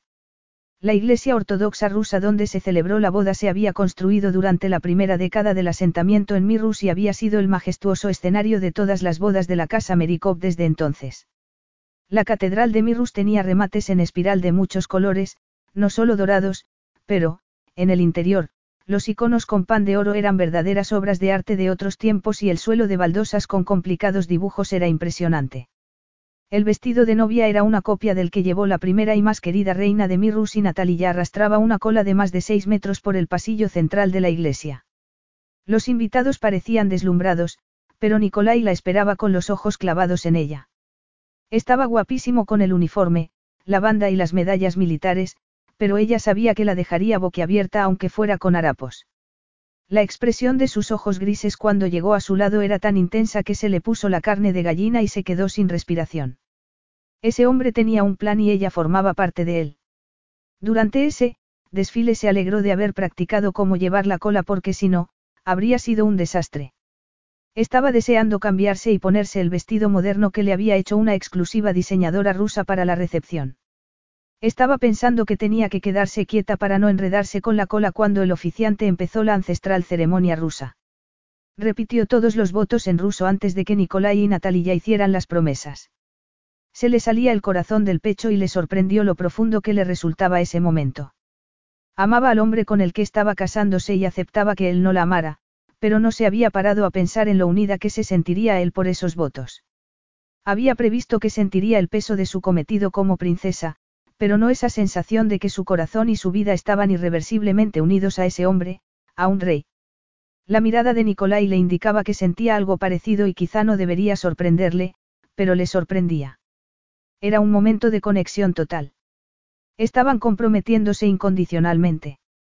A Natalia no le gustaban las grandes celebraciones, pero sonrió hasta que le dolieron las mejillas mientras le presentaban, o volvían a presentar, a lo más granado de la sociedad y agradecía todas las felicitaciones con la misma sinceridad. Sin embargo, cuando Jenna se acercó a ella y le preguntó si estaba dispuesta a marcharse, ella quiso gritar que sí, pero no podía. Nos quedan horas todavía, le susurró con resignación a su mejor amiga. No, según tu marido. Natalia miró alrededor, con los ojos como platos, para buscar a Nicolai. ¿Qué quieres decir? Habían pasado juntos gran parte de la recepción, pero no podían quedarse toda la noche uno al lado del otro, y tampoco podía encontrarlo en ese momento. Su Alteza me ha mandado a por ti. ¿A por mí? Preguntó Natalia como si no entendiera nada. Me ha dicho algo sobre una promesa que le hiciste para la noche de bodas.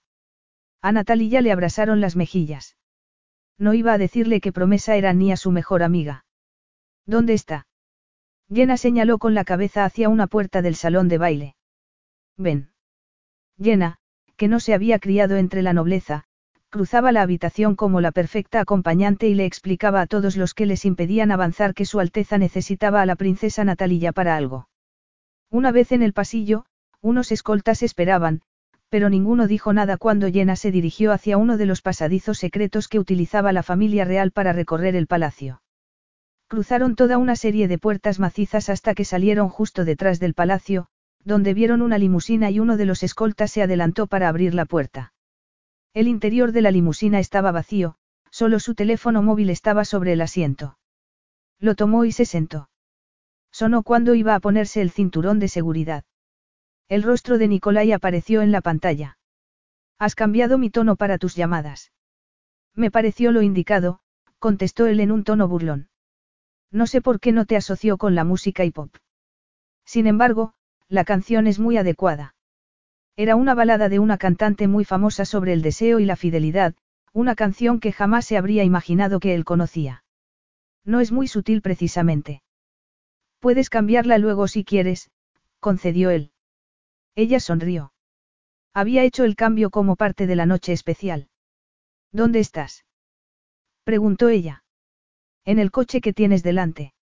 Ella se acordó de que, efectivamente, había un coche delante de la limusina y otro detrás. Una comitiva discreta sin banderines ni nada. ¿Por qué estás ahí y no aquí? Te mereces una noche de bodas muy especial, no que la primera vez sea en el asiento trasero de una limusina.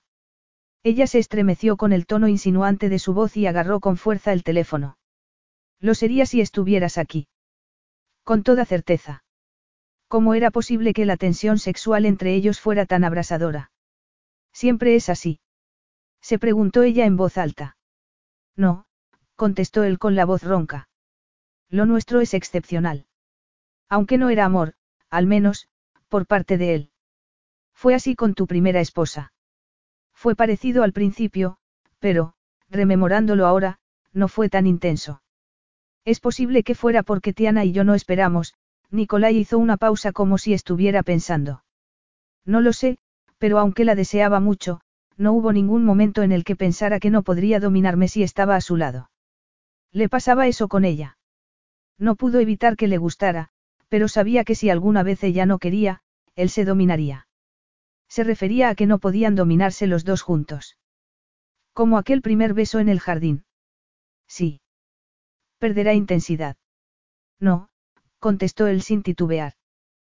Pero has dicho que con la reina Tiana. Lo que tuve con mi primera esposa fue distinto. Estaba cautivado y ella utilizó el sexo para controlarme y manipularme, pero no me di cuenta hasta que llevábamos más de un año casados. Indudablemente, estaba solo en el coche y con el separador levantado, como ella. Natalia se movió en el asiento como si quisiera aliviar esa sensación de anhelo que no se sofocaba ni hablando de su difunta esposa. Aunque eso sea verdad, no puedo imaginarse que no estuviera igual de cautivada por ti. Porque tú lo estás, replicó Nicolai con satisfacción. Lo sabes. Hacemos una buena pareja. Sí. Ella no podía negarlo, como tampoco podía negar que le gustaría que estuviese en ese momento con ella sin importarle dónde fuera la primera vez. ¿A dónde vamos? A un sitio donde podrás pasar la espectacular noche de bodas que te mereces. ¿Cuánto vamos a tardar en llegar? Solo unos 45 minutos. Solo. Tranquila, gatita, llegaremos antes de que te des cuenta. Te mantendré distraída. La distrajo contándole lo que tenía pensado para esa noche. Cuando paró la limusina, estaba tan excitada que no podía quitarse el cinturón de seguridad. Cuando lo consiguió, abrió la puerta, temblorosa pero sin ninguna reticencia. Nicolai le tomó la mano, Prácticamente la sacó de un tirón y la abrazó. Habéis perdido el temple, Alteza. Ella lo preguntó con la voz entrecortada mientras se estrechaba contra su protuberancia sin el más mínimo recato. Sí. Él le dijo, en ruso, que la deseaba y que era tan hermosa que no podía resistirse. Luego, la tomó en brazos y la estrujó contra el pecho. Ella intentó respirar para recuperar algo del equilibrio. Creía que cruzar la puerta con la novia en brazos era una tradición occidental. Él no dijo nada y tampoco la miró, se limitó a cubrir la distancia hasta la casa de montaña con unas zancadas largas e impacientes. Ella vio algo por el rabillo del ojo y se quedó boquiabierta. Me has traído a un glaciar. La casa estaba en una montaña escarpada con vistas a un precioso glaciar azul. Mañana, farfulló él mientras se abría la puerta. Mañana, ¿qué? Hablaremos. Él saludó con la cabeza a la mujer que había abierto la puerta, pero no dijo nada. Natalia la saludó con la mano y recibió una sonrisa cálida y burlona a cambio. Tienes un poco de prisa, ¿eh? Le susurró ella al oído. Él se estremeció, pero no aminoró el paso mientras subía las escaleras. Entraron en un dormitorio enorme y él dio un portazo al cerrar la gruesa puerta con el pie. Ella le habría tomado el pelo por dar portazos, pero, de repente, había llegado, ese momento. Iban a hacer el amor, a acostarse, fuera lo que fuese, ella sabía que la cambiaría para siempre. El reino la soltó y ella lo besó en el cuello y sacó un poco la lengua para saborearlo. Se tensó por dentro y las placenteras palpitaciones entre los muslos que había sentido desde hacía media hora se convirtieron en una oleada de anhelo. Nicolai la soltó con un gruñido y retrocedió. Ella fue a seguirlo, pero él levantó las manos como si quisiera detenerla. ¿Qué pasa? Preguntó Natalia. Eres virgen. ¿Y qué? Mañana no lo seré. Precisamente. Él se dio la vuelta y agarró el picaporte de la puerta. ¿A dónde vas? Le preguntó ella sin salir de su asombro. Necesitas, delicadeza. Eso era discutible. Natalia no se sentía delicada, se sentía ardiente y anhelante. Y. Necesito algo de tiempo. ¿Por qué? Para poder ser delicado. No quiero que seas delicado. Él se dio la vuelta para mirarla. Eso lo dices ahora, pero... No sigas, le interrumpió ella. No me digas que sabes lo que quiero mejor que yo misma. Tengo 28 años y soy virgen porque he querido, no porque los hombres de mi vida hayan sabido lo que era mejor para mí y me hayan protegido. Serás una apasionada defensora de los derechos de las mujeres en mi Rus.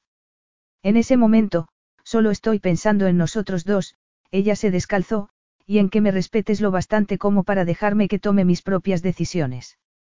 Tomó aire con alivio cuando él soltó el picaporte de la puerta. Es una cuestión física, no de que crea que conozco tu cuerpo mejor que tú misma. Lo era, pero también podía perdonarlo porque no sabía todos los datos. Tengo, juguetes.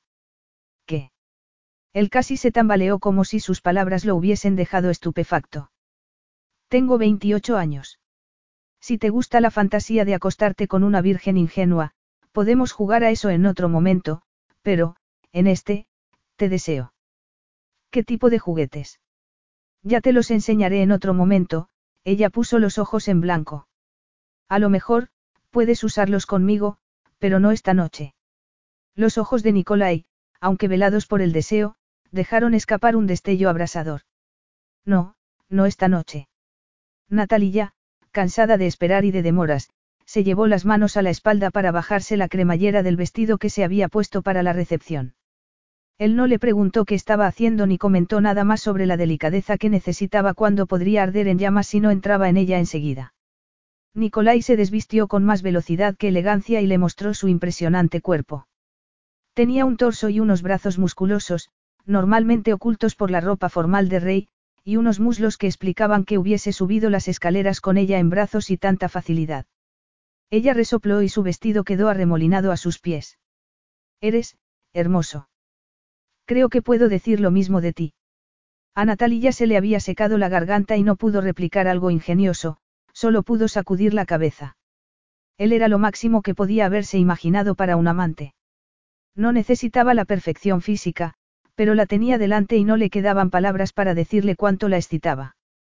Fue a bajarse las bragas, pero él le agarró las manos. Déjame a mí. Ella asintió con la cabeza y retiró las manos para ponérselas en el escultural pecho. Le pasó las puntas de los dedos por los pezones mientras él le soltaba el sujetador. Los dos tomaron aire. Él tomó los pechos con las manos y le acarició los pezones endurecidos con la yema del pulgar. Eres del tamaño perfecto para mis manos. Ella gimió por la sensación que estaba adueñándose de ella, pero no pensaba quedarse cruzada de brazos. Se inclinó hacia adelante y le tomó los pequeños pezones entre los dientes, y se quedó encantada por el gruñido de placer que dejó escapar su regio marido. Había leído que a algunos hombres les encantaba que jugaran con sus pezones, que a otros no les gustaba y que a otros más les daba igual. Se alegró de que él fuera de los primeros, le gustaba provocarle esa reacción. La impresionante erección le vibraba contra la piel y la excitaba más todavía. Todas las fantasías que había tenido durante años con ese hombre se quedaban cortas en comparación con poder acariciarlo y saber que él tenía las mismas ganas de acariciarle a ella. Fue besándole el pecho y el cuello hasta que sus bocas se encontraron otra vez mientras él le producía oleadas de placer sensual con diestras caricias en los pechos. Luego, le bajó las bragas sin dejar de besarla. Terminó de quitárselas y se arrodilló para ir bajándole las medias con arrebatadoras caricias por el interior de los muslos. Ese hombre entendía el cuerpo de la mujer y sabía cómo darle placer. Nicolai se inclinó un poco hacia atrás para mirarle el cuerpo desnudo. Crasiva. Creía que eso era lo que te había dicho a ti, replicó ella sin poder respirar y con las rodillas flaqueándole. Lo dijiste en inglés.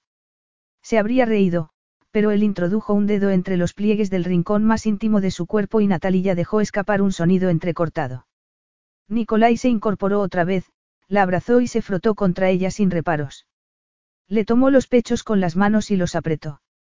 Ella se quedó sin respiración y no la recuperó, aunque tomó una bocanada de aire. La acariciaba sin titubear y sin excesiva delicadeza. Le acariciaba los pechos mientras ella le recorría el cuerpo con las manos. Natalia ladeó la cabeza y se besaron otra vez con una voracidad insaciable. Siguieron besándose y acariciándose hasta que cayeron en la cama con los cuerpos tan pegados que ella notaba la protuberancia de su erección sobre el abdomen. Él la tumbó de espaldas y ella separó las piernas para que le acariciara el clítoris con su dureza granítica. Se arqueó un poco para que estímulo fuese mayor, pero no era suficiente. Él le introdujo un dedo. El placer se adueñó de ella y se le contrajo el vientre por un éxtasis que no había llegado a sentir ella sola. Nicolai subió un poco más el dedo para alcanzar ese punto por dentro lleno de terminaciones nerviosas. Alcanzó el clímax y gritó sobre su boca. Él no dejó de acariciarla, pero su cuerpo anhelaba más, aunque hubiera tenido el orgasmo más intenso de su vida, y él se lo dio. Le separó un poco más los muslos y fue abriéndose paso con la implacable erección. Sí. Exclamó ella por la sensación inmejorable de tenerlo dentro. El dolor mientras rompía la barrera virginal quedaba diluido entre el placer que la derretía por dentro. Él, convencido de que ella sabía lo que quería, aceleró el ritmo. Natalia volvió a elevar la pelvis para recibir mejor sus acometidas. Los dos jadeaban con los cuerpos sudorosos. Llega al clímax por mí, le pidió él embistiendo con una pasión desenfrenada. Llega tú, replicó ella. Todo se tensó dentro de ella con un arrebato de placer tan devastador que ni siquiera pudo gritar. Él se quedó rígido y echó la cabeza hacia atrás soltando un grito que le salió de lo más profundo del pecho. Ha sido, increíble, susurró ella entre jadeos. Él no dijo nada, la besó para rematar algo tan primitivo y carnal, y ella no supo cuánto tiempo se quedó unida a él de esa manera. Entonces, Nicolai se apartó y le rodeó la cintura con un brazo. Supongo que querrás ducharte. Debería. Preguntó ella. Estamos sudorosos. ¿Y? ¿No te importa? ¿Te importa a ti? Le preguntó ella, que no quería moverse ni para ducharse. No, él le pasó los labios por el hombro. Me encanta que huelas a los dos juntos. Qué primitivo eres, replicó ella en tono burlón. Él fue a apartarse, pero ella sin inclinó hacia adelante para besarle el musculoso pecho. A mí también me gusta, murmuró ella. Él pareció relajarse. De verdad. Um, ella se acurrucó contra él. Gracias. ¿Por qué? Le preguntó Nicolai como si quisiera estar seguro. Por escucharme y por tratarme como a una mujer, no como a una princesa. Siempre intentaré escucharte. Era perfecto hasta en eso. Sabía que no podía garantizarlo, que solo podía intentarlo. Yo también intentaré escucharte siempre. Capítulo 11. Nicolai y Natalia se quedaron un rato abrazados y ella se deleitó con esa intimidad. Sin embargo, habían estado tanto tiempo en el límite que el deseo brotó otra vez. Esa vez, él fue más delicado, como si quisiera demostrarle el placer que podía darle con un preámbulo lento. Ella le devolvió las caricias e investigó lo que hacía que él gimiera para indicarle que esa conexión no era solo sensual. También quiso estar encima cuando hicieron el amor y él se lo permitió sin dudarlo un segundo. Los llevó a otra explosión de placer y acabó desmoronándose encima de él. Por fin, fueron al cuarto de baño y ella aprendió que el contacto de los cuerpos mojados podía ser increíblemente excitante. El sol estaba saliendo por encima del glaciar cuando, entrelazados, se dispusieron a dormir. Durmieron toda la mañana, pero se levantaron para almorzar juntos. Todo el costado de la casa que daba al glaciar era una serie de ventanales, así que el comedor, como el dormitorio principal, tenía unas vistas increíbles. Este sitio es impresionante. Es nuestro refugio personal. ¿Quieres decir que tu familia no lo usa? Preguntó ella como si no pudiera creérselo. No sin mi permiso y rara vez. No lo presto. Los ciudadanos de Mirrus pueden visitar el glaciar por el otro lado del barranco. No están permitidos los turistas. No, el parque es de la familia real y solo está abierto para los ciudadanos de Mirrus. Toda la isla estaba muy concienciada con la conservación de la naturaleza y no le extrañó lo que le había contado. Sin embargo, la casa es tuya, no de la familia real. Sí, él le sirvió otra esponjosa tortita como si disfrutara viéndola comer con ese apetito. Es un refugio para el rey. Es perfecto para una luna de miel, comentó ella alegrándose de tener ese sitio para escaparse de vez en cuando. Me alegra que te lo parezca. Natalia se quedó pensativa por su manera de haberlo dicho. No le gustaba a la reina Tiana. No vino nunca. Le aburría la naturaleza. Pero es precioso. A Tiana no le interesaba ver el glaciar. No iba a ningún sitio donde no pudiera divertirse. No coincidíais mucho, perdón. No soy quien para juzgar tu relación anterior. Nicolai, sin embargo, sonrió con calidez y comprensión. Si no lo eres tú, ¿quién lo es? Él dio un sorbo de su café solo y sin azúcar. Tienes razón. Una vez casados, me di cuenta de lo poco que teníamos en común. Tuvo que ser complicado, pero, aún así, os amabais. Natalia estaba dándose cuenta de lo mucho que anhelaba que él sintiera lo mismo con ella. Amor. Yo creí que lo sentía, pero ya no estoy tan seguro. Me tenía cautivado sexualmente y ella estaba cautivada por la idea de ser reina. Estoy segura de que te amaba. Lo estás. Yo, no, replicó él aunque no pareció importarle gran cosa. Sin embargo, ella se acordaba de cómo había estado con la reina Tiana. La había amado independientemente de lo que pensara en ese momento. Además, aunque eso le doliera un poco, también creía que su matrimonio sería, seguramente, más feliz. Nicolai la miró con el dolor reflejado en esos ojos grises como el acero. Si me hubiese amado, porque fue a esquiar por esa pendiente tan peligrosa cuando sabía que estaba embarazada de mi hijo. Era muy atlética, contestó Natalia. Su destreza deportiva era muy conocida. La reina Tiana había sido famosa por su pericia como esquiadora y por sus proezas saltando en paracaídas. Llegaba a dominar cualquier deporte que intentaba y siempre practicaba la parte más peligrosa de ese deporte. También había tenido mucha suerte hasta el final y lo más que se había roto había sido un dedo meñique. Estoy segura de que la reina Tiana ni se planteó que no debiera bajar por esa pendiente. Yo no estoy tan seguro. Efectivamente, le gustaba la descarga de adrenalina de los deportes de riesgo, pero era una reina y estaba embarazada del heredero al trono, él la miró con una expresión que ella no supo interpretar. Tiana no había querido quedarse embarazada. Había querido esperar para tener hijos, pero le falló el método anticonceptivo. Siempre había creído que ella no lo sabía, reconoció Natalia. Todas las noticias y las declaraciones del palacio habían dicho que la tragedia había sido peor todavía porque ella había corrido un riesgo que no sabía que corría. Que estaba embarazada. Claro que lo sabía. Como ya te he dicho, no le hacía gracia, se negaba a consentir que el embarazo le impidiera disfrutar. Natalia no supo qué decir. No podía imaginarse tomando esas decisiones, pero eran las decisiones que había tomado esa mujer, por muy egoístas que a ella le parecieran. Podía llegar a impedir que mi hermano practicara deportes de riesgo, siguió Nicolai sin disimular la frustración, él aceptaba mi autoridad, pero yo no tenía autoridad para mi esposa. Natalia entendió lo que estaba diciéndole.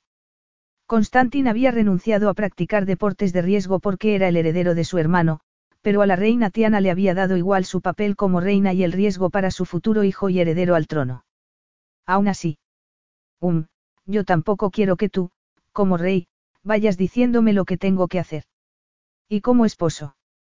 Tengo algo que decir. Claro, solo espero que me escuches cuando lo que haces sea importante para mí. Sin embargo, aunque nos escuchemos el uno al otro, seguimos siendo independientes. Ahora vives en una monarquía, ¿te das cuenta? Sí, pero tú no eres uno de esos monarcas que le dice a la gente lo que tiene que hacer. ¿Eso crees? No me habría casado contigo si no lo creyera. Entonces, espero que no te decepciones si te digo que no voy a permitir que corras los riesgos que corrió Tiana. Ni por tu seguridad ni por la seguridad de ninguno de nuestros futuros hijos. Te has puesto muy serio. No pareces impresionada, pero te aseguro que he aprendido la lección. Y yo te prometo que aunque pienso tomar mis decisiones, no pondré en riesgo ni mi seguridad ni la de mis hijos, nacidos o no. El único riesgo que había corrido había sido para su corazón al casarse con él. Esa tarde salieron a dar un paseo por el frondoso bosque aunque no vieron muchos animales. A Natalia tampoco le importó mucho porque si bien podría haberle gustado ver un alce o un gato montés, no tenía ningunas ganas de ver un oso, aunque fuese uno pequeño. Me alegro de que no hayas alentado el turismo a cambio de tanta belleza, comentó ella mientras caminaban. Hemos tenido suerte de que Mirrus Global o las demás empresas de la isla no hayan dependido de la temporada turística. He oído hablar de la minería y de la sección de tecnología avanzada de Mirrus Global. Mirrus Global no es la única empresa tecnológica. Uno de los mejores productores de inteligencia artificial del mundo es un ciudadano nuestro y su empresa crea mucho empleo. Me gustaría conocerlo. Claro que lo conocerás. Nicolai le sonrió con cierta indulgencia, pero como también reflejaba un deseo indisimulado, a Natalia no le importó. No obstante, cierta cantidad de turismo es beneficioso, él le tomó una mano y le besó el dorso como si no se diera cuenta de que estaba haciéndolo. Aunque solo sea para que mis compatriotas tengan la posibilidad de conocer a parejas con otras combinaciones genéticas. Ella se rió porque creyó que estaba diciéndolo en broma, pero se dio cuenta de que se equivocaba, lo dices en serio. Pasa mucho. Lo bastante como para que compense tener que conciliar un sector turístico con las complicaciones que supone para la conservación de la naturaleza y la gestión de los recursos. Aunque el sistema educativo es impecable en Boliarus hasta el instituto, mi tío Fedir siempre se ha resistido a crear una universidad cuando que se lo han propuesto. Ella había vivido tanto tiempo en Seattle que desconocía esos inconvenientes de una isla pequeña aunque hubiese nacido en la familia real de Boliarus. Nosotros tampoco tenemos universidad por el mismo motivo. ¿Y no te da miedo que los jóvenes no vuelvan a la isla? Los dos somos países pequeños que solo admiten una población limitada. Cierta salida de habitantes no es mala, y es mejor que sea voluntaria. Como el exilio de su madre y ella. Sin embargo, pensándolo bien, esa salida de habitantes controlada tenía sentido. Si todo el mundo se quedara, los dos países estarían superpoblados y con todos los problemas que eso suponía, delincuencia, desempleo, pobreza. No lo había pensado. Los dos países tienen muchos ciudadanos que trabajan en otros países y que conservan la nacionalidad. Sí, y algunas veces sus hijos vuelven. Permites la inmigración. Las cifras son inevitablemente bajas, pero ponemos requisitos para la residencia permanente. No todo el mundo puede vivir en un país sin las comodidades de una gran ciudad y donde el invierno es largo y con muy pocas horas de luz al día. Está asilado, pero es precioso. Me alegra que te lo parezca. Espero que la vida aquí te parezca tan plena como a mí. Siguieron caminando agarrados de la mano y Natalie ya no hizo nada para sofocar la ilusión que le producía ese mínimo contacto físico. La luna de miel duró una semana. Nicolai era un rey y había asuntos que no podían resolver ni su padre ni su hermano. Sin embargo, durante la luna de miel, no permitió que los asuntos de Estado le privaran de estar con ella. Para Natalia era una sensación embriagadora ser el centro de atención de su regio marido. Y las relaciones sexuales. Eran increíbles. Ella había comprobado que él no tenía reparos en llevarla a la cama a mitad del día. Él había comprobado que ella no era una doncella retraída sin ganas de hacer el amor. Hacían el amor con frecuencia y ella, al final de la semana, se sentía unida a Nicolai como no se había sentido con nadie. El primer acto oficial como matrimonio fue la noche siguiente a que hubiesen vuelto al palacio. Natalia hizo todo lo posible para mantener una expresión afable, pero se pasó todo el tiempo midiendo su reacción ante peticiones, más o menos descaradas, para que hablara a su marido de distintos asuntos. Se quejó a Nicolai más tarde, cuando iban a meterse en la cama. No entiendo qué esperan conseguir al pretender que yo te plantee algo en vez de hacerlo ellos. A lo mejor creen que puedes hacerme cambiar de opinión por el afecto que te tengo. Tan evidente es tú, afecto. Ella no lo había visto tan cariñoso desde que volvieron de la luna de miel. En realidad, estaba teniendo que acostumbrarse a su actitud solemne después una semana tan sensual en la que no habían dejado de tocarse estuviesen teniendo relaciones sexuales o no. Él había sido más abiertamente cariñoso antes de la boda que después de que hubiesen vuelto al palacio. Le gustaría saber el motivo de ese cambio para intentar hacer algo. Parecía inquieto y no sabía si era por lo que le había preguntado o por lo que estaba pensando. Llevamos 36 horas aquí, le informó él como si ella no lo supiera. Durante ese tiempo, te he escrito varios mensajes, he comido contigo todas las comidas y te he llamado solo para saber cómo estabas. Um, has llevado la cuenta. Ella no lo había hecho aunque quizá hubiese debido hacerlo. Al parecer, esa comunicación indicaba un afecto muy profundo por su parte. Él hizo una mueca de fastidio con los labios. Mis asesores lo han hecho y puedo asegurarte que los rumores sobre mi obnubilación han corrido como la pólvora. Ella cruzó el inmenso dormitorio y se quedó a unos centímetros de él. A lo mejor, que compartieran el dormitorio era otra señal de su cariño. Sabía que su tía y su tío no lo habían compartido, pero tampoco le había parecido que fuese un matrimonio ejemplar, y menos desde que creció y supo que su tío tenía una amante, secreta. ¿Compartías el dormitorio con la reina Tiana? Preguntó ella por curiosidad. Claro. No estamos en el siglo XIX. Eso es verdad. Entonces, ¿qué dicen los rumores sobre el profundo afecto que te tengo yo? Él se quedó quieto con las manos en la camisa desabotonada y giró la cabeza hasta que sus miradas se encontraron. Me tienes un profundo afecto. Sí. Nicolai tenía que saberlo. No usaba la palabra, amor, y era posible que no la usara nunca, pero él tenía que saber que sus sentimientos eran profundos. Tus asesores no han dicho nada sobre mi comportamiento. Ella le había mandado los mismos mensajes y había contestado todas sus llamadas independientemente de lo que estuviese haciendo. No, no han comentado nada. Están preocupados por ti. Sí, eso creo. Él siguió desvistiéndose y su cuerpo se alejó de ella en vez de acercarse. Saben que la reina Tiana influyó en tus decisiones. Eso tenía que herir un orgullo como el del rey. Él asintió con la cabeza, desvió la mirada y se bajó los pantalones. Ella no se dejó distraer por esa visión y le puso una mano en el brazo. ¿Sabes que yo no haré algo así? Sí, reconoció él sin mirarla. Pero ellos no lo saben. No. Eso es asunto de ellos. Él se giró para mirarla. No, también es asunto mío. Sabes que no voy a manipularte y eso es lo único que importa. Acabarán viendo que no soy como ella, pero tú no tienes que convencerlos. Tienen derecho a estar preocupados, reconoció él aunque le espantara. Claro, y mi madre se preocupará por cómo me tratas hasta que compruebe que no vas a convertirte en un monstruo. Te lo prometí, replicó él con el ceño fruncido como si estuviese ofendido. ¿Crees que mi padre no prometió que no le pegaría y que no me haría nada? Yo no soy como él. Esa vez, su tono dejó muy claro que estaba profundamente ofendido.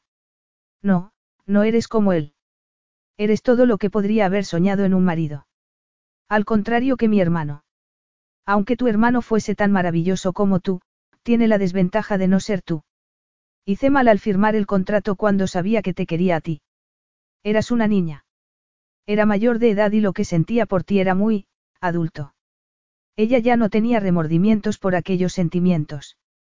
Sabía la diferencia entre tener sentimientos y actuar llevada por ellos. No lo había hecho porque él había estado casado y ella se había prometido a su hermano. Sin embargo, en ese momento, podía hacer lo que quisiera. Eres mi esposa y puedes dejarte llevar por esos sentimientos, replicó él como si le hubiera leído el pensamiento. Se dieron un beso abrasador e hicieron el amor con algo emocional que ella no pudo definir. Además, estaba demasiado cansada y saciada para intentarlo. Se limitó a acurrucarse en el musculoso cuerpo de su marido y a sentirse abrazada con un afecto muy profundo. Un par de semanas después, Natalia estaba en el despacho de sus aposentos reuniendo los datos que necesitaba para una reunión con el Departamento de Empleo. Tenía algunas ideas para el empleo de expatriados voluntarios y esperaba que estuvieran dispuestos a escucharlas, pero también estaba preparada para el escepticismo. Hasta ese momento, eso era todo lo que se había encontrado en las reuniones a las que había asistido con el título de princesa de Mirrus e integrante del gabinete de Nicolai. Se había quedado atónita cuando le concedieron un título oficial y una lista de funciones que indicaban que Nicolai la consideraba igual a sus hermanos y su padre. Aún así, los ministros, socios empresariales y otros políticos tomaban sus ideas con más indulgencia que interés. Su madre le recordaba que tenía que establecer relaciones antes de que pudiera ganarse la confianza y el respeto que necesitaba para llevar a cabo su trabajo como princesa de Mirrus. Tampoco había pasado inadvertido que Nicolai no hubiese dado muestra alguna de que tuviera pensado concederle el título de reina como había hecho con su primera esposa. Algunos interpretaban que se había casado con Natalia solo para tener descendencia. Ella lo consideraba ofensivo. Efectivamente, daría a luz al heredero al trono, pero eso no la convertía en una yegua de cría. No necesitaba ser reina para tener opiniones y un cerebro. Ella no había aspirado a ejercer el trabajo de princesa de Mirrus, pero lo haría lo mejor que pudiera. Su madre la había criado así y era así. Natalia se reconocía a sí misma que disfrutaba más durante el par de horas que pasaba todos los días en el Departamento de Tecnología Avanzada de Mirrus Global que en todos los almuerzos o en las reuniones donde la trataban como a una figura simbólica.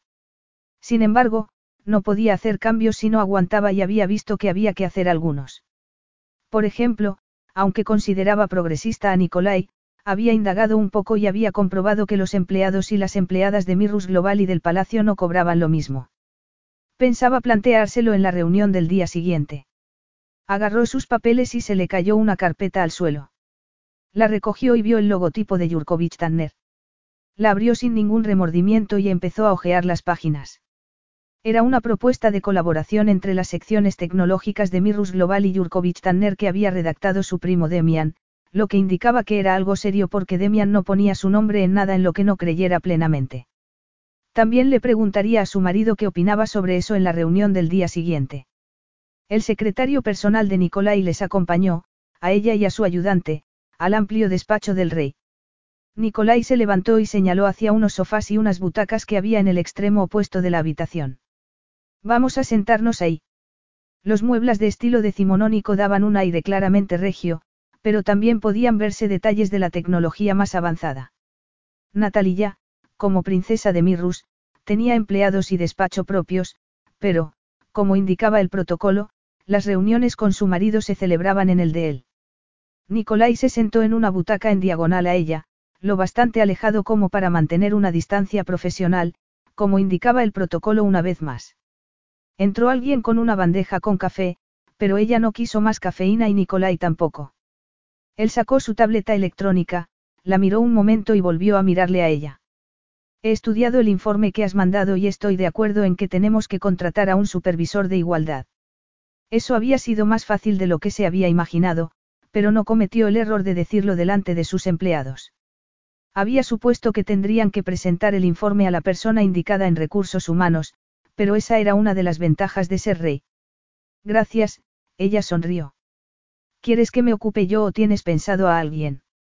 Nos pondremos en contacto con las empresas que mencionas en el apéndice del informe. Perfecto. Ella dominó el entusiasmo, pero estaba emocionada e intentó transmitírselo a él con los ojos. Nicolai arrugó ligeramente los ojos con una sonrisa que no se reflejó en los labios. No podemos permitir que se mantenga esa desigualdad en los sueldos. Estoy de acuerdo. Hablaron sobre otros asuntos hasta que él le pidió su opinión sobre introducir a Mirrus Global en cierto sector tecnológico. Eso le dio la oportunidad de, además, preguntarle qué pensaba hacer con la propuesta de una empresa conjunta que había visto el día anterior. ¿Cómo te has enterado? Le preguntó él en tono cauteloso. Ella ladeó la cabeza, lo miró con detenimiento y se preguntó el motivo de esa cautela. Dejaste la propuesta en la mesa de nuestro despacho. Entiendo. Nicolai, en vez de parecer molesto porque lo hubiese leído, como podría haber esperado por su cautela, tenía una expresión y una actitud tensas. ¿Qué te ha parecido? añadió él. Aparentemente, tanto Mirrus Global como Yurkovich Tanner salen ganando, por no decir nada de los dos países. Eso sí te fías de lo que hará Yurkovich Tanner con uno de nuestros software más confidencial. Claro, ella frunció el ceño. No te fías. Tengo por norma no fiarme tanto de nadie que no sea de mi círculo más íntimo. Eso no le extrañó, le habría parecido más sorprendente lo contrario. Es comprensible, pero si repasas su historial, nunca han sido acusados de filtrar datos, ella sonrió. Además, Demian es familiar tuyo ahora. La familia no es siempre digna de confianza. Lo sé, replicó ella como si no tuvieran que recordárselo. Perfecto. Aunque no le hizo gracia su aparente falta de sensibilidad en lo referente a sus asuntos con su padre, Natalia, aún así, estaba dispuesta a abordar la cuestión. Dijiste que te habías informado sobre la situación del conde. Nicolai dio un respingo como si le hubiese sorprendido algo, aunque ella no podía imaginarse qué. Esperaría que ella se lo preguntara. Natalia, después de haber hablado con su madre, presentaría una demanda contra su padre. Para empezar, me he informado de que ya no es conde. Aunque mantiene la nacionalidad de Boliarus, ya no pertenece a la nobleza y su exilio se ha extendido a lo que le queda de vida. Mi tío ha hecho tanto.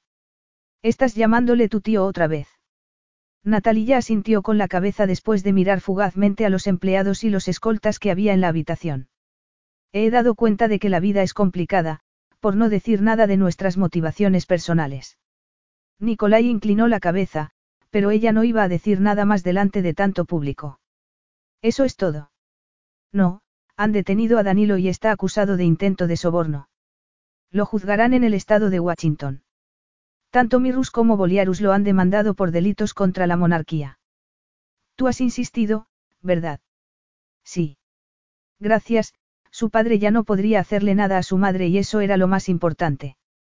Me extraña que mi tío accediera. A mí, no. Tenía más que perder si se negaba. ¿Crees que la demanda sigue siendo necesaria? Ella creía que ya se habían tomado medidas bastante estrictas. Sin embargo, Nicolai asintió con la cabeza.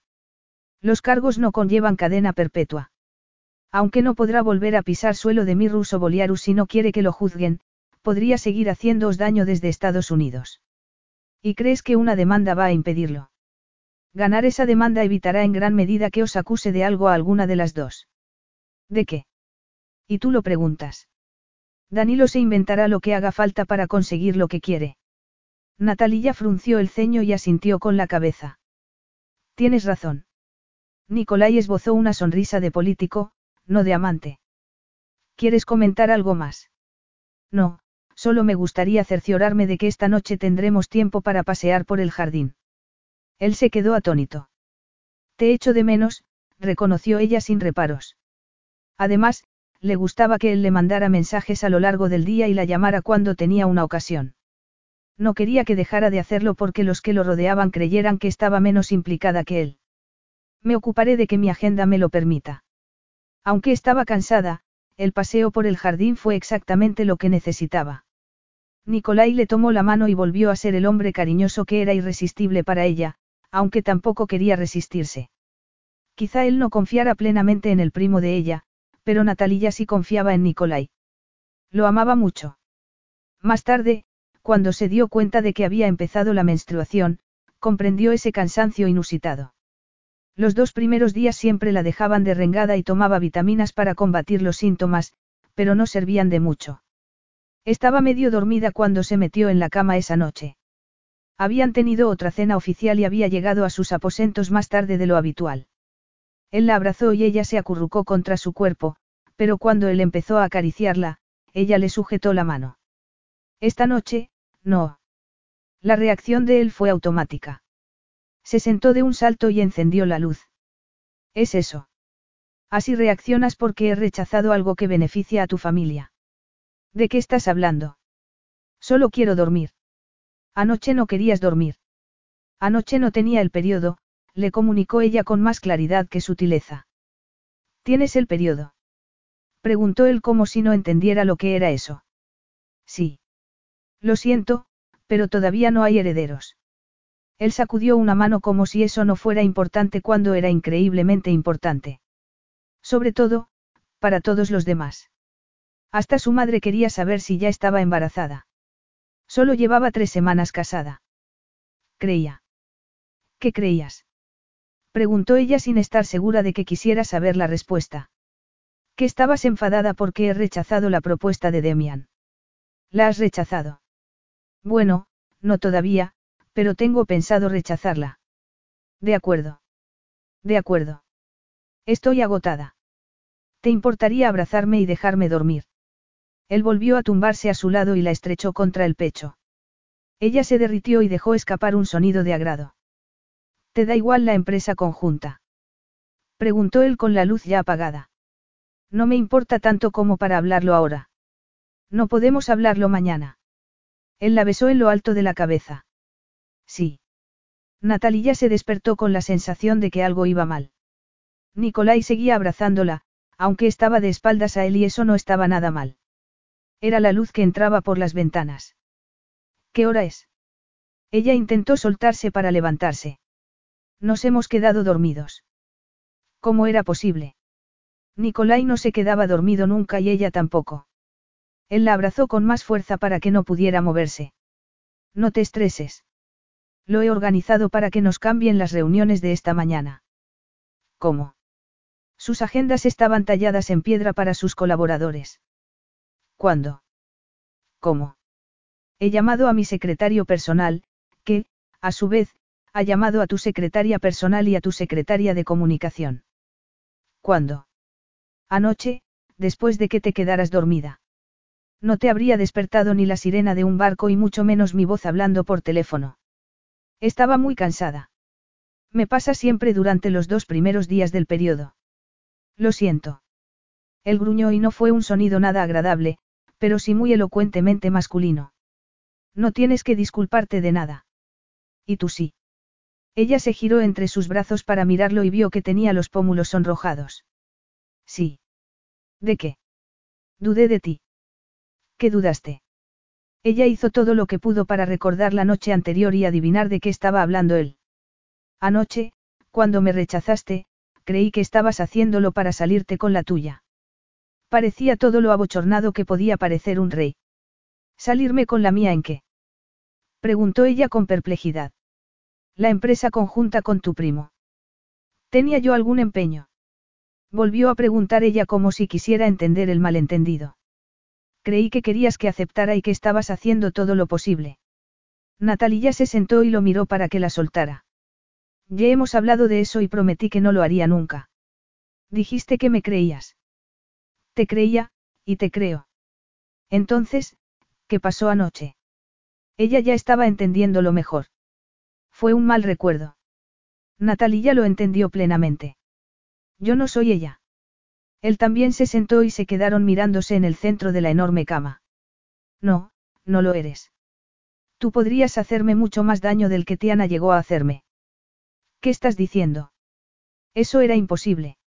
¿Acaso estaba dando a entender que ella tenía alguna importancia sentimental para él? Me he dado cuenta de que si bien estaba cautivado sexualmente por Tiana, no la amaba. Mi dolor por su muerte tuvo mucho más que ver con lo que pudo haber sido que con lo que fue. De acuerdo. Me di cuenta durante la luna de miel de que te amo y saber lo profundos que eran mis sentimientos cuando tú no sientes lo mismo me ha hecho, él hizo una pausa y tomó una bocanada de aire. Inseguro. ¿Me amas? Preguntó ella con el corazón acelerado. Con toda mi alma. Mis colaboradores y ministros tienen motivos para estar preocupados. Removería el cielo y la tierra por ti. Pero Nicolai, yo te amo y te he amado desde que era adolescente. Eso no era amor. Te atraía como Tiana me atraía a mí. El amor es un sentimiento mucho más profundo. ¿Te acuerdas de lo que comprobamos en nuestra noche de bodas? Que somos disparatadamente compatibles en la cama. Que me conozco mejor que tú. Al fin y al cabo, vivo en mi cuerpo. Claro. Entonces, si digo que te amo, lo digo de verdad. Lo dices de verdad. Él esbozó una sonrisa deslumbrante. Lo dices de verdad. ¿Me amas? Sí. La intimidad que siguió fue algo increíble. Ella creía que no se podía hacer el amor en esa época del mes, pero las duchas hacían maravillas. Luego, desayunaron tranquilamente en la terraza de sus aposentos. ¿Me amabas cuando aceptaste mi propuesta? Le preguntó él. Ella tuvo que hacer un esfuerzo para no poner los ojos en blanco. Había estado haciéndole preguntas así desde que se habían sentado. Sí. ¿Sabías que me amabas? Sí. ¿Y cuando nos casamos y prometiste? Lo prometí todo sinceramente. Nicolai, te amo. Lo suficiente como para perdonarme por haber dudado de ti. No me enfadé en ningún momento. Pero. Nicolai, los dos hemos llegado dolidos a este matrimonio. Pero tu dolor no hace que me acuses de cosas que yo no haría nunca. Ella se alegró de que reconociese que no lo utilizaría como había hecho Tiana. Mi dolor hizo que no pudiera reconocer mi amor hasta que tú reconociste el tuyo. Eso la avergonzaba. Los dos lo habían pasado mal por su incapacidad para ser sinceros sentimentalmente. Yo tampoco te lo dije. Tú te diste cuenta en la luna de miel. Hay una diferencia de tiempo enorme. Me da igual, él sonrió. Me amas y eso es lo único que me importa. Tengo la sensación de haberte amado durante la mitad de mi vida, es un estado permanente. Nada podría hacerme tan feliz. La nombró reina de Mirrus en el primer aniversario y ella llevó unos ropajes que se habían adaptado al pequeño abultamiento que tenía en el vientre. Salían mucho en la prensa porque el amor entre el rey y la reina de Mirrus tenía apasionado al mundo entero. Era el romance del siglo. A Natalia no le habían importado nunca ese tipo de cosas, pero despertarse todos los días y saber que la amaban tanto hacía que cada día fuese mejor. Su solemne marido mostraba un lado cariñoso que nadie había sabido que tuviera, un lado que no le había mostrado a nadie. Para ella era un honor ser su reina, pero le apasionaba ser su esposa, y Nicolai le dejaba claro todos los días, con detalles más o menos grandes, que le apasionaba ser su esposo. Fin.